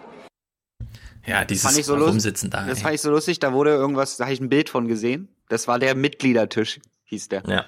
Der Mitgliedertisch halt. Sie geht von Tisch zu Das Tisch. hat mich so an Katzentisch erinnert, so, weißt du, wenn früher als Kinder, wenn bei der Familie gegessen wurde und die Kleinen durften nicht mit bei den Großen am Tisch Mhm. sitzen, dann haben die am sogenannten Katzentisch gesessen oder Kindertisch. Ja. Und, äh, und Frau Nahles hat sich mal zu den Mitgliedern an den Tisch gesetzt. Das fand ich aber kurz, so herrlich. aber- aber die nur Welt erklärt. Ja. Aber halt nur solange die Kameras gelaufen sind. Ja, drei Minuten reicht auch in der Meute. Klar. Äh, wir erfahren mal, was denn die jungen Sozis, die jetzt eher noch nicht 60 Jahre in der Partei sind, äh, von diesem kurzen Zuhören und kurzen Mitdiskutieren von Andrea Nahles halten. Und auch in Hannover rebellieren junge Genossen, weil GroKo-Befürworter die Diskussion dominiert hätten.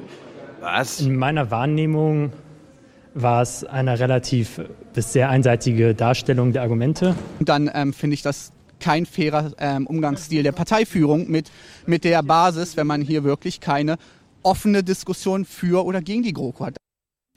Ja, Maurice war auch da und hat uns einen Hörerkommentar von da geschickt.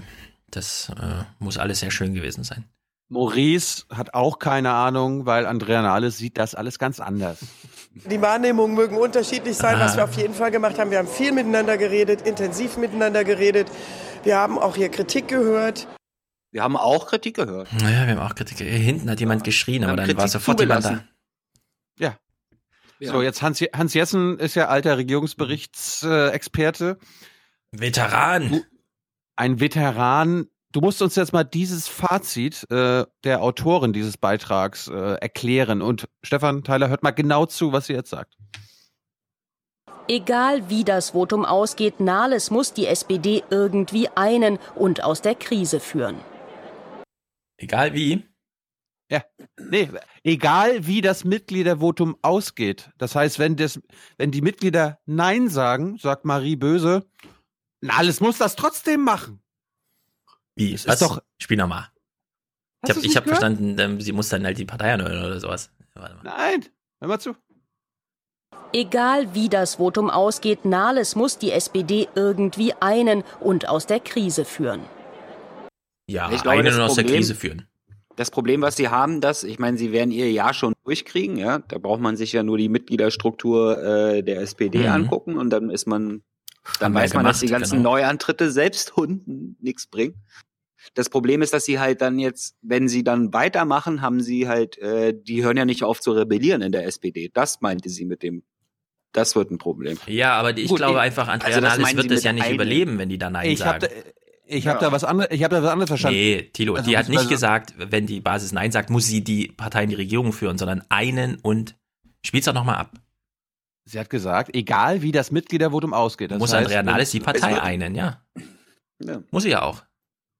Die Hütte brennt und Ja, die, die, jetzt auch nicht. die, die, die Feuer gelegt haben, werden weiterzünden. Selbst wenn's, das ist das Problem, was Nahles haben wird. Wir Das- sind uns doch, wir Ja. sind uns doch einig, wenn es ein Nein der Mitglieder gibt, dann ist Nahles und Scholz Geschichte. Genau, Da sind wir uns ja- einig. Nein, nein. Aber das, in in der Welt bin ich gar nicht. Ich bin in der Welt, in der das Mitgliedervotum definitiv mit einem Ja ausgehen wird. Und dann hat Nahles, die dann, weil es ja mit Ja ausgegangen ist, Mir war weiter nur wichtig zu sagen- sein wird. Sie hat das Problem, dass sie halt dann Ja. die Nein-Leute immer noch Teil ihrer Partei Ich habe Tyler, äh, Thilo eben nur so verstanden, als hätte er gesagt, die Autorin hätte gesagt, selbst wenn die Partei Nein sagt, muss Nahles sie in die Regierung Ja. führen. Jawohl. Nee, Das hat sie nicht gesagt. Das ist doch Quatsch. Hören wir nochmal zu, hören, hören wir noch mal. Egal wie das Votum ausgeht, Nahles muss die SPD irgendwie einen und aus der Krise führen. Ja, einen und aus der Krise führen. Darf ich dazu was sagen? Ja, stimmt. Das Ähm, ging ja aus auch der- eigentlich an dich. Was? Ja, danke. Äh, was die Autoren, also zum einen, ich finde das journalistisch nicht besonders glücklich, wenn am Ende des Beitrags eben doch ein Kommentar, und auch wenn es nur ein kurzer ist, eingeführt, und das war eindeutig ein Kommentar. Äh, was die äh, Autorin zum Ausdruck bringen wollte, ist, glaube ich, dass sie erstens insofern halbwegs safe ist, weil man es besteht, glaube ich, eine sehr hohe Wahrscheinlichkeit, dass zugestimmt wird ähm, und dass Nahles dann sozusagen auf der Grundlage, die sie selber wollte, Parteivorsitzende werden kann.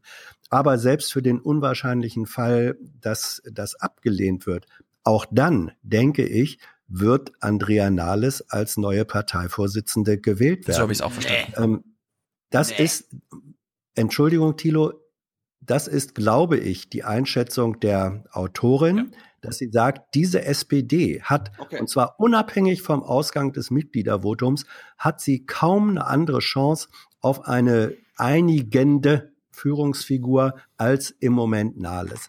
Das ist äh, Nahles Selbsteinschätzung, das ist die Einschätzung vieler äh, auch politischer Kommentatoren, das ist auch die Einschätzung der Autorin hier. Ähm, ich, äh, die kann man haben. Äh, Ich hätte sie vermutlich ähnlich. Ich finde es journalistisch nicht so besonders doll, das am Ende eines solchen Berichts zu stellen. Hätte man absetzen können. Äh, Aber das ist der Fakt. Und ich glaube tatsächlich, ist jetzt mein letzter Satz an dem Punkt, ich glaube wirklich, und es lohnt sich da auch nochmal ähm, das Jung und Naiv, das Thilo mit Andrea Nahles gemacht hat vor gar nicht so langer Zeit, sich anzugucken. Da hast du nämlich ganz am Ende, da war ja noch nicht klar, dass sie da antritt, äh, gefragt, ob sie denn an der Erneuerung, an der nötigen Erneuerung der SPD an führender Stelle mitwirken will. Da ist sie dir fast äh, in die Zustimmungsfalle gelaufen, hat dann gerade eben noch die Kurve gekriegt, aber damit deutlich gemacht, dass sie sehr wohl ihre Rolle genau da sieht. Sie will die neue, wollte damals schon die neue SPD-Führungsfigur werden und jetzt leidet sie ein bisschen darunter, dass das alles viel zu schnell gegangen ist. Eigentlich hätte sie das nämlich erst in zwei Jahren vorgehabt. Ja. Ich will auch nochmal festhalten, wenn die Mitglieder jetzt bis Anfang März ihre Entscheidung machen, ist das ein Beschluss, der überhaupt nicht überstimmt werden kann. Also die Autorin kann gar nicht gemeint und auch nicht gesagt haben, dass die Nahles die Partei dann trotzdem in die Regierung führt. Nein, nein, auch wenn nein, das. GroKo Das- in, nein, nein das- ist. Wir haben Aus doch der gar nicht- Krise wir, führen. Wir haben noch gar nicht über die Regierung geredet. Es geht darum, wenn die Mitglieder zu etwas Nein sagen, was der gesamte Vorstand will, dann ist der Vorstand weg. Ja, aber Nahles ist ja ist nicht im Vorstand. Nahles, die will die nächste Parteivorsitzende Ja, aber werden ist sie ja jetzt noch nicht. Das wird sie ja erst haben. nachdem die Entscheidung. Ja, aber wenn die Entscheidung negativ Nee, ich will jetzt ausfällt, nicht, ich will nicht meine Meinung bekunden. Ich will nur sagen, was Sache ist. Also, wenn die GroKo-Entscheidung auf Nein läuft, kann auch Nahles die Partei nicht in die Regierung führen. Das hast du uns aber gerade erklärt, dass die Autorin das so meinte. Und Nahles Ich gehört, nicht- Ich rede von der Partei, vom Parteivorsitz. Sie meint, ich habe, das habe ich verstanden. Wenn es ein Nein der Mitglieder gibt, dann wird Nahles trotzdem Parteivorsitzende und muss die SPD erneuern. ja, aber wenn wir das wiederholen, Ich- wiederholen ja. wir die Meinung der Autorin, nicht unsere. So, das gilt für Hans und für mich. Wir sagen nur, und ich will nur noch mal anfügen, Andrea Nahles gehört derzeit weder an die Parteispitze, noch in das Präsidium, noch sonst irgendwo hin. Sie kann durchaus aufgrund ihrer parlamentarischen, ja, Fraktionschefin und so weiter in die Rolle des Parteivorsitzenden gewählt werden, ohne dass das heißt, hier ist noch jemand übrig vom alten Partei, äh, von der alten Parteispitze. Das ist halt so nicht gegeben. Also an Nahles, sonst wäre sie ja jetzt gerade als stellvertretende, was weiß ich und so, ja. Aber sie hat null Ämter in dieser SPD und deswegen wäre das durchaus möglich, den Leuten das zu verkaufen und in dem Sinne hat die Autorin da auch recht, auch wenn das nicht meine Meinung ist. Deswegen musst du jetzt nicht dagegen argumentieren. Das ist nicht meine Meinung. Ich sage nur, was die Autorin hier gesagt hat. Und wenn ich das noch anfügen darf, es gibt zwei Ebenen, die man bitte voneinander trennen muss, Thilo. Zum einen hattest du vorhin gesagt, und da hast du falsch zitiert, die Autorin hätte gesagt, Nahles müsse die Partei einen und in die Regierung führen. Dieser Satz ist einfach so nicht gefallen. Den, den Dann tut mir, tut mir das leid. Ich hab's vergessen. Okay, gut. Ja, die zweite Ebene, und das ist die politisch wichtigere, kann äh, eine Frau, die als Autoritätsperson derzeit in der SPD, und zwar völlig egal, welches Amt sie hat, sich voll reinhängt und sagt, ich will, dass wir als Partei äh, diesen äh, Vertrag zustimmen, dass wir GroKo machen. Wenn sie als informelle Führungsperson äh, da von der Partei überstimmt wird, kann sie denn dann überhaupt noch antreten und erste Vorsitzende werden? Da sagst du, kann sie nicht, dann ist sie tot. Und ich sage, kann sie sehr wohl, weil die Not, die Personalnot der SPD derzeit so groß ist, es gibt da überhaupt niemanden anderen, der das könnte. Ich wüsste auch nicht, wer das machen sollte. Also an alles führt da wirklich kein ja, Weg vorbei. Sie, äh, da kann ich nichts mehr zu sagen. Da fällt einem nichts ein. Ja. Aber es ist halt auch blöd, mit so einem blauen Auge zu starten, ne? Wenn das wirklich absolut, ein Nein ist. Absolut. Die geht, die geht angeschlagen da. Wenn sie da reingeht und mit Aber einem Nein ja des ja. Mitgliedervotums, das ja. denke ich auch. Ja. Ja. Gut, ähm, Nahles hat dann, hat dann äh, der Autorin noch einen O-Ton gegeben, den ich auch wieder missverständlich finde von Nahles Seite, beziehungsweise vom Schnitt dieses O-Tons, weil das hört sich so an, als ob Andrea Nahles mit der Autorin und der ARD zusammenarbeiten will. Ich kann das überhaupt nicht alleine schaffen. Äh, ich werde alles geben. Ich bin aber teamorientiert. Ich möchte, dass wir das zusammen schaffen. Ja, das ist der gleiche Trick, wie Olaf, äh, wie den Schulz auch mal gemacht hat. Ich, na, ich will Bundeskanzler werden, aber. Und dann kommt wir. die große Auflistung. Die gehen alle mit, wenn ich gehe. Ich meine, äh, wir wechseln ja. mal den, wir wechseln mal den Regierungsbericht und springen zum ZDF. Die waren auch bei einer SPD-Basis. Mal sehen, was die so sagen. So geht es derzeit vielen in der SPD. Ein Blick in die Partei ganz unten. Die oben vertreten zum großen Teil nicht, was die Basis denkt. Und es wurden in letzter Zeit immer wieder Sachen gegen die Basis durchgesetzt. Und äh, das geht nicht. Leider muss ich das so sagen. Also die der Kontakt zur Basis fehlt manchmal. Denkt mal drüber nach, was ihr da eigentlich macht. Ihr seid auch nur Mitglieder der Partei, ihr seid in die Ämter gewählt worden und äh, jetzt agiert er da wie so kleine Könige. Und das ist nicht in Ordnung. Dann hatten wir uns ja wir hatten ja festgestellt mit Wolfgang Michael zusammen, dass wenn die Jusos und die No-GroKo-Leute in der SPD irgendeine Chance haben wollen, dann brauchen sie auch prominente alte Sozen. Ja, wir haben Rudolf Dressler jetzt letzte Woche gehabt, der sagt, nein, da mache ich nicht mehr mit. Sondierungsergebnis war noch okay. Der Koalitionsvertrag ist eine Katastrophe. Äh, Gesine Schwan hätte ich ja zum Beispiel auch erwartet, dass Gesine Schwan sagt, nein, geht nicht. Gesine Schwan ist auf dem Pro-GroKo-Trip, was mich sehr überrascht. Nee. Gerade weil sie auch bei uns, auf, als wir auf Parteitag waren, ja auch auf der anderen Ebene war. Das überrascht mich. Aber es gibt einen anderen alten prominenten Sozen, den man bundespolitisch jetzt noch nicht so kennt, aber in Süddeutschland auf jeden Fall. Der ist jetzt auch auf Dressellinie. Was waren denn die großen Signale aus äh, Berlin, dass man um jeden Preis aus der Regierung hinaus will, dass man aber doch wieder hinein will und dann wird sofort gekämpft, äh, wer tritt zurück, damit er einen anderen Posten bekommt. Äh, gleichzeitig wird aber der Parteibasis verboten, überhaupt über Personalien zu reden, weil man die vollkommen einsam unter sich ausmachen will. Also ein solches Desaster habe ich in 52 Mitgliedsjahren noch nie erlebt. Sehr gut. So, weil wir jetzt hier ein Service-Podcast sind und ich dann nicht davon ausgehen kann, dass Alexander Tyler und die Hans-Jessen-Show sich alle unsere Sendungen anhören, habe ich jetzt hier nochmal äh, die drei Gegenkandidaten, die es bisher gibt von Andrea Nahles, äh, aufgelistet. Zwei kennen wir ja schon, Stefan und ich. Den dritten kennst du auch noch nicht, Stefan. Hm. Das ist, das ist der Berufsschullehrer. Also, Tyler, du, du musst uns jetzt sagen. Solange es nicht der Volkslehrer Clip, ist. Tyler, äh, du bist ja eigentlich pro Nahles, aber falls Andrea Nahles krank aus, wird die nächsten Wochen. Aus reinen Unterhaltungsgründen. Genau. Wer würde dir von den dreien jetzt am besten als SPD-Chef gefallen? Und Hans Jessen Show, du musst auch diese Frage beantworten. Film ab. Aufbegehren. Erstmals in der Geschichte der SPD wollen Mitglieder unabhängig von der Spitze für den Partei äh, die Musik kommt nicht von mir. Vorsitz kandidieren. Der Jurist Udo Schmitz sagt, ihm reicht's die Basis, oder zumindest was ich immer mitkriege von der Basis, hat im Prinzip die Nase gestrichen, voll von dem, was an Geschacher, zumindest sieht es so aus, äh, im Präsidium, in dem Vorstand stattfindet. Der Berufsschullehrer Dirk Dietrich erhofft sich von seiner Kandidatur einen Weckruf für die verunsicherte Partei. Mut, mutig sein, nach vorne gehen, sich nicht alles gefallen lassen, den Diskurs zu üben und die Demokratie vor allen Dingen zu leben. Es ist ja nur demokratisch, wenn man eine Wahl haben will, dass also mindestens zwei Leute da sind. Flensburgs Oberbürgermeisterin Simone Lange sagt, bei 16 Prozent in Umfragen muss sich etwas ändern.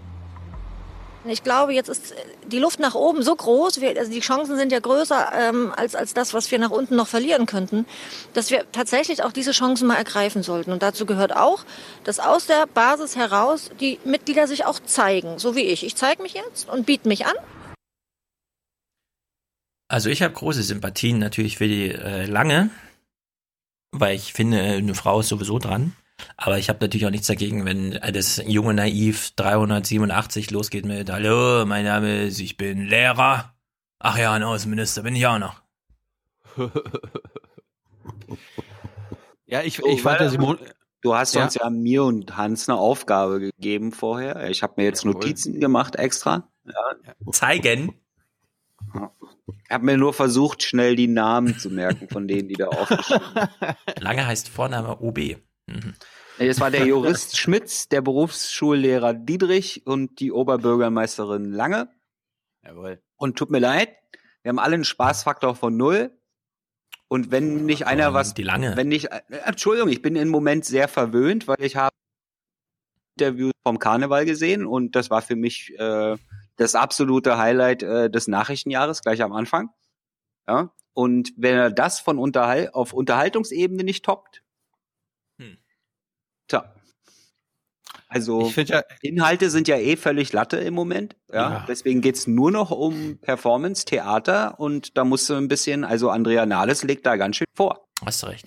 ich, ich bin da ja auch völlig bei Stefan. Also die Simone Lange ist eine gute Kandidatin, die sich jetzt auch für unseren Typen einsetzt. Ja. Simone Lange ist pro Sigmar Gabriel. Simone Lange möchte, dass Sigmar Gabriel, dieser tolle Außenminister, auch Außenminister bleibt. Mhm. Hat sie gestern gesagt.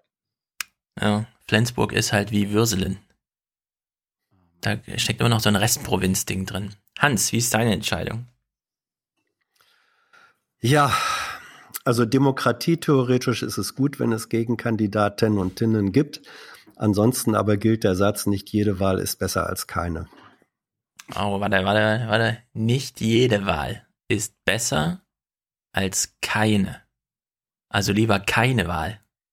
Von den dreien würde ich, so gut ich es finde, äh, dass sie antreten und ich wünsche ihnen recht viele Stimmen, die deutlich äh, die Proteststimmen sein mögen gegen äh, die ausgekungelte Bewerbung. Ähm, nur unabhängig davon, von den dann vier Kandidatinnen und Kandidaten, äh, äh, unter den, das, das kleinere Übel ist dann doch Andrea Nahles. Angenommen. Es, Es sind ja noch ich ein meine, paar. es, Hm? Es müsste eigentlich jetzt wirklich einer, der äh, jemand, der Chancen hat, äh, sich aufstellen, Ja. aber das trauen sie sich nicht. Und Nein, es gibt sie nicht. Das will ich ja ja gut, fragen. äh, äh, es könnte Hilde Mattheis oder Bülow probieren, aber die wollen sich nicht verbrennen. Nee, die werden es auf keinen So Fall. es. Also, die, Die werden es es auf keinen auf Fall. gar keinen Fall. Aber die Kevin lange. Kühnert hätte im Moment eine Außenseiterchance, aber der hat auch das falsche Geschlecht in der Situation. Ähm, äh, wenn, wenn Kevin Kühnert. Das kann man ja äh, ändern heutzutage.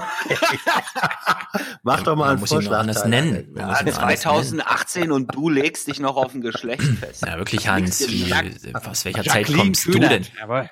Also, äh, anders gefragt. Der nächste Parteitag ist ja nicht morgen, sondern ist ja noch ein bisschen.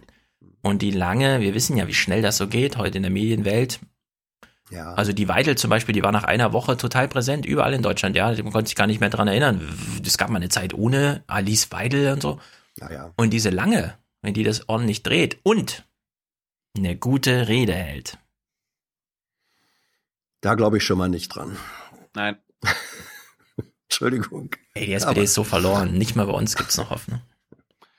Es gibt aber Hoffnung bei Berlin direkt, weil äh, im ZDF hat man jetzt plötzlich festgestellt, dass es auch andere Jusos gibt, außer Kevin Kühnert. Und zwar die, Lieb die Lieblings-Juso von Stefan Schulz. Die GroKo-Gegner fordern Inhalt vor Personal. Was will, Jawohl, was Berlin. ist die SPD? Wir müssen uns auf diese Kernpunkte einigen und so muss eine neue sozialdemokratische Partei aussehen. Glaubwürdig und wirklich eben ganz klar, wes- wessen Interessen sie vertritt. Und dann ist es mir egal, welche Nase das dann vor der Kamera vertritt. Darum geht es nicht. Ich bin für eine neue U40 SPD mit Annika vorne am Steuer. Annika, Annika soll Andrea herausfordern. Ja. Sie hat, sie Ja. hat, ich erinnere nochmal, die erste Aussprache beim Parteitag nach, äh, wie hieß er nochmal? Ach so, Martin Schulz gemacht und es war Spektek. Wer? Wer? Ja, dieser Wöselen, weißt du? Naja. Ja.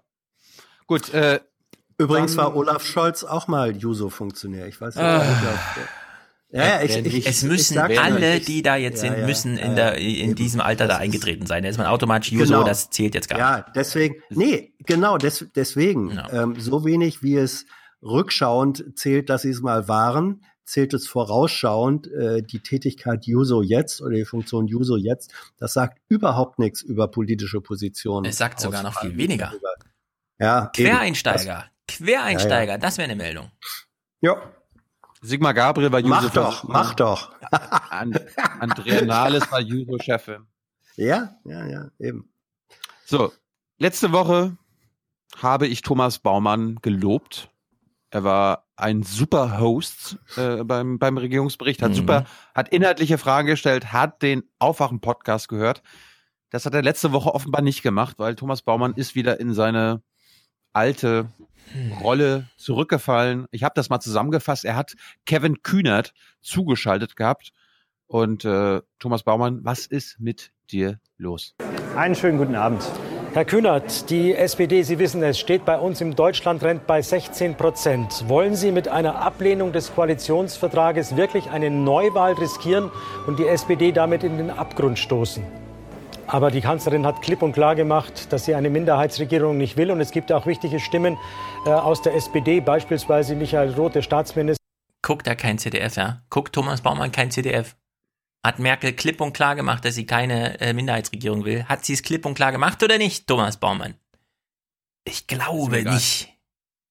Aber gut, der AD-Mann guckt kein CDF. Warum auch? Minister im Auswärtigen Amt, der sagt, eine Minderheitsregierung wäre für dieses Land schädlich.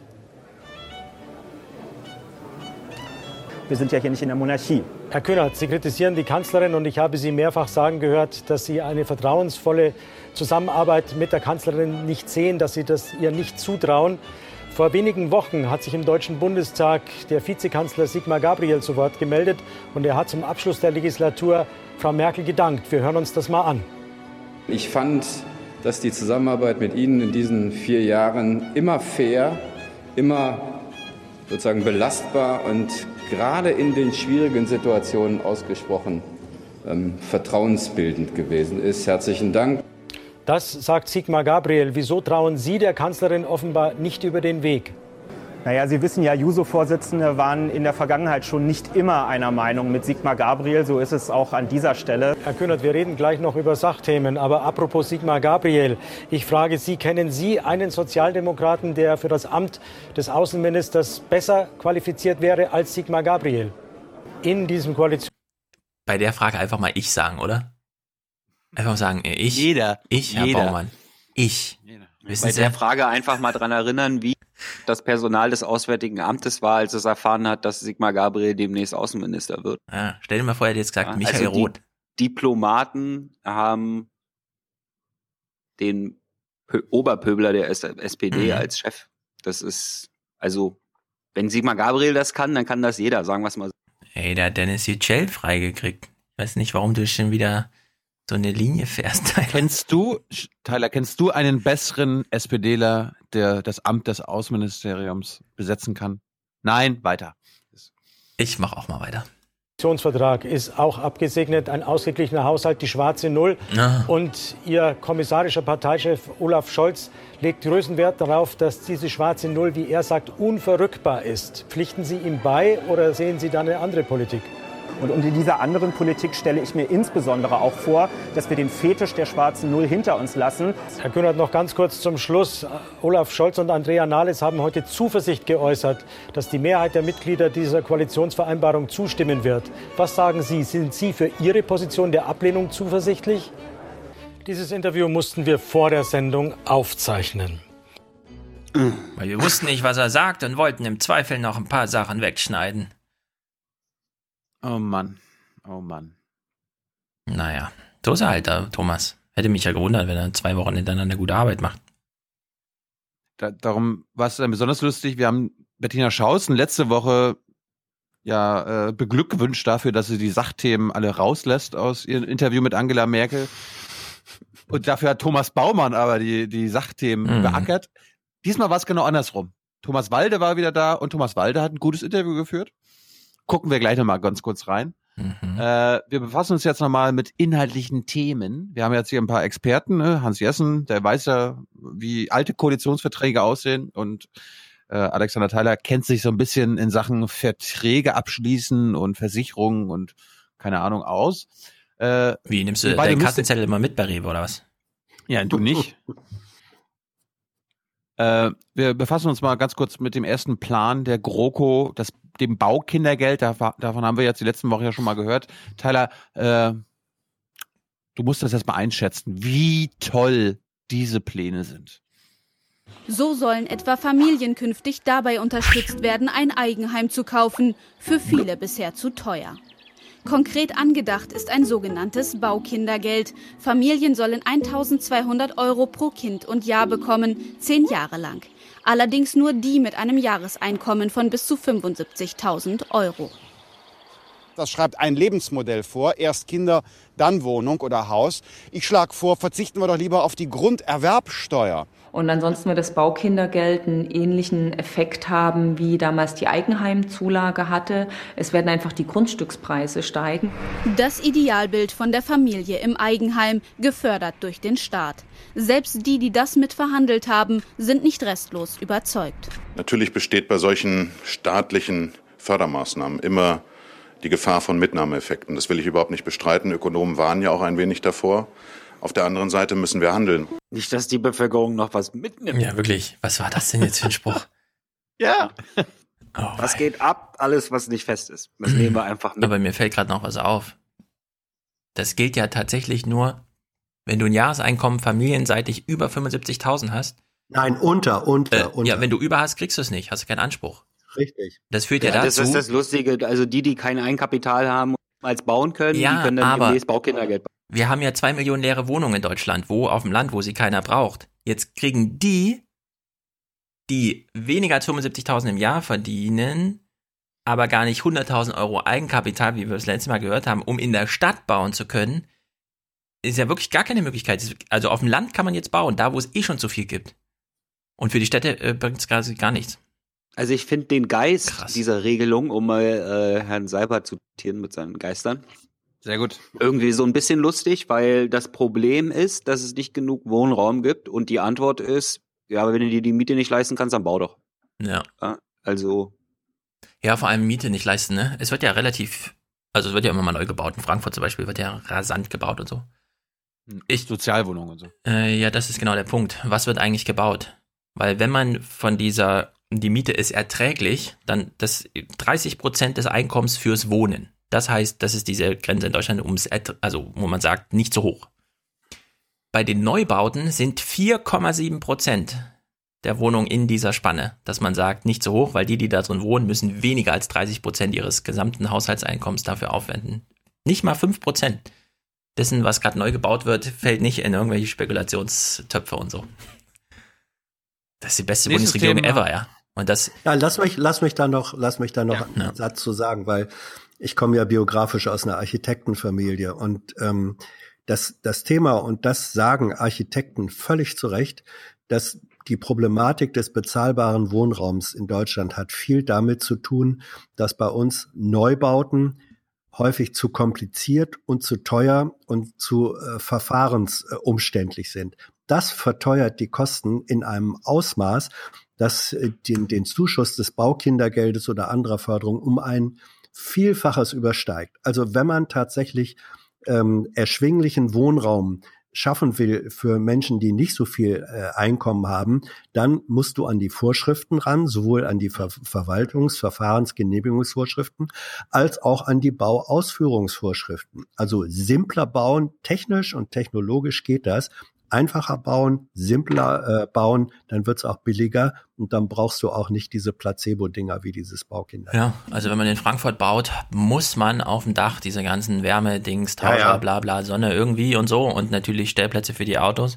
Und ich frage mich auch, Silicon Valley und so, ja, so viele tolle Ideen, also in Anführungszeichen tolle Ideen, aber das eigentliche Problem, einfach mal ein bisschen billiger wohnen, ja, da kommt dann wieder Aldi um die Ecke und sagt, also wir können unsere alten Supermärkte abreißen, stellen wir halt eine Wohnung drauf. Und wenn die fragen, wieso ist es bei euch so billig? Na, wir können halt rechnen. Das ist das Zitat dann von denen. Wieso können die anderen alle nicht rechnen, ja? Beziehungsweise, warum baut nicht einfach der Staat selbst wieder? Also die Kommunen und so. Das verstehe ich am allerwenigsten. Ja, ich war, äh, Entschuldigung, zu dem Thema Bauen. Ich war letztens privat in Wien und da habe ich mich von einem Bekannten aus Wien der hat mich dann eingeladen, mal aus dem Zentrum rauszufahren und ist dann in den roten Norden gefahren, wie er es genannt hat, ja, und war dann in so einem Restaurant, was in so einem Gebäude ist, was der Stadt gehört.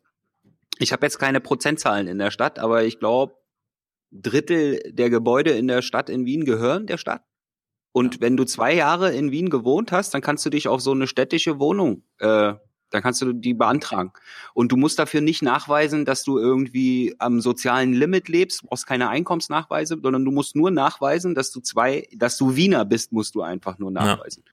Und weißt du, was diese Wohnungen dann kosten? Peter Pilz, 300 Euro Zwei, oder so hat er bezahlt. Ja, 300, 300 Euro. Ja, in der, in der, in der Stadt, da bezahlst ja. du in Berlin 1200 Euro für. Ja. Also die sollen doch einfach, wenn sie ein Problem haben, sollen sie städtische Wohnung bauen. Ja, es gibt andere ja, Konzepte. Das, das, hm. das, Problem wird, ist erkannt. Es gibt bessere Konzepte als diese scheiß österreichische Lösung, nämlich die Mietpreisbremse. ja.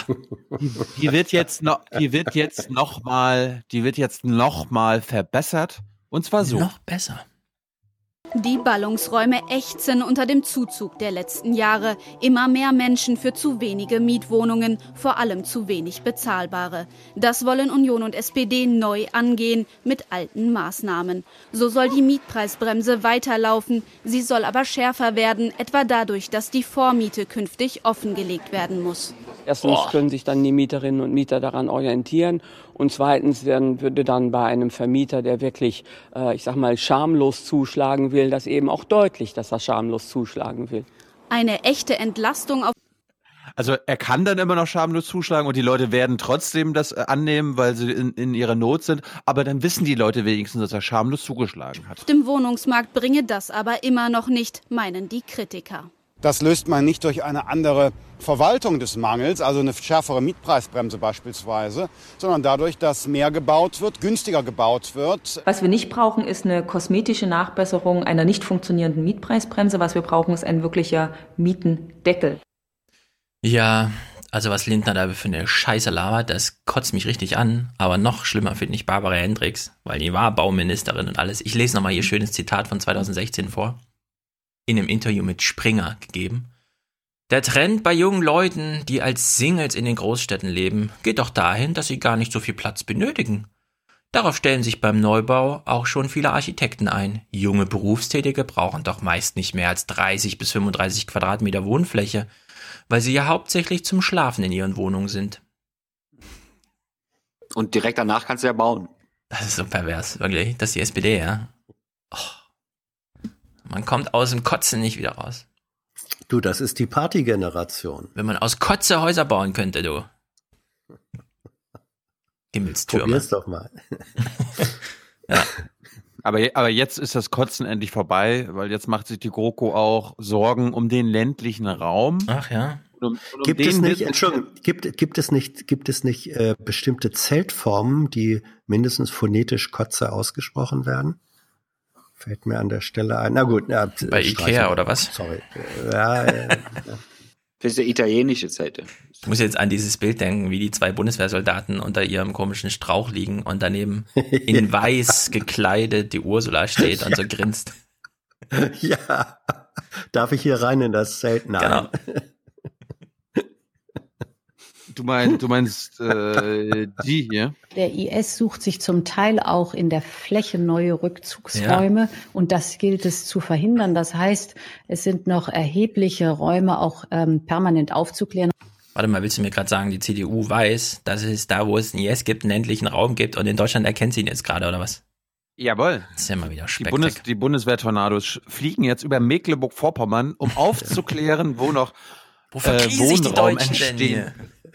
Der, der junge, das junge IS-Mitglied braucht aber auch nicht mehr als 30 Quadratmeter Raum. Das stimmt. Da soll man ins Bistro gehen.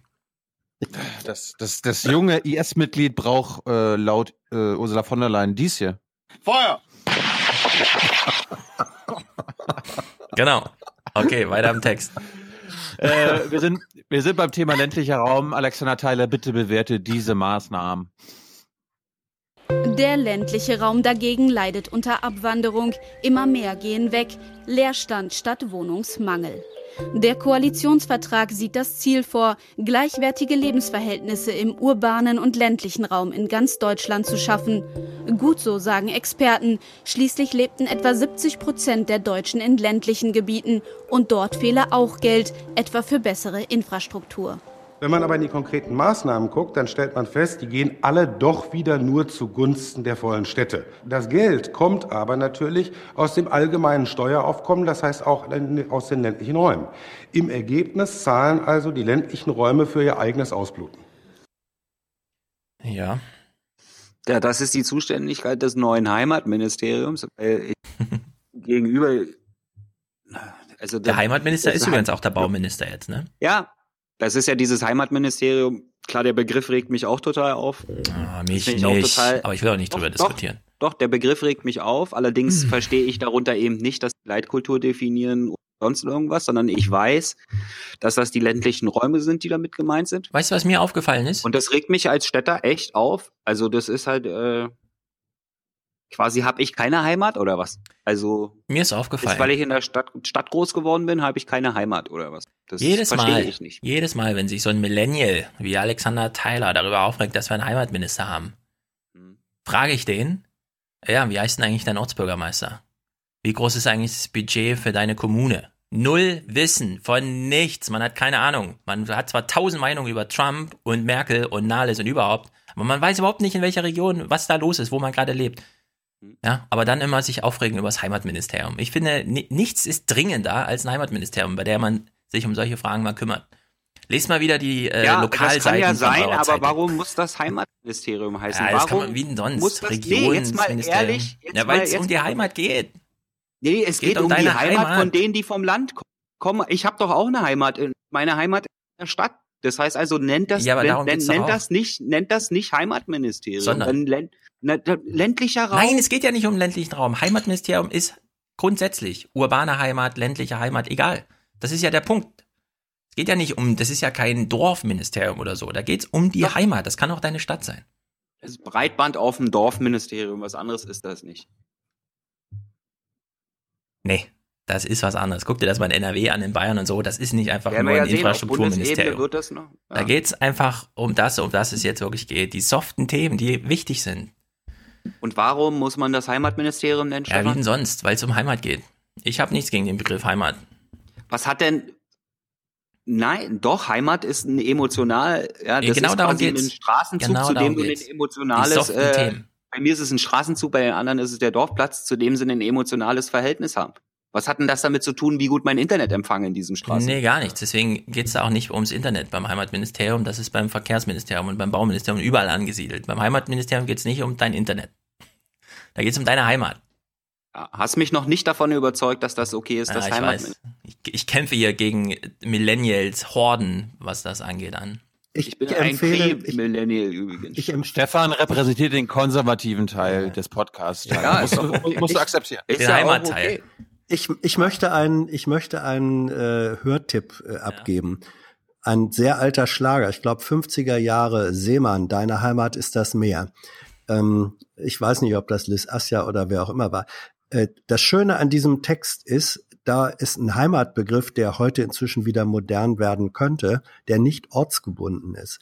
Äh, Heimat äh, äh muss ja nicht heißen, das ist die Vorstellung meines Dorfes, wo auch jeder Gartenzaun äh, sich nie ändern darf und in 50 Jahren alles noch so äh, sein soll, wie es vielleicht vor zehn Jahren war oder auch nicht, sondern wenn man sagt, Heimat ist etwas Inneres, was zu mir gehört, was ja. mich ausmacht. Zum Beispiel gibt es Schriftsteller, die zu Recht sagen, Heimat ist für mich Sprache. Ich finde meine Beispiel, Heimat genau. in, meiner, in meiner Sprache. Also Heimat hat ganz viel mit Identität zu tun und ich finde, man darf diesen Begriff überhaupt nicht diesen rückwärtsgewandten äh, Heimatvertriebenen äh, der AfD überlassen, ja. sondern ein, ein moderner Heimatbegriff ist das genaue Gegenteil genau. davon. Ein moderner Heimatbegriff, eine, eine innere Identitätsstruktur, die mit mir, wo auch immer ich in der Welt ich bin, und dazu gehören solche Kindheitsortserlebnisse dazu aber doch nicht in dem Sinne, dass ich sage, es muss überall so sein, sondern es ist eine innere Fundierung, auf deren Grundlage ich mich dann frei bewegen kann. Wenn man so rum diesen Heimatbegriff äh, angeht, dann kann der eine wunderbare, gute Dimension sein. Und äh, wenn ich Horst Seehofer zutrauen würde, dass er Heimat in dieser äh, Definition erweitert, dann wäre ich sehr dafür, ein Heimatministerium zu haben. Gleichwohl fürchte ich, es ist nicht so, sondern er meint es ganz anders. Deswegen Kann ja sein, dass wir einen falschen Heimatminister haben, aber dass wir das Ministerium haben, finde ich gut. Passt schon. ja. Genau. Dann war Michael Müller zu Gast und es ging wirklich um Inhalte. Das ist mein Michael Ortsbürgermeister. Das ist mein Ortsbürgermeister. Das ist unser Oberbürgermeister. Seht Ja, eben, unser Ortsbürgermeister. Mein Ort ist Berlin. Und der hat da irgendwie Bauen und Wohnen, worum es ja gerade ging, mitverhandelt oder äh, geschäftsführend verhandelt äh, für die SPD. Und äh, Thomas Walde hat ihm da inhaltliche Fragen gestellt. Ich war ganz, mir war ganz komisch. Ja, wo, wo sind wir denn hier? Bei einer politischen Sendung? Na, komisch. Aber ihr beide, äh, Hans, ah, Stefan kann auch mitmachen und Tyler, ihr müsst jetzt mal auf das Antwortverhalten von Michael Müller achten. Fällt euch da etwas auf, was euch vielleicht bekannt vorkommt? Hm, wir haben ja in den letzten Monaten etwas gemacht miteinander. Herr Müller, Sie haben Wohnen und Mieten für Ihre Partei verhandelt. Inwieweit sind denn die geplanten Veränderungen, zum Beispiel bei der Mietpreisbremse, ähm, ein Eingeständnis, dass Ihre bisherigen Maßnahmen, wie die Mietpreisbremse, nicht genug gebracht haben?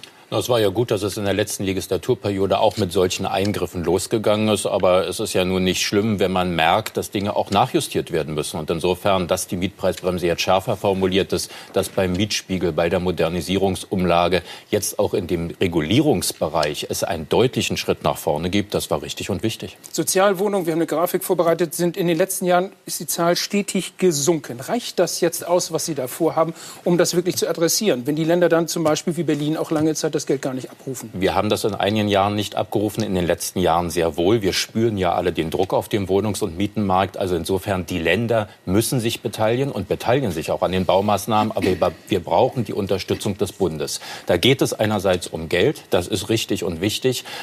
Was ist denn da los? Er spürt was, es ist richtig und wichtig. Hat er sich das abgeguckt hier? Nee, das ja, ist, äh, das Müller antwortet ja. überhaupt Bürgerinnen und nicht. Bürger spüren das. Müller hat so einen Stil zu antworten, das ist rein immer so, ach, ist doch alles in Ordnung, worüber regen Sie sich? Also, ich kann die Aufregung von dem Journalisten hier gar nicht verstehen, liebe Zuschauer. Wir mhm. sind die Guten, ich, alles ist richtig. Ja. Wir ja. haben es wir haben es gemacht, weil es dringend ist. Es ist wichtig. Ich weiß gar nicht, was ihr von mir wollt. Das ist so, das ist, das ist so diese Müller-Art quasi, äh, eigentlich quasi die Kritik im Nichts verschwinden zu lassen. Also die, die Kritik als unberechtigt abzutun. Das ist, was Müller macht die ganze Zeit. Ich stelle mir gerade die Frage, ob Michael Müller äh, unter Pseudonym möglicherweise maskiert bei der Aufzeichnung einer Fernsehsendung dabei gewesen sein könnte und sich hat inspirieren lassen. Kann ich mir nicht vorstellen. Der hat einfach genau, ganz genau RecPK geguckt. Und deshalb äh, ist es richtig und es ist wichtig. Äh, auch deswegen ist das richtig und wichtig. Das ist, denke ich, richtig und wichtig. Ähm, richtig und wichtig ist nur, dass ähm, der Sachverhalt umfänglich aufgeklärt wird. Na gut. Dann eine typische Szene für den Aufwachen-Podcast. Äh, Michael Miller will am liebsten über Inhalte sprechen und äh, Thomas Walde tut ihm natürlich den Gefallen und es ist ein perfekter Übergang von der Antwort von Müller auf die nächste Frage von Thomas Walde. Dass wir wirklich mal über den Koalitionsvertrag reden können. Und das findet Tage, auch statt. Die letzten Tage noch nicht. Da war die voll, SPD voll auf mit sich selbst beschäftigt. Naja, vielleicht findet es ja auch medial nicht statt. Aber es ist schon so, und ich erlebe das an diesen ganzen Basiskonferenzen ja auch, dass jetzt viele auch genervt sind von dem Hin und Her. Sie wollen, dass Parteien Verantwortung übernehmen, nicht wie die FDP einfach wegrennt. Und sie wollen jetzt endlich auch über die Inhalte reden. Und das tun wir auch medial. Wir berichten ja, was ist. Und was ist, ist, dass die SPD sich sehr schön mit den eigenen Personalfragen beschäftigt. Zum Beispiel mit der Frage, was aus Sigmar Gabriel wird. Naja. Was soll man dazu noch sagen? Thomas Walder, der gestern einen guten Tag auf Twitter. Erzähl doch mal.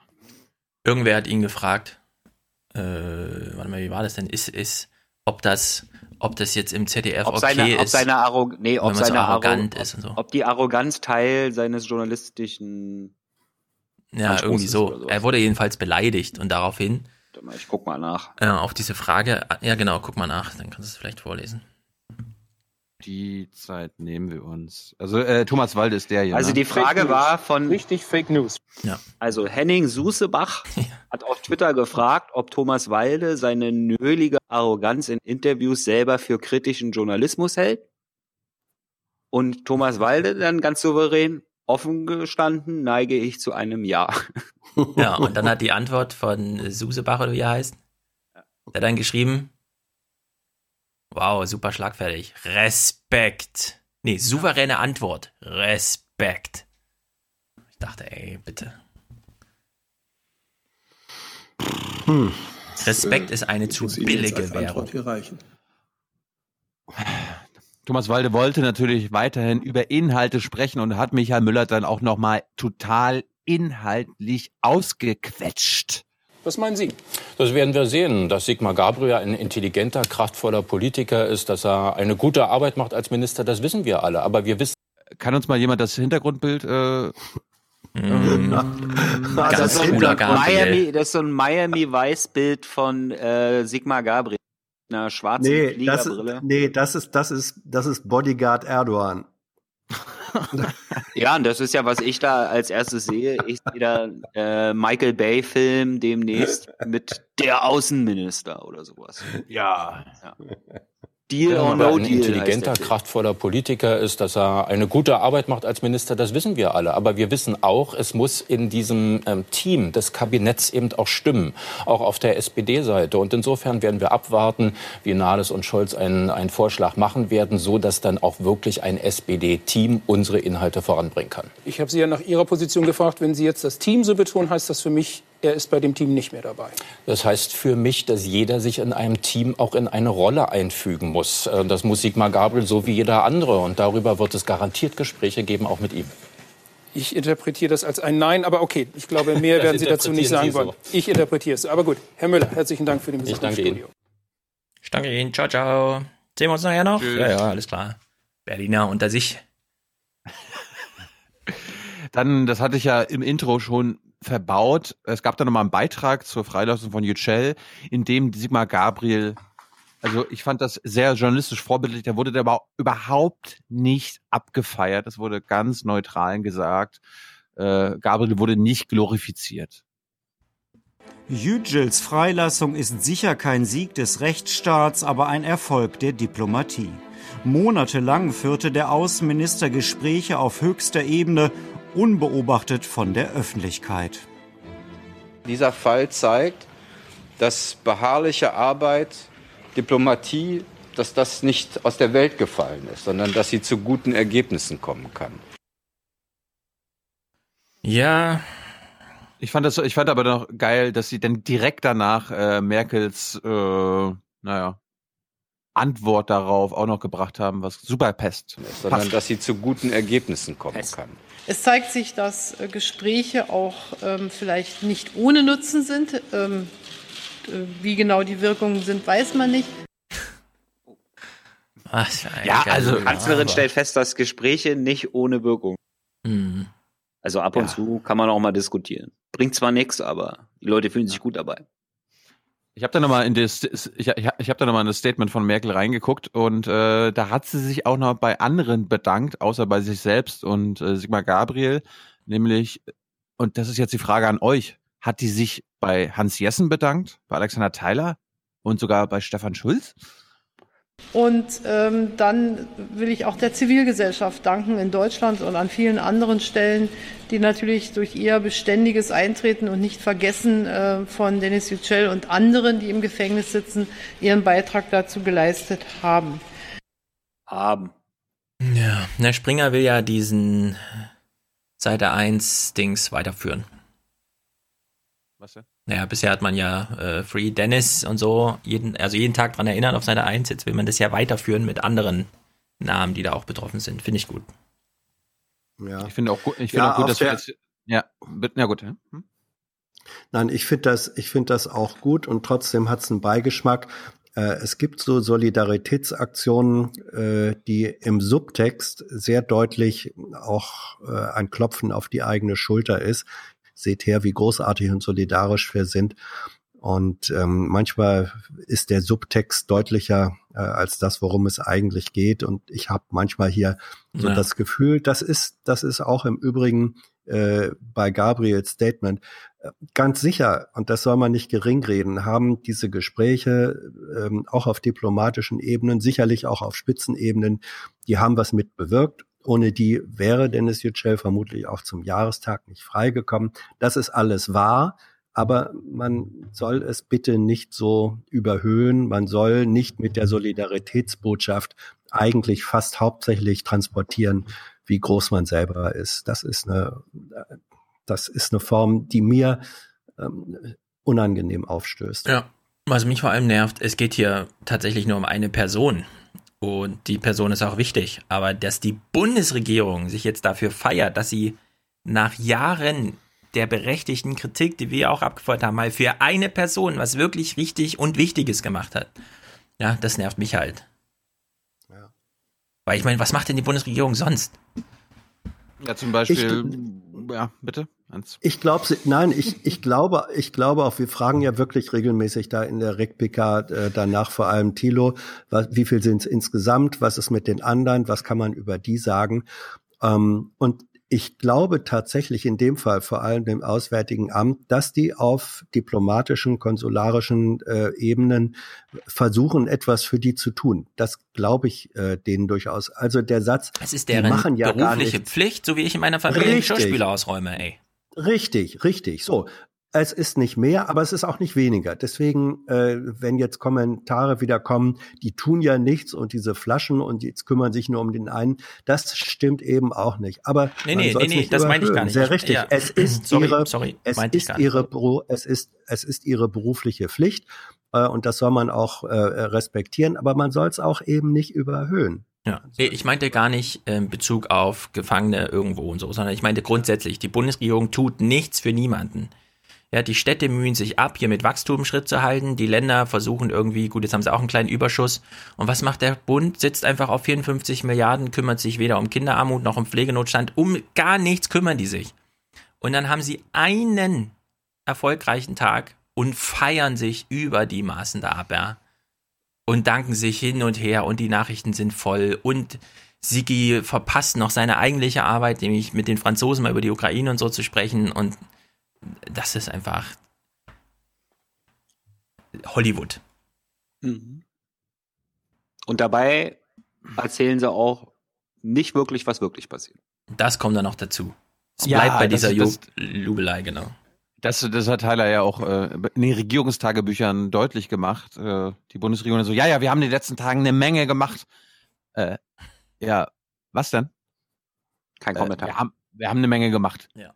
Aha. Wir haben uns auf Und- allen Ebenen eingesetzt. Ja, das ist einfach alles lame. Nee, das ist diese, Äh. das ist diese Haltung im, bei der, bei der Macht quasi, ja, dass wenn wir wüssten, was da wirklich abgeht, ja, das ist so, das, das sind so diese, diese, diese Teile der Antworten, die die Bevölkerung verunsichern würden. Genau. Ja. Ja, und trotzdem ist es auch, trotzdem ist es auch wahr. Äh, manchmal, manchmal darf man nicht äh, erzählen, was tatsächlich passiert ist, weil das Klar, bedeuten würde, dass es ein zweites Mal im positiven Sinne nicht passieren würde. Also das ist, Ja. Da konfrontieren sich der berechtigte Anspruch auf, auf Offenheit und Öffentlichkeit und sagen, was wirklich ist, mit dem ebenfalls berechtigten Anspruch, Leute, wir wollen, dass das zukünftig auch nochmal klappt. Das ist einfach Natürlich. eine Konflikttlage. Man Natürlich, aber mehr- das ist halt das Ja, Problem, was du in der, Ja, ja. In, der Dem in der Demokratie hast, ja, Genau. dass du, wenn du halt mit autokratischen Staaten irgendwelche diplomatischen, keine Ahnung, ich möchte nicht Deal sagen, machst, ja, Mhm. Dass du dann halt das Problem hast, dass es natürlich, wenn du nochmal so einen Deal zustande bekommen haben willst, am besten nicht darüber erzählst, wie der abgelaufen ist, dass du aber leider Mhm. Teil äh, Minister einer Regierung eines demokratischen Staates bist und dann halt eben doch einen Anspruch darauf besteht, ja. Und Genau. das ist dann, dann sehe ich meine Aufgabe dann nicht in dem Verständnis dafür, zu- nicht Verständnis dafür zu haben, warum sie das alles geheim halten müssen. Vor allen Dingen, da Dennis Yücel ja jetzt frei ist. Ne? Aber da können wir wahrscheinlich demnächst ein Buch kaufen von irgendeinem Journalisten, der dann sehr exklusiven Zugang hatte. Ja, ja, das, ja wir, wir haben ja gehört, dass äh, Sigmar Gabriel mit einigen Journalisten auch schon in den letzten Wochen vor der UCL-Freilassung sie eingeweiht hat, unter der Bedingung, ihr sagt aber nicht, solange er nicht frei ist. Ja, Wettlauf von Springer und SZ jetzt. Jawohl. Ja, ich glaube, SZ in, als Teil dieses Redaktionsnetzwerkes Bundesrepublik oder wie die sich Ja, ja, genau. Ja, ja, genau. Ohne Georg Maskelow geht hier gar nichts. Deutschland, ja. Was für ein Ding? Ach so. Ich meine, wir müssen ja, wir müssen auch nochmal hinweisen, dass es äh, immer noch fünf weitere, mindestens fünf weitere politische Gefangene, deutsche Gefangene in der Türkei gibt. Und Mhm. meines Wissens sogar Menschen, die noch länger als Dennis Yücel in Haft sind. Ja. Mindestens einer. Wollen wir nochmal ein, ein Thema behandeln? Ähm, wir haben ja nur noch eine Viertelstunde, ähm, was, äh, wo sich die Bundesregierung auch kümmert, ne? Um Flüchtlinge in Deutschland. Beispielhaft äh, hat der Regierungsbericht aus Berlin jetzt mal einen Regierungsbericht aus Delmenhorst gemacht, wo äh, es gerade eine Art eine Atempause gibt. Was eine Atempause sein soll, erfahren wir gleich. Ähm, was jetzt nicht gesagt wird, was ich jetzt aber sage, ist, dass äh, in Delmenhorst eine Ghettoisierung stattfindet, was ein großes Problem ist. Der Stadtteil Wollepark in Delmenhorst. Bis vor drei Jahren stand die Hälfte der Wohnungen hier noch leer. Jetzt sind alle belegt. Vor allem von Flüchtlingen, die aus dem Umland hergezogen sind. Denn in Niedersachsen gilt freie Wohnsitzwahl. Für Rudolf Matern, zuständig für alles Soziale in der Stadt, sind es mittlerweile zu viele. Er befürchtet Abschottung und Ausgrenzung. So ist also hier eine von uns eigentlich gar nicht gewollte Ballung irgendwo auch entstanden. Und äh, das führt irgendwie dazu, dass es sehr, sehr schwer wird, irgendwo diese Integration irgendwo auch dann noch durchzuführen. Weil wir, je größer die Community ist, umso schwieriger kommt man irgendwo da rein, um also denen also irgendwo unsere äh, Werte irgendwo zu vermitteln, überhaupt Kontakt zu kriegen.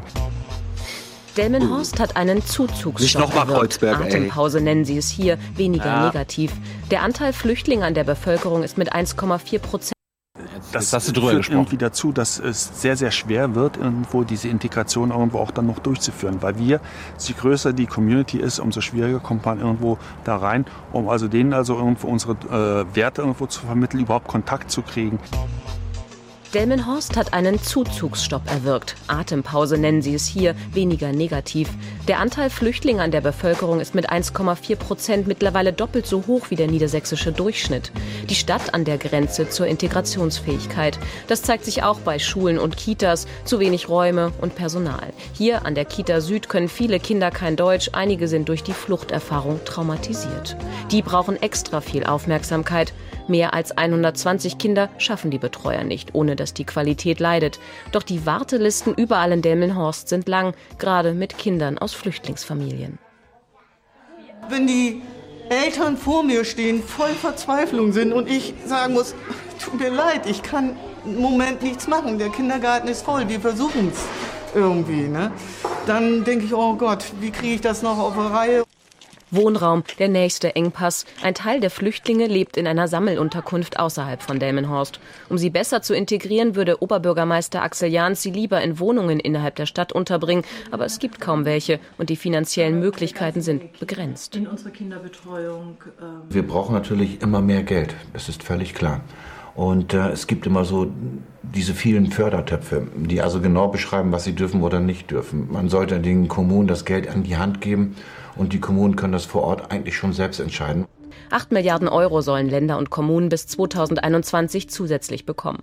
Integrationskurse sollen verbessert werden, der Zugang zum Arbeitsmarkt erleichtert und die Integrationsforschung gefördert werden. Delmenhorst hat solche Integrationskonzepte schon durch jahrelange Erfahrung mit Zuwanderung. 25 Prozent der Delmenhorster haben einen Migrationshintergrund. Genau deshalb weiß die Stadt so genau, dass es auf Qualität, nicht auf Quantität ankommt, wenn Integration erfolgreich sein soll. Ich bin immer wieder fasziniert, dieser, dieser Krieg, arm gegen reich, den die Reichen den Armen erklärt haben, wie Warren Buffett zum Beispiel sagte, der stellt sich immer wieder als arm gegen arm dar. Ich verstehe das gar nicht. Es scheint der größte Magic Trick äh, in der Geschichte der Menschheit zu sein. Ja, gibt's ja auch genug. Kindergarten voll, ja. Was ist denn das für ein Argument?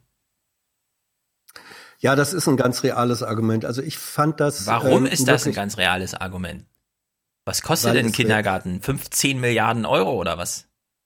Also erstmal ist es ein reales Argument, weil das im Moment die Realität ist. So. Und ähm, es ist, es sind auch reale Probleme, Stefan, das weißt du auch, beziehungsweise du solltest es wissen. Ja, reale Probleme, na klar. Aber mein Argument ja. ist doch reale Probleme, die sich mit Geld lösen lassen die sich, die sich mit Geld lösen lassen, allerdings äh, nicht mit, mit irgendwie verteilten Geld an sich, sondern du kommst da sofort an Grenzen. Also deswegen fand ich diesen Bericht eigentlich ganz gut ähm, in, in der Beschreibung einer Realität. Wenn du, und ich kenne Delmenhorst ganz gut, das ist ja sozusagen Nachbarstadt äh, von Bremen. Ähm, Dachte ich mir. Und, ja, und, und äh, dieses, dieses Phänomen dieser äh, sozialen, früher Sozialwohnbausiedlungen wieder in dem Wollepark, das gibt's äh, in Bremen auch. Das sind Wohnungen, wo, wo die, die, die es sich leisten können, ziehen da weg und es ziehen die, die sich gar keinen anderen Wohnraum leisten können, ziehen nach und es findet dann natürlich auch eine, eine Community-Bildung, wie das äh, besprochen worden ist, was man sozial verstehen kann, dass dann gerade Menschen, Flüchtlingsfamilien und so weiter, die wollen untereinander Kontakt haben. Damit schaffst du aber soziale Ballungen, die dann zum Teil fast nicht mehr integrationsfähig, damit meine ich nichts Leitkultur oder so, sondern in, in, in einer tatsächlichen Begegnung von unterschiedlichen Kulturen möglich sind. Das ist reale Problematik und die kriegst du nicht alleine durch, durch noch mehr Milliarden raus, sondern da musst du wirklich sehr genau sagen, wofür werden die äh, Milliarden eingesetzt. Ähm, und solange diese, diese Konzepte nicht wirklich vorhanden sind, ähm, weiß ich auch nicht, wie die Lösung aussieht. Ehrlich nicht. Äh, ein Kindergarten oder eine Schule, wo ähm, die Hälfte oder zwei Drittel äh, derer, die da drin sind, ähm, nur rudimentäre Kenntnisse von deutscher Sprache haben, da kann Integration nicht stattfinden. Das ist einfach so. Und das ist, eine, das ist ein Problem. Ausweg weiß ich auch nicht, aber man darf es nicht gering reden. Klassischer Widerspruch. Ich glaube, die Konzepte sind da und wenn man den Delmenhorster Verwaltung 100 Millionen im Jahr gibt, wüssten die, was sie mit dem Geld anfangen wollen. Du bist halt der Meinung, nee, die haben weder Konzepte noch wissen sie, was sie mit mehr Geld anfangen nein, wollen. Nein, nein, nein, nein, nein, das habe ich, das habe ich gar nicht gesagt, sondern da war ja zu Recht äh, der Appell des, ich weiß nicht was, der Oberbürgermeister, der sagte, bitte ähm, die Töpfe sollen nicht äh, zu eng uns vorschreiben, wofür es Geld ausgeben dürfen, sondern das weiß man auch, wenn man Schulen, äh, die in der Vergangenheit immer immer enge Etats gekriegt haben äh, mit genauer äh, Beschreibung, wofür es eingesetzt werden darf oder nicht. Man soll gefälligst den Schulen oder auch Universitäten oder anderen Einrichtungen eine Summe geben und dann sagen, bitte, ihr müsst schon nachweisen hinter, wofür es ausgegeben habt, aber wir vertrauen, dass ihr am besten wisst, wofür das Geld ausgegeben wird. Das muss natürlich stattfinden, ja. Aber ähm, da, da bin ich ja, da bin ich ja völlig dabei. Ähm, aber äh, es gibt offenbar in der Art der Finanzierung, auch der öffentlichen Finanzierung von solchen Einrichtungen, ist zu wenig Geld, jedenfalls im Moment auf dem Markt. Ja, ich meine, das, das, das unterstreicht ja nochmal das, was wir hier seit äh, an, Anbeginn des Podcasts sagen. Die Bundesregierung immer so, ja, es steht so viel Geld zur Verfügung. Ja, Jens Spahn. Ja. Sein Lieblingsargument. Wir hören doch immer wieder, ob es jetzt nur um Investitionen für einen Breitbandausbau geht oder hier um Wohnbau oder äh, Flüchtlingshilfe. Die sind so an solche komischen Konditionen gebunden. Ja. Also ihr, ihr, wollt, ihr wollt eine Million haben, aber dann dürft ihr nur das und das damit machen und nur das diese ist wie mit Ziele dem Bauen. Das ist, Was wie ist das, das? was wir vorhin, das ist wie das, was wir vorhin mit dem Bauen beschrieben haben. Wenn es zu eng gefasst ist, wenn es zu sehr Vorschriften behaftet ist, wird es der Realität der Situation nicht angemessen. Das heißt, Ja, aber, es, das, das, aber das ist, doch, ist doch pervers. Die Bundesregierung kann dann jahrelang sagen, wir haben genug Ja. Geld zur Verfügung und die Kommunen und Länder sagen so, ja, aber wir bekommen das nicht, weil wir euch äh, Ja. an diese beschissenen Regeln halten müssen. Ja, aber das ist nur ein weiterer Beweis des Top- Top-Down-Ansatzes. Ja, so hier, wenn ihr genau das macht, was wir wollen, dann kriegt ihr dafür Geld. Wenn ihr irgendwas anderes machen wollt, ist es euer Problem. Ja. Ja, und im Moment, ähm, wenn ich das noch sagen darf, äh, äh, im Hinblick auf SPD und SP, äh, SPD-Basis, das merkt man im Moment, da sich die SPD-Basis stärker zu Wort meldet, auch in politisch-inhaltlichen Fragen. Der mehrheitliche Wunsch der SPD-Basis ist im Hinblick auf Flüchtlingspolitik, und das ist jetzt, da nehme ich Stefans Begriff Arm gegen Arm auf, der mehrheitliche Wunsch von SPD-Basis in Be Bezug auf Flüchtlingspolitik ist im Moment eher Begrenzung. Ja, die sehen sich, weil sie sich überfordert sehen, subjektiv verständlich, mit dem, was bei ihnen vor Ort ankommt, sagen sie, da müssen wir den, den äh, sozusagen das Tor zumachen. Das ist eine ganz fatale Auswirkung im, als Resultat solcher misslungenen Formen von, von äh, Problemlösungen. Ja, also sie haben das Problem erkannt, dass sich dann eine Ghettoisierung stattfindet. Ja. Aber und dann, aber anstatt zu sagen, okay, das Problem der Ghettoisierung hätten wir ja auch ohne Flüchtlinge. Ja, da gibt's Sozialghettos Ja. oder sonst irgendwas. Also das ist kein neues Phänomen, dass es eine Ghettoisierung gibt. Aber anstatt dann halt dagegen vorzugehen, indem man halt zum Beispiel wie in Wien, wo man halt nicht Assi sein muss, um in einer Stadtwohnung zu Ja. wohnen zu können, ja, sondern da muss man halt nur Wiener sein. Das ist zum Beispiel ein Projekt gegen Ghettoisierung Natürlich. weil es dann eine Vermischung gibt. Aber anstatt halt solche Lösungen anzugehen, dass man sagt, okay, wir haben das Problem der Ghettoisierung sowieso und wir machen da irgendwas gegen, sagt man einfach, okay, wir sorgen einfach nur dafür, dass das Ghetto nicht zu groß wird und lassen dann deswegen keine neuen Flüchtlinge rein. So, und da Aber das- stellt sich, da stellt sich die Frage der Konstituierung von sozialer und solidarischer Gesellschaft ganz neu. Ja, Wenn und in- deswegen wenn- ist es auch keine Flüchtlingskrise, sondern es ist eine Verwaltungskrise, es ist eine Sozialkrise, es ist eine gesellschaftliche und Flüchtlinge zeigen einfach nur quasi die Sie Probleme. sind das Symptom. Sie sind das ein Symptom. Genau. Ja, ja, ja, völlig richtig. Und ich meine, wir haben, wir haben jahrzehntelange Erfahrung mit dem Ghettoisierungsproblem, weil das hatten wir in den 60ern und 70ern Ja. schon mit den. Ich komme aus Berlin-Hohenschönhausen, ich komme aus dem Ghetto. Ja, also das ist. Es geht ja um die Gastarbeiter, die sogenannten Gastarbeiter, die wurden ja auch, da wurden die Fehler ja auch schon begangen. Das ist ja allgemein gültig, dass das ein Fehler war. Stefan, gib uns bitte zum, zum Abschluss vielleicht noch irgendeinen lustigen Clip oder so. Äh, Hast du, hast du irgendwas? Lass mich gucken. Also wir haben natürlich zum Abschluss. Ach ja, wir gucken einfach kurz noch Aschermittwoch, wenn wir eh nur den ganzen Tag über Politik reden. Weil ich finde, das will ich auch mal sagen, sie haben es nicht schlecht gemacht. Ich habe ja Söder ein bisschen gesagt, ich war überrascht dafür, dass es jetzt nicht Vorschlaghammer und so weiter ist. Während Florian Gattmann irgendwie irre, weil er vorm Fernseher saß und ihm der Ketchup auf die Hose tropft oder so, meinte, ach, ich hab's verpasst, keine Ahnung, ja, es war einfach Zoff und Dramelei. Ich finde, der, die heutige Journalzusammenfassung vom Aschermittwoch war ganz gut und deswegen können wir die auch spielen. Im Herbst ist Landtagswahl. Söder muss liefern. Wir überlassen Bayern nicht den anderen. Bayern ist zu wertvoll, um es irgendwelchen Regenbogenkoalitionen zu verlassen. Und deswegen sage ich euch, liebe Freunde, ich bin der Markus, da bin ich der Hahn und da will ich auch bleiben, liebe Freunde. Tatsächlich ist Söders Rede mehr Programm als Gepolter. Heimat, Leitkultur, Zuwanderung. Söder gibt den Landesvater, der sich kümmert und so der AfD den Boden entziehen kann. Er fordert eine konservative Erneuerung der Union und kritisiert damit auch den Kurs der Merkel-CDU. Die Union darf nicht nur durchregieren um jeden Preis. Für mich ist klar, liebe Freunde, wir müssen eines sagen. Wir sind für die bürgerliche Mitte da, aber wir wollen auch die demokratische Rechte wieder bei uns vereinen, liebe Freunde. Er wird ein guter König, glaube ich. Und jetzt können wir Musik von Matthias hören. Er hat sich richtig ins Zeug gelegt. Ich lese mal kurz aus der editorischen Notiz vor. Nicht Wittgenstein, sondern M.A. Numinen und seine Interpretation des Tractatus Logico Philosophicus. Smiley. Und Audiokommentare? Oh, Ida zum Prekariat, sehr gut. Sie berichtet aus dem Studium. Ich als BAföG-Höchstsatzstudent fühle mich dann natürlich sofort äh, verstanden und verstehe Sie auch gut, finde ich gut. Mehr zum Prekariat, bitte. Hast Bitte? du dein BAföG schon zurückgezahlt? Nee, ich bin immer noch dabei. Konstantin und Ronald über den ÖPNV. Aber du hast deinen Bescheid schon bekommen, dass du zurückzahlen musst. Ja, ich bin jetzt gerade dabei, den zurückzuzahlen. Okay. Ich nicht.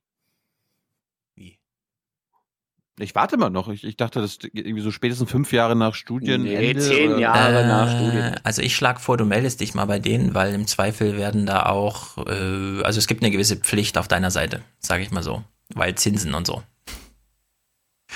Na gut, haben wir das auch mal kurz aufgeworfen. Ist ja nicht ganz uninteressant für den einen oder anderen. gut. Irgendwann werden sie Vielleicht sich hört bei dir melden und sagen, wir hatten eine falsche Adresse, aber jetzt haben wir es endlich rausgefunden. Hier nochmal 3000 extra. Vielleicht hört ja die Bearbeiterin im Studentenwerk gerade den Podcast. Hallo. Nee, nee, es ist ganz einfach. Du bist irgendwann mal umgezogen und hast dir nicht Bescheid gesagt. Ich würde sagen, melde dich mal bei denen. Das kann ich mir bei Thilo gar nicht vorstellen. Maurice zur SPD-Regionalkonferenz in Hannover, von der wir vorhin auch hörten. Tim war beim SPD-Treffen in Kaiserslautern. Fabian zum politischen Aschermittwoch der Linken in Passau. Olli zur Frage, was nützt uns Facebook? Enno klärt uns nochmal auf, ob Krabben jetzt Fische sind oder nicht.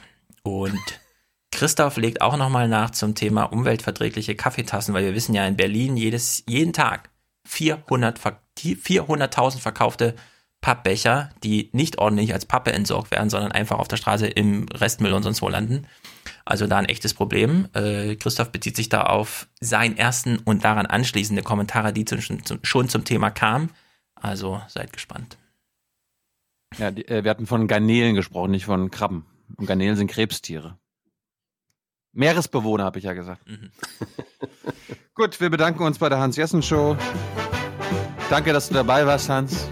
Immer wieder gern. Es war, mal, es war mal wieder ein toller Nachmittag, der allen Beteiligten Spaß gemacht hat. Und auch danke bei Emir, dem geilsten. Jetzt wird der Podcast noch ein bisschen geiler. Macht mal alle auf mit Alex Tyler. Jawohl. Gut, bis dann. Herzlichen Dank und Ihnen und Ihren Zuschauerinnen und Zuschauern einen schönen Abend. Herzlichen Dank und äh, Deutschland alles Gute. Deutschland oder unser Land. So viel heute von uns. Ihnen noch einen schönen Abend bei uns im Ersten. Selbstverständlich werden Sie die Tagesschau und die Tagesthemen auf dem Laufenden halten. Machen Sie es gut. Good night and good luck. Wir kümmern uns. Ja. Gut.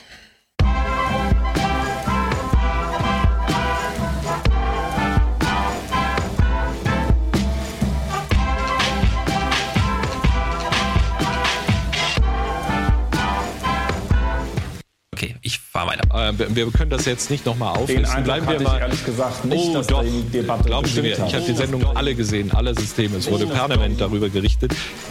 Bitte? Ja, wir haben anscheinend die falschen Sendungen geguckt. Oder, äh, ein Heu oder heute Journal-Ausgaben, die wir die nicht in der Online-Mediathek zu finden sind oder so. Weil Klaus hat alle Sendungen geguckt und die haben ständig die gesamte Woche über die Inhalte gesprochen. Also, ähm, ich bin mir auch nicht sicher, aber wir machen das jetzt drei Jahre und es wird immer beschissener. Und jedes Mal, wenn man denkt, ist noch beschissener. Und dann fangen sie auch noch an, darüber zu lügen, wie beschissen sie es machen. Und vor allem dann, wenn es besonders beschissen ist. Beschissen. Also wirklich, das ist ja beschissen. Ich fühle mich beschissen. Da kann ich nichts mehr zu sagen. Da fällt einem nichts ein. Mir fällt da auch gar nichts mehr ein. Bitte? Bitte? Bitte?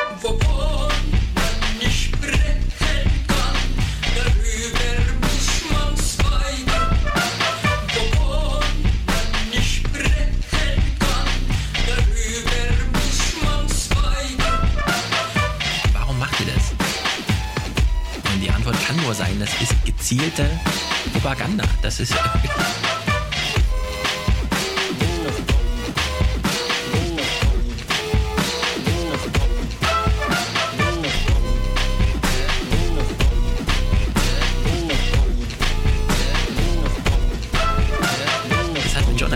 Deine, deine sprachgemäßigen. Bitte sag sowas hier, okay? Wir kümmern uns.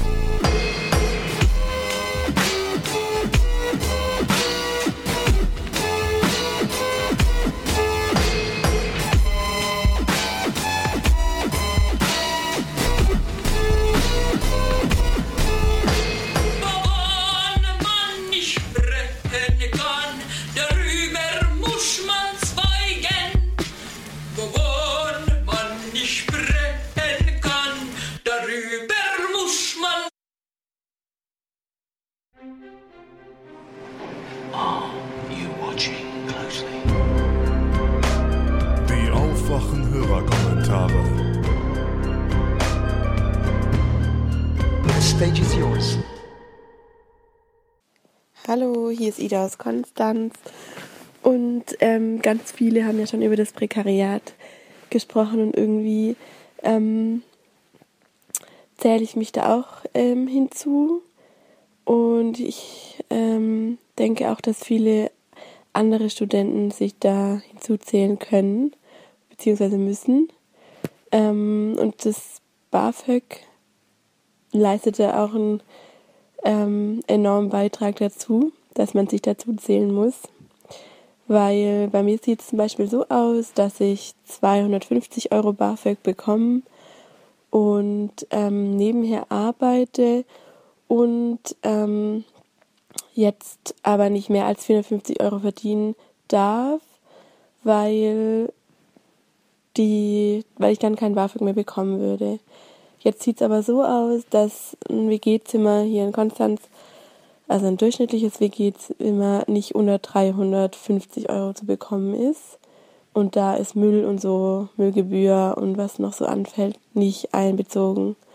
Genau. Und ähm, ich habe mich jetzt dazu entschlossen, einfach, ähm, ich arbeite nebenher noch im Klinikum, also das ist den Job, der Job, den ich ähm, nebenher mache. Und da habe ich mich dafür entschieden, dass ich einfach dort das Doppelte mache und kein BAföG mehr beziehe, weil es letztendlich für mich nur so geht. Also ich kann nur ähm, so ordentlich durchkommen und bin deshalb gezwungen, kein BAföG mehr zu beantragen. Genau. Und ähm, ich habe noch ein Beispiel von einer Freundin, die ähm, hat im dritten Semester Lehramt ihr Fach, Gymnasiallehramt, ihr Fach gewechselt. Ich glaube, es war von Deutsch zu Englisch und man hat ja immer zwei Fächer, also unwesentlich und ist ja irgendwie auch eine gute Entscheidung. Oder es kann ja eine gute Entscheidung sein, wenn man sein Fach wechselt.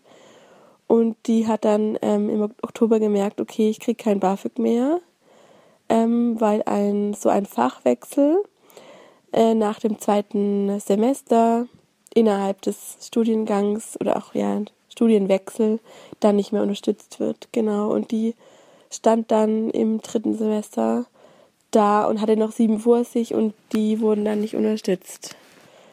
Genau, und deshalb, ähm, ich bin jetzt am Ende meines Studiums und zum Glück, muss ich sagen, und ähm, muss sagen, dass ich letztendlich, also es war gut, dass ich studiert habe, aber Kinder, die von zu Hause nicht unterstützt werden können oder nicht unterstützt werden, ähm, haben es nicht einfach. Haben es nicht einfach, ist so ein blöder Spruch, aber ja, und deshalb zähle ich mich tatsächlich auch dazu, zu diesem Prekariat. Und ja, ähm, ich habe jetzt kein, keine gute Schlussfolgerung. Ich dachte nur die ganze Zeit, ich erkenne da irgendwie bei mir so gewisse Dinge, die einfach beim finanziellen im Studium überhaupt nicht zusammenpassen. Genau. Vielen Dank für den Podcast und macht weiter so. Und ich hoffe, dass noch viele Leute euch auch noch hören werden. Irgendwann. Genau. Hallo lieber Steffen, hallo lieber Thilo. Ähm, hier spricht mal wieder Konstantin. Ähm, ich habe vor äh, einigen Monaten schon mal was zum Thema ÖPNV gesagt, da ich hier ähm, Aufsichtsratsvorsitzender einer lokalen äh, ja, Verkehrsgesellschaft bin. Ähm, und ihr habt im letzten Podcast, Folge 271, kurz über die aktuelle Debatte zum kostenlosen ÖPNV gesprochen und dabei auch die Frage gestellt, ähm, was gäbe es eigentlich für Nachteile oder für Probleme ähm, bei dem kostenlosen ÖPNV derzeit. Um vorweg gleich zu sagen, eigentlich gar nichts. Ich bin ein sehr, sehr großer Verfechter des kostenlosen ÖPNV schon seit Jahren und ähm, vor Ort hier versuchen wir ja auch vieles zumindest in diese richtige Richtung ähm, umzugestalten und sind da, glaube ich, auf einem ganz guten Weg. Jetzt aber zu der eigentlichen Frage, was spricht so ein bisschen dagegen? Also wir wollen ja, dass Menschen dauerhaft vom ÖPNV, äh, vom, vom Auto, Entschuldigung, vom Individualverkehr auf den ÖPNV wechseln. Ähm, dafür müssen wir ihnen aber eine Sicherheit bieten, denn logischerweise würde ja keiner sein Auto zum Beispiel abschaffen oder eine Ersatzbeschaffung bei einem hoffentlich erfolgenden Dieselverbot oder wie auch immer nicht tätigen, ähm, und gar nicht sicher sein können, dass er aber jeden Tag zur Arbeit ähm, damit kommt, weil, weiß ich nicht, die ähm, Busse oder Straßenbahnen unregelmäßig kommen oder so voll sind, dass da keiner äh, mitfahren kann. Und das ist tatsächlich ein nicht unwahrscheinliches Szenario. Ähm, wir haben so als äh, Richtschnur im ÖPNV, dass beispielsweise ein Bus nicht mehr als 80 Prozent gefüllt sein darf. Ähm, denn spätestens danach wird es so voll in einem Bus beim Ein- und Aussteigen, die äh, ja, Plätze dort werden von den Menschen leider nicht immer in effektivster Weise genutzt, sodass oft Leute stehen bleiben müssen. Aber selbst wenn wir annehmen, dass wir diese ähm, ja, Effizienz noch heben könnten, also weitere 20 Prozent aufnehmen könnten, dann wäre das quasi das Maximum, was wir derzeit vor Dingen auf Hauptverkehrslinien ähm, ja, noch anbieten können, ohne weiter zu investieren. Und genau das ist nämlich jetzt der wichtige Punkt. Selbstverständlich kann man den kostenlosen ÖPNV umsetzen.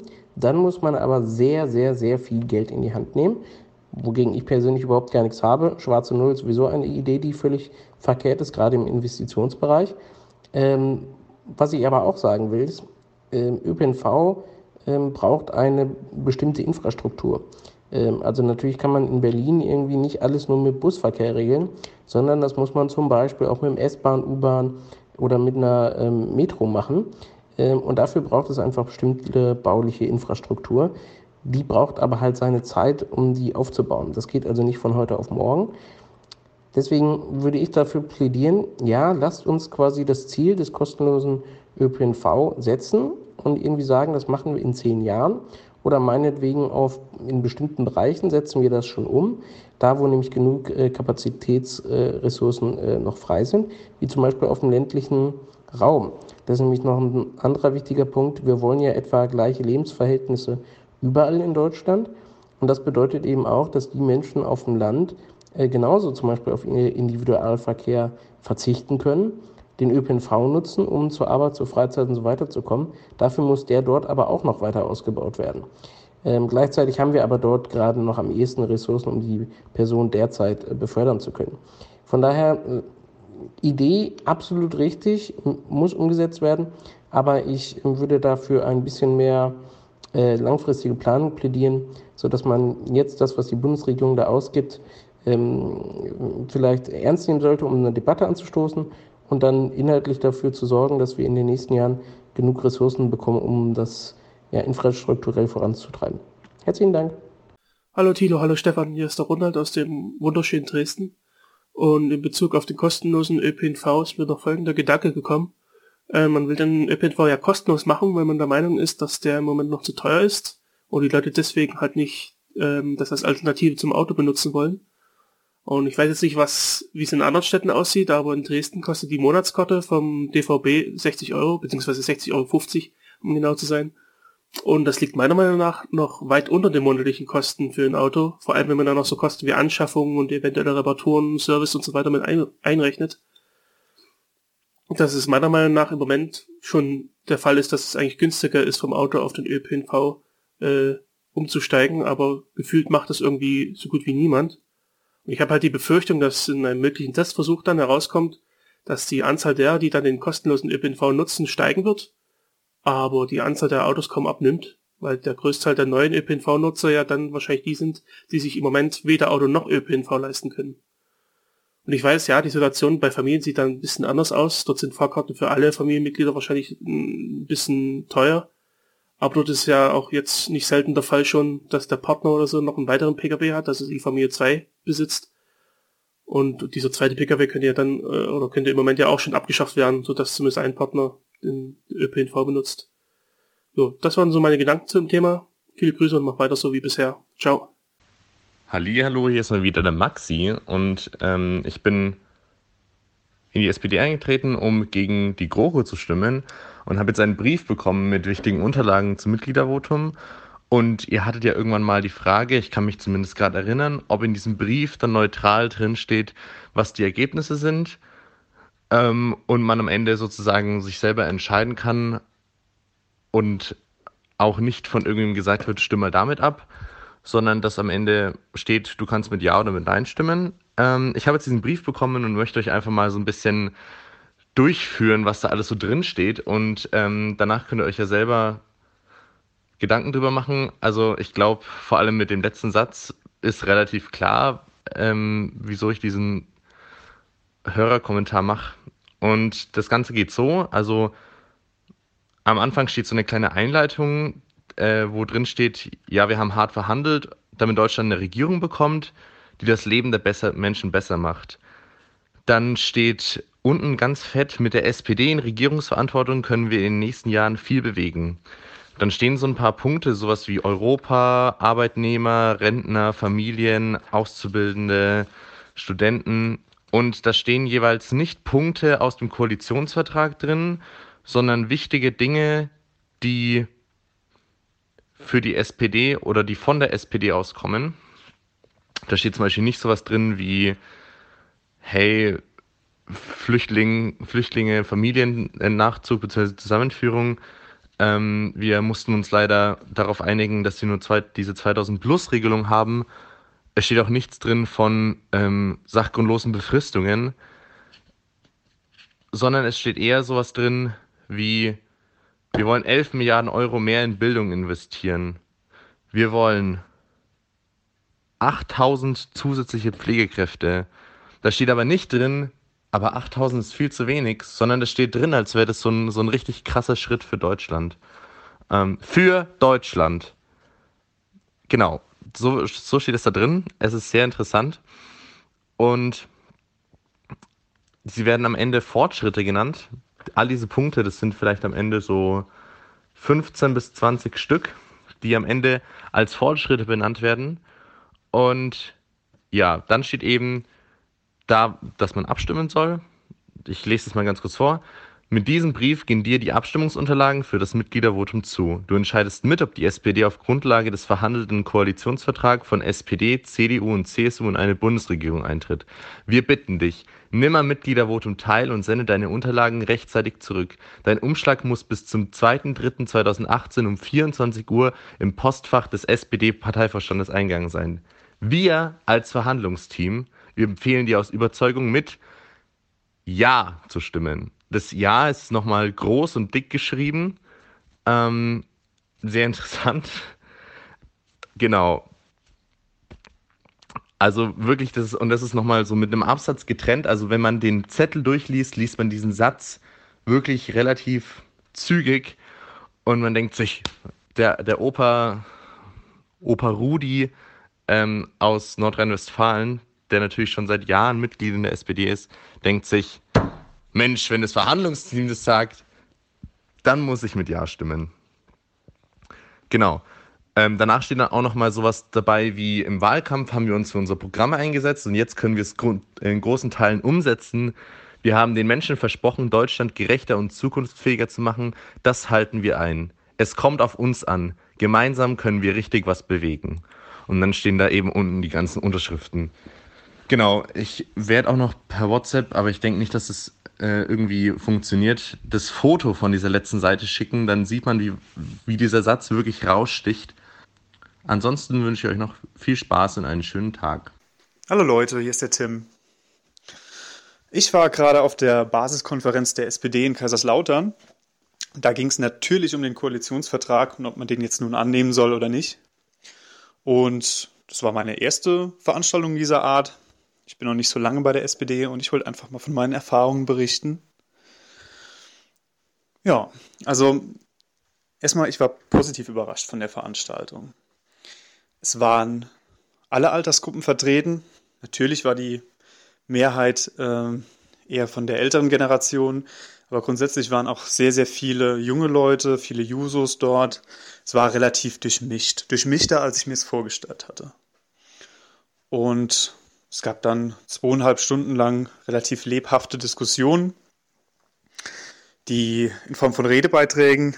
Die Redebeiträge waren auch auf beide Lager, dem Pro- und dem Kontralager, relativ ausgeglichen verteilt. Und ja, es gab auch auf beiden Seiten sehr gute und weniger gute Beiträge.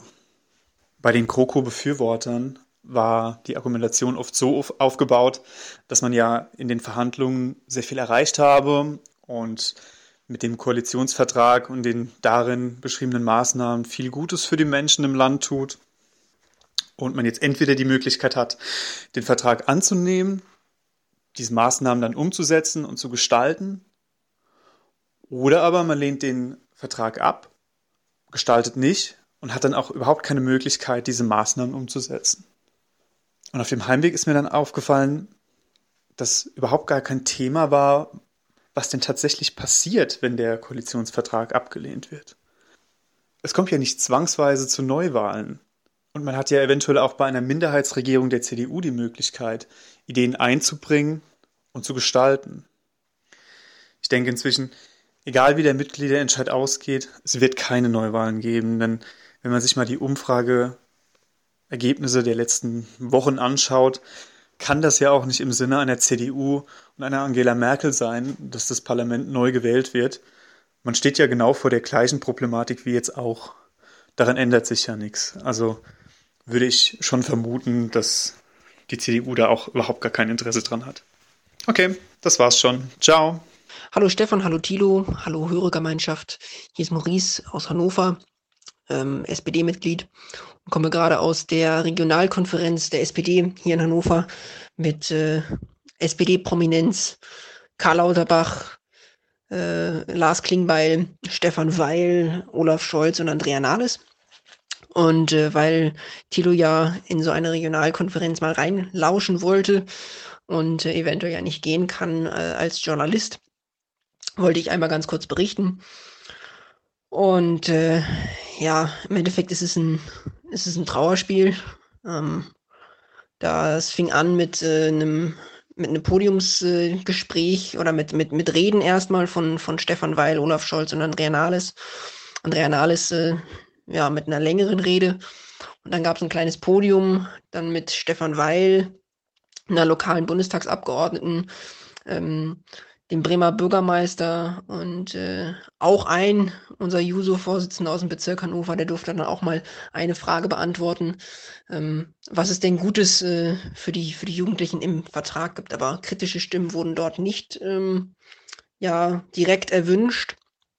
Und äh, als er das dann nochmal äh, angesprochen hat, unser, unser Juso-Vorsitzender, ähm, haben dann großzügigerweise Lars Klingbeil und Stefan Weil ähm, einen Redebeitrag äh, weggelassen, um ihm dann noch mal ein bisschen Zeit äh, zu geben.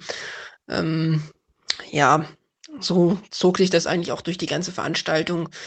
Es ist natürlich ähnlich, wie, wie ihr das in Hamburg da gesehen habt, äh, auch kein, keine Jugendveranstaltung dort bei der SPD. Ähm, sind hauptsächlich sehr viele ältere Menschen da, aber auch ähm, zumindest einige, die dann im mittleren Alter, mal so in den 40ern äh, sind. Äh, das ist zumindest schon mal ein bisschen besser, als was man an Hamburg sehen konnte. Ähm, aber natürlich, äh, äh, Jusos waren dort vielleicht zu 30 oder sowas vertreten. Ähm, mag jetzt nicht die Gesamtzahl der, der Personen, die dort gewesen sind, schätzen. Aber es waren bestimmt über 500.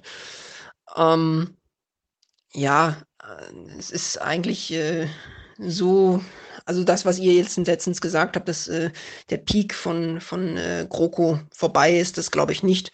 Es gibt auch viele in meinem Ortsverein. Wir hatten erst Stefan Weil zu uns bei unserem Ortsverein im, äh, als Gast. Und äh, es gibt mittlerweile viele, die auch beim letzten Mal schon äh, für Nein gestimmt haben, die jetzt für Ja stimmen, aus Angst vor Neuwahlen, aus Angst, was danach käme. Und ähm, da hilft auch alles nichts, äh, das Argumentieren dagegen ähm, auch nicht die, in die weite Zukunft zu gucken und vielleicht die Zukunftsfrage der SPD zu stellen, das bringt alles nichts. Und wenn man dann mal äh, versucht, die Parteipropaganda zu durchbrechen, dann bekommt man, äh, wenn man dort im Vorstand mal eine E-Mail rumschickt äh, des Ortsvereins, dann bekommt man gleich eine E-Mail, dass man doch den Juso-Scheiß bitte für sich behalten soll und dort nicht den E-Mail-Verteiler benutzen sollte. Ja, also macht euch nicht zu viele Hoffnungen, ähm, liebe Hörer das wird nichts mit No GroKo. Eine kleine Nachreichung noch. Als ein User dann am Ende nochmal auf eine Frage eine zweite äh, Äußerung dazugeben durfte, weil die Usos angesprochen worden sind, hat sich äh, dieser betreffende User dann geäußert, dass äh, man doch auch mal ein paar Usos mit in die Verhandlungen hätte nehmen können. Daraufhin sagte Andrea Nahles dann, ja, das hätte man sicherlich äh, tun müssen. Das war ein Fehler und äh, grinst dabei. Hallo lieber Stefan, hallo lieber Thilo. Ich bin der Fabian aus Passau und wollte noch kurz einen Kommentar zum politischen Aschermittwoch abgeben, vor allem zu dem der Linken, weil ich da selber war. Wie gesagt, also ich komme aus Passau, ich wohne ungefähr 500 Meter von der Dreiländerhalle weg. Und ähm, als erstes zu dem, dass letztes Jahr die SPD einem größeren Zelt war als die Dreiländerhalle groß ist, das ist, glaube ich, doch nicht so gewesen, weil die Dreiländerhalle wirklich ziemlich groß ist und die SPD in Vilshofen, also in der kleineren Stadt hier in der Nähe war. Soweit ich weiß, war deren Zelt nicht wirklich größer.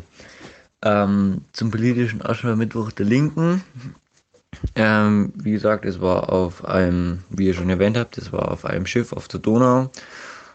Und unter der Maßgabe, dass es keine typischen politische Aschermittwoch-Reden waren, sondern einfach politische Reden, waren es an sich meiner Meinung nach recht gute Reden, vor allem auch von der Frankfurter Bürgermeisterin, Bürgermeisterkandidatin, weil es sehr wenig Schwerpunkte auf ähm, eher Streitigkeiten mit anderen Parteien und irgendwelche Sprüche oder sonst was hm, Wert gelegt wurde, sondern hauptsächlich um Inhalte ging und erst der Vorsitzende der, ba der bayerische Vorsitzende geredet hat, dann eben die Frankfurter Oberbürgermeisterkandidatin und dann noch Dieter, Dietmar Bartsch. Und alle drei sich sehr mit ihren Sprüchen zurückgehalten haben, was ich an sich sehr begrüße und sehr stark auf Inhalte eingegangen sind. Und es ging bei allen dreien viel um GroKo, um die Sozialpolitik und auch immer wieder mal um Umweltpolitik und auch ein bisschen an Kritik der Umweltpolitik der Grünen, vor allem zum Thema äh, Autos, Elektroautos und solche Sachen. Und was mich vor allem bei der Linken sehr überrascht hat, ich bin selber jetzt 18 Jahre alt und es waren wirklich recht viele junge Menschen da. Also wenn man so mal durchs Publikum geschaut hat, es waren natürlich immer wieder Rentner und ältere, ältere Menschen da, aber allein an unserem Tisch waren wir fünf, Ju äh, fünf Jugendliche und auch sonst über das ganze Schiff verteilt man immer wieder viele junge Menschen, was mir halt doch auch Hoffnung gibt, wenn man dann zum Beispiel äh, zur CSU schaut und ich wieder sehe, wenn die bei uns in der Gegend eben alle so langsam zum politischen Aschermittwoch strömen und man eigentlich nur Rentner sieht oder auch wenn man durch das Zelt äh, der SPD sieht, wo man nur alte Menschen sieht. Also haben da meiner Meinung nach die Linken teilweise sogar noch mehr als die Grünen einfach irgendwo das Potenzial, junge Menschen wieder zu begeistern und da junge, aktive Menschen zu bekommen. Ja, das war jetzt nur kurz meine ähm, Meinung dazu. Danke für die Aufmerksamkeit und äh, ja, super Arbeit. Ja, hallo Thilo und Stefan. Äh, hier ist der Erik, äh, Mitglied im 1% Club und treuer Hörer. Und ich wollte nochmal so ein paar Details zum äh, IG Metall Tarifvertrag äh, klarstellen oder mal erklären, weil das äh, die Tagesthemen haben das gut rübergebracht und auch ihr hatte da irgendwie ein, zwei Sachen, wo ich dachte, dass ihr das nicht ganz richtig verstanden habt. Ich komme jetzt von diesem Wochenende vom Bezirksjugendausschuss NRW, bin also bestens informiert und würde das einmal nochmal gerade erklären, dass da naja, ein, zwei Vorwürfe oder Details halt mal gestimmt haben. Und zwar erstens äh, gibt es halt von Januar bis März eine Tariferhöhung, äh, also eine Einmalzahlung von 100 Euro. Das ist einfach der Fall, weil in diesem Fall keine, keine Lohnerhöhung stattfand. Deswegen wird es jetzt einfach mit 100 Euro einmal abgefrühstückt und fertig. Und das hat halt diesen Hintergrund. Dann ab 1. April gibt es halt 4,3% mehr Entgelt. Das ist halt äh, ja die Tariferhöhung, die kommt, die läuft jetzt für 27 Monate. Und äh, dann kommen noch zwei andere Sachen, die relativ verwirrend sind, aber die ich jetzt nochmal erklären will. Und zwar erstens gibt es dann äh, immer jedes Jahr 27,5% des durchschnittlichen Monatseinkommens über sechs Monate, über den Zeitraum. Und da das durchschnittliche Monatseinkommen, davon 27,5% kriegt man dann als Einmalzahlung. Jedes Jahr fortlaufend jetzt für immer. Also das ist keine Einzahlung, die es einmal dieses Jahr und nächstes Jahr gibt, sondern die wird es jetzt immer geben. Das ist der neue T-Zug 1, wird das auch genannt, äh, tarifliches Zusatzentgelt 1.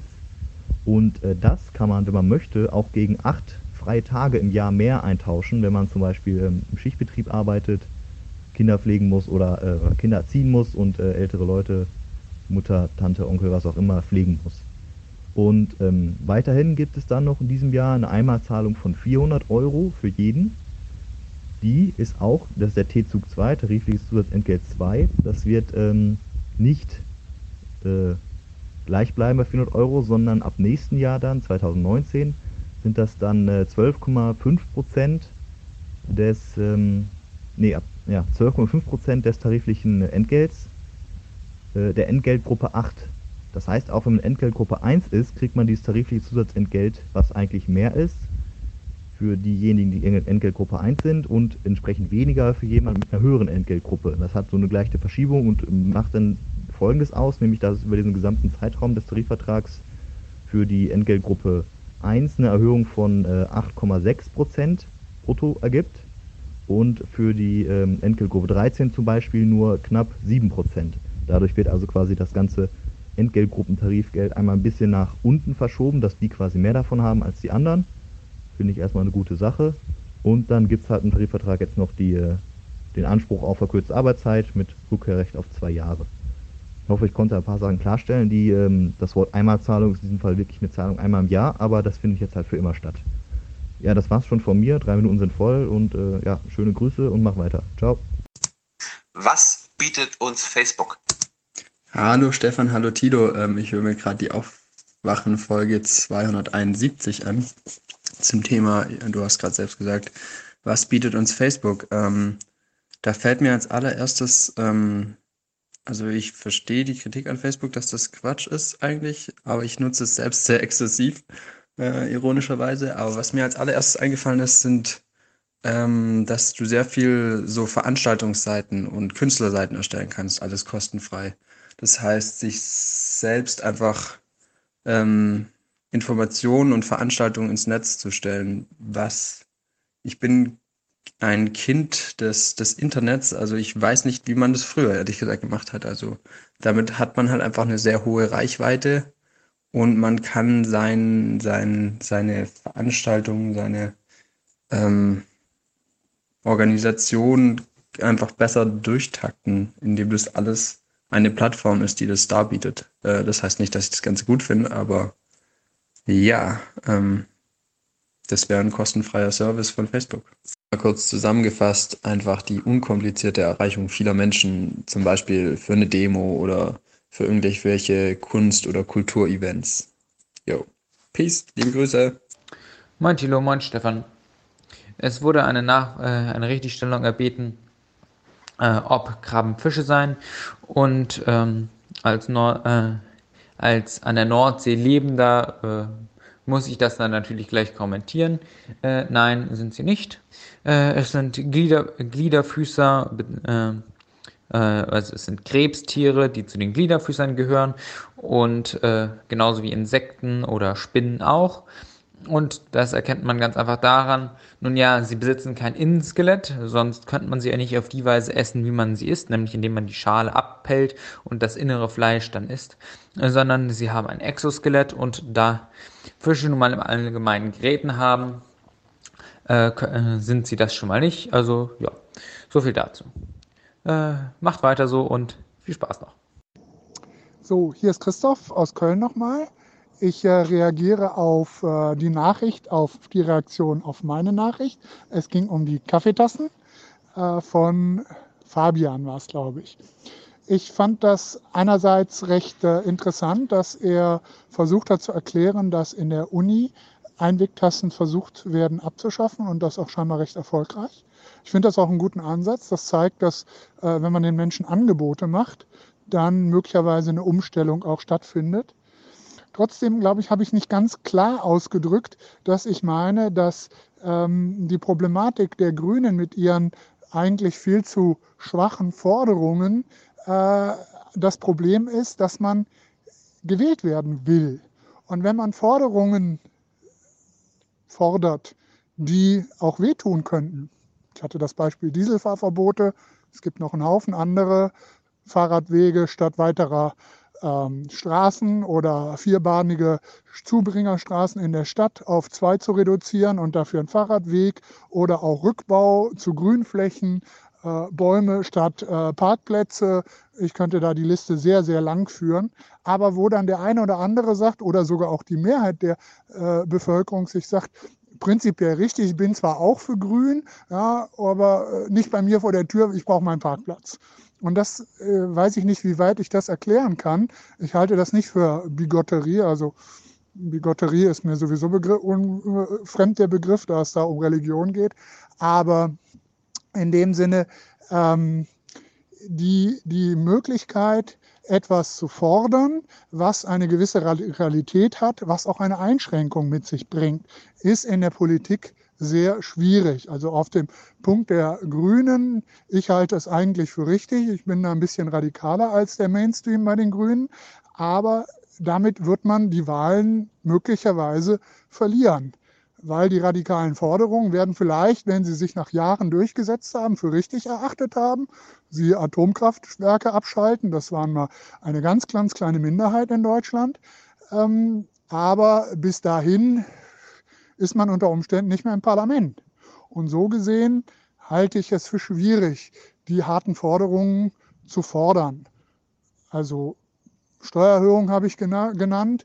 Äh, für Großverdiener lässt sich kaum durchsetzen, weil die Großverdiener eine unglaubliche Lobby haben und sich Normalverdiener irgendwie immer erhoffen, dass sie vielleicht auch mal Großverdiener werden oder sich eigentlich nicht klar machen wollen, dass sie nichts mit den Einkommensmillionären, also ich spreche von jemandem, der eine Million im Jahr einnimmt, zu tun haben. So gesehen schwierig.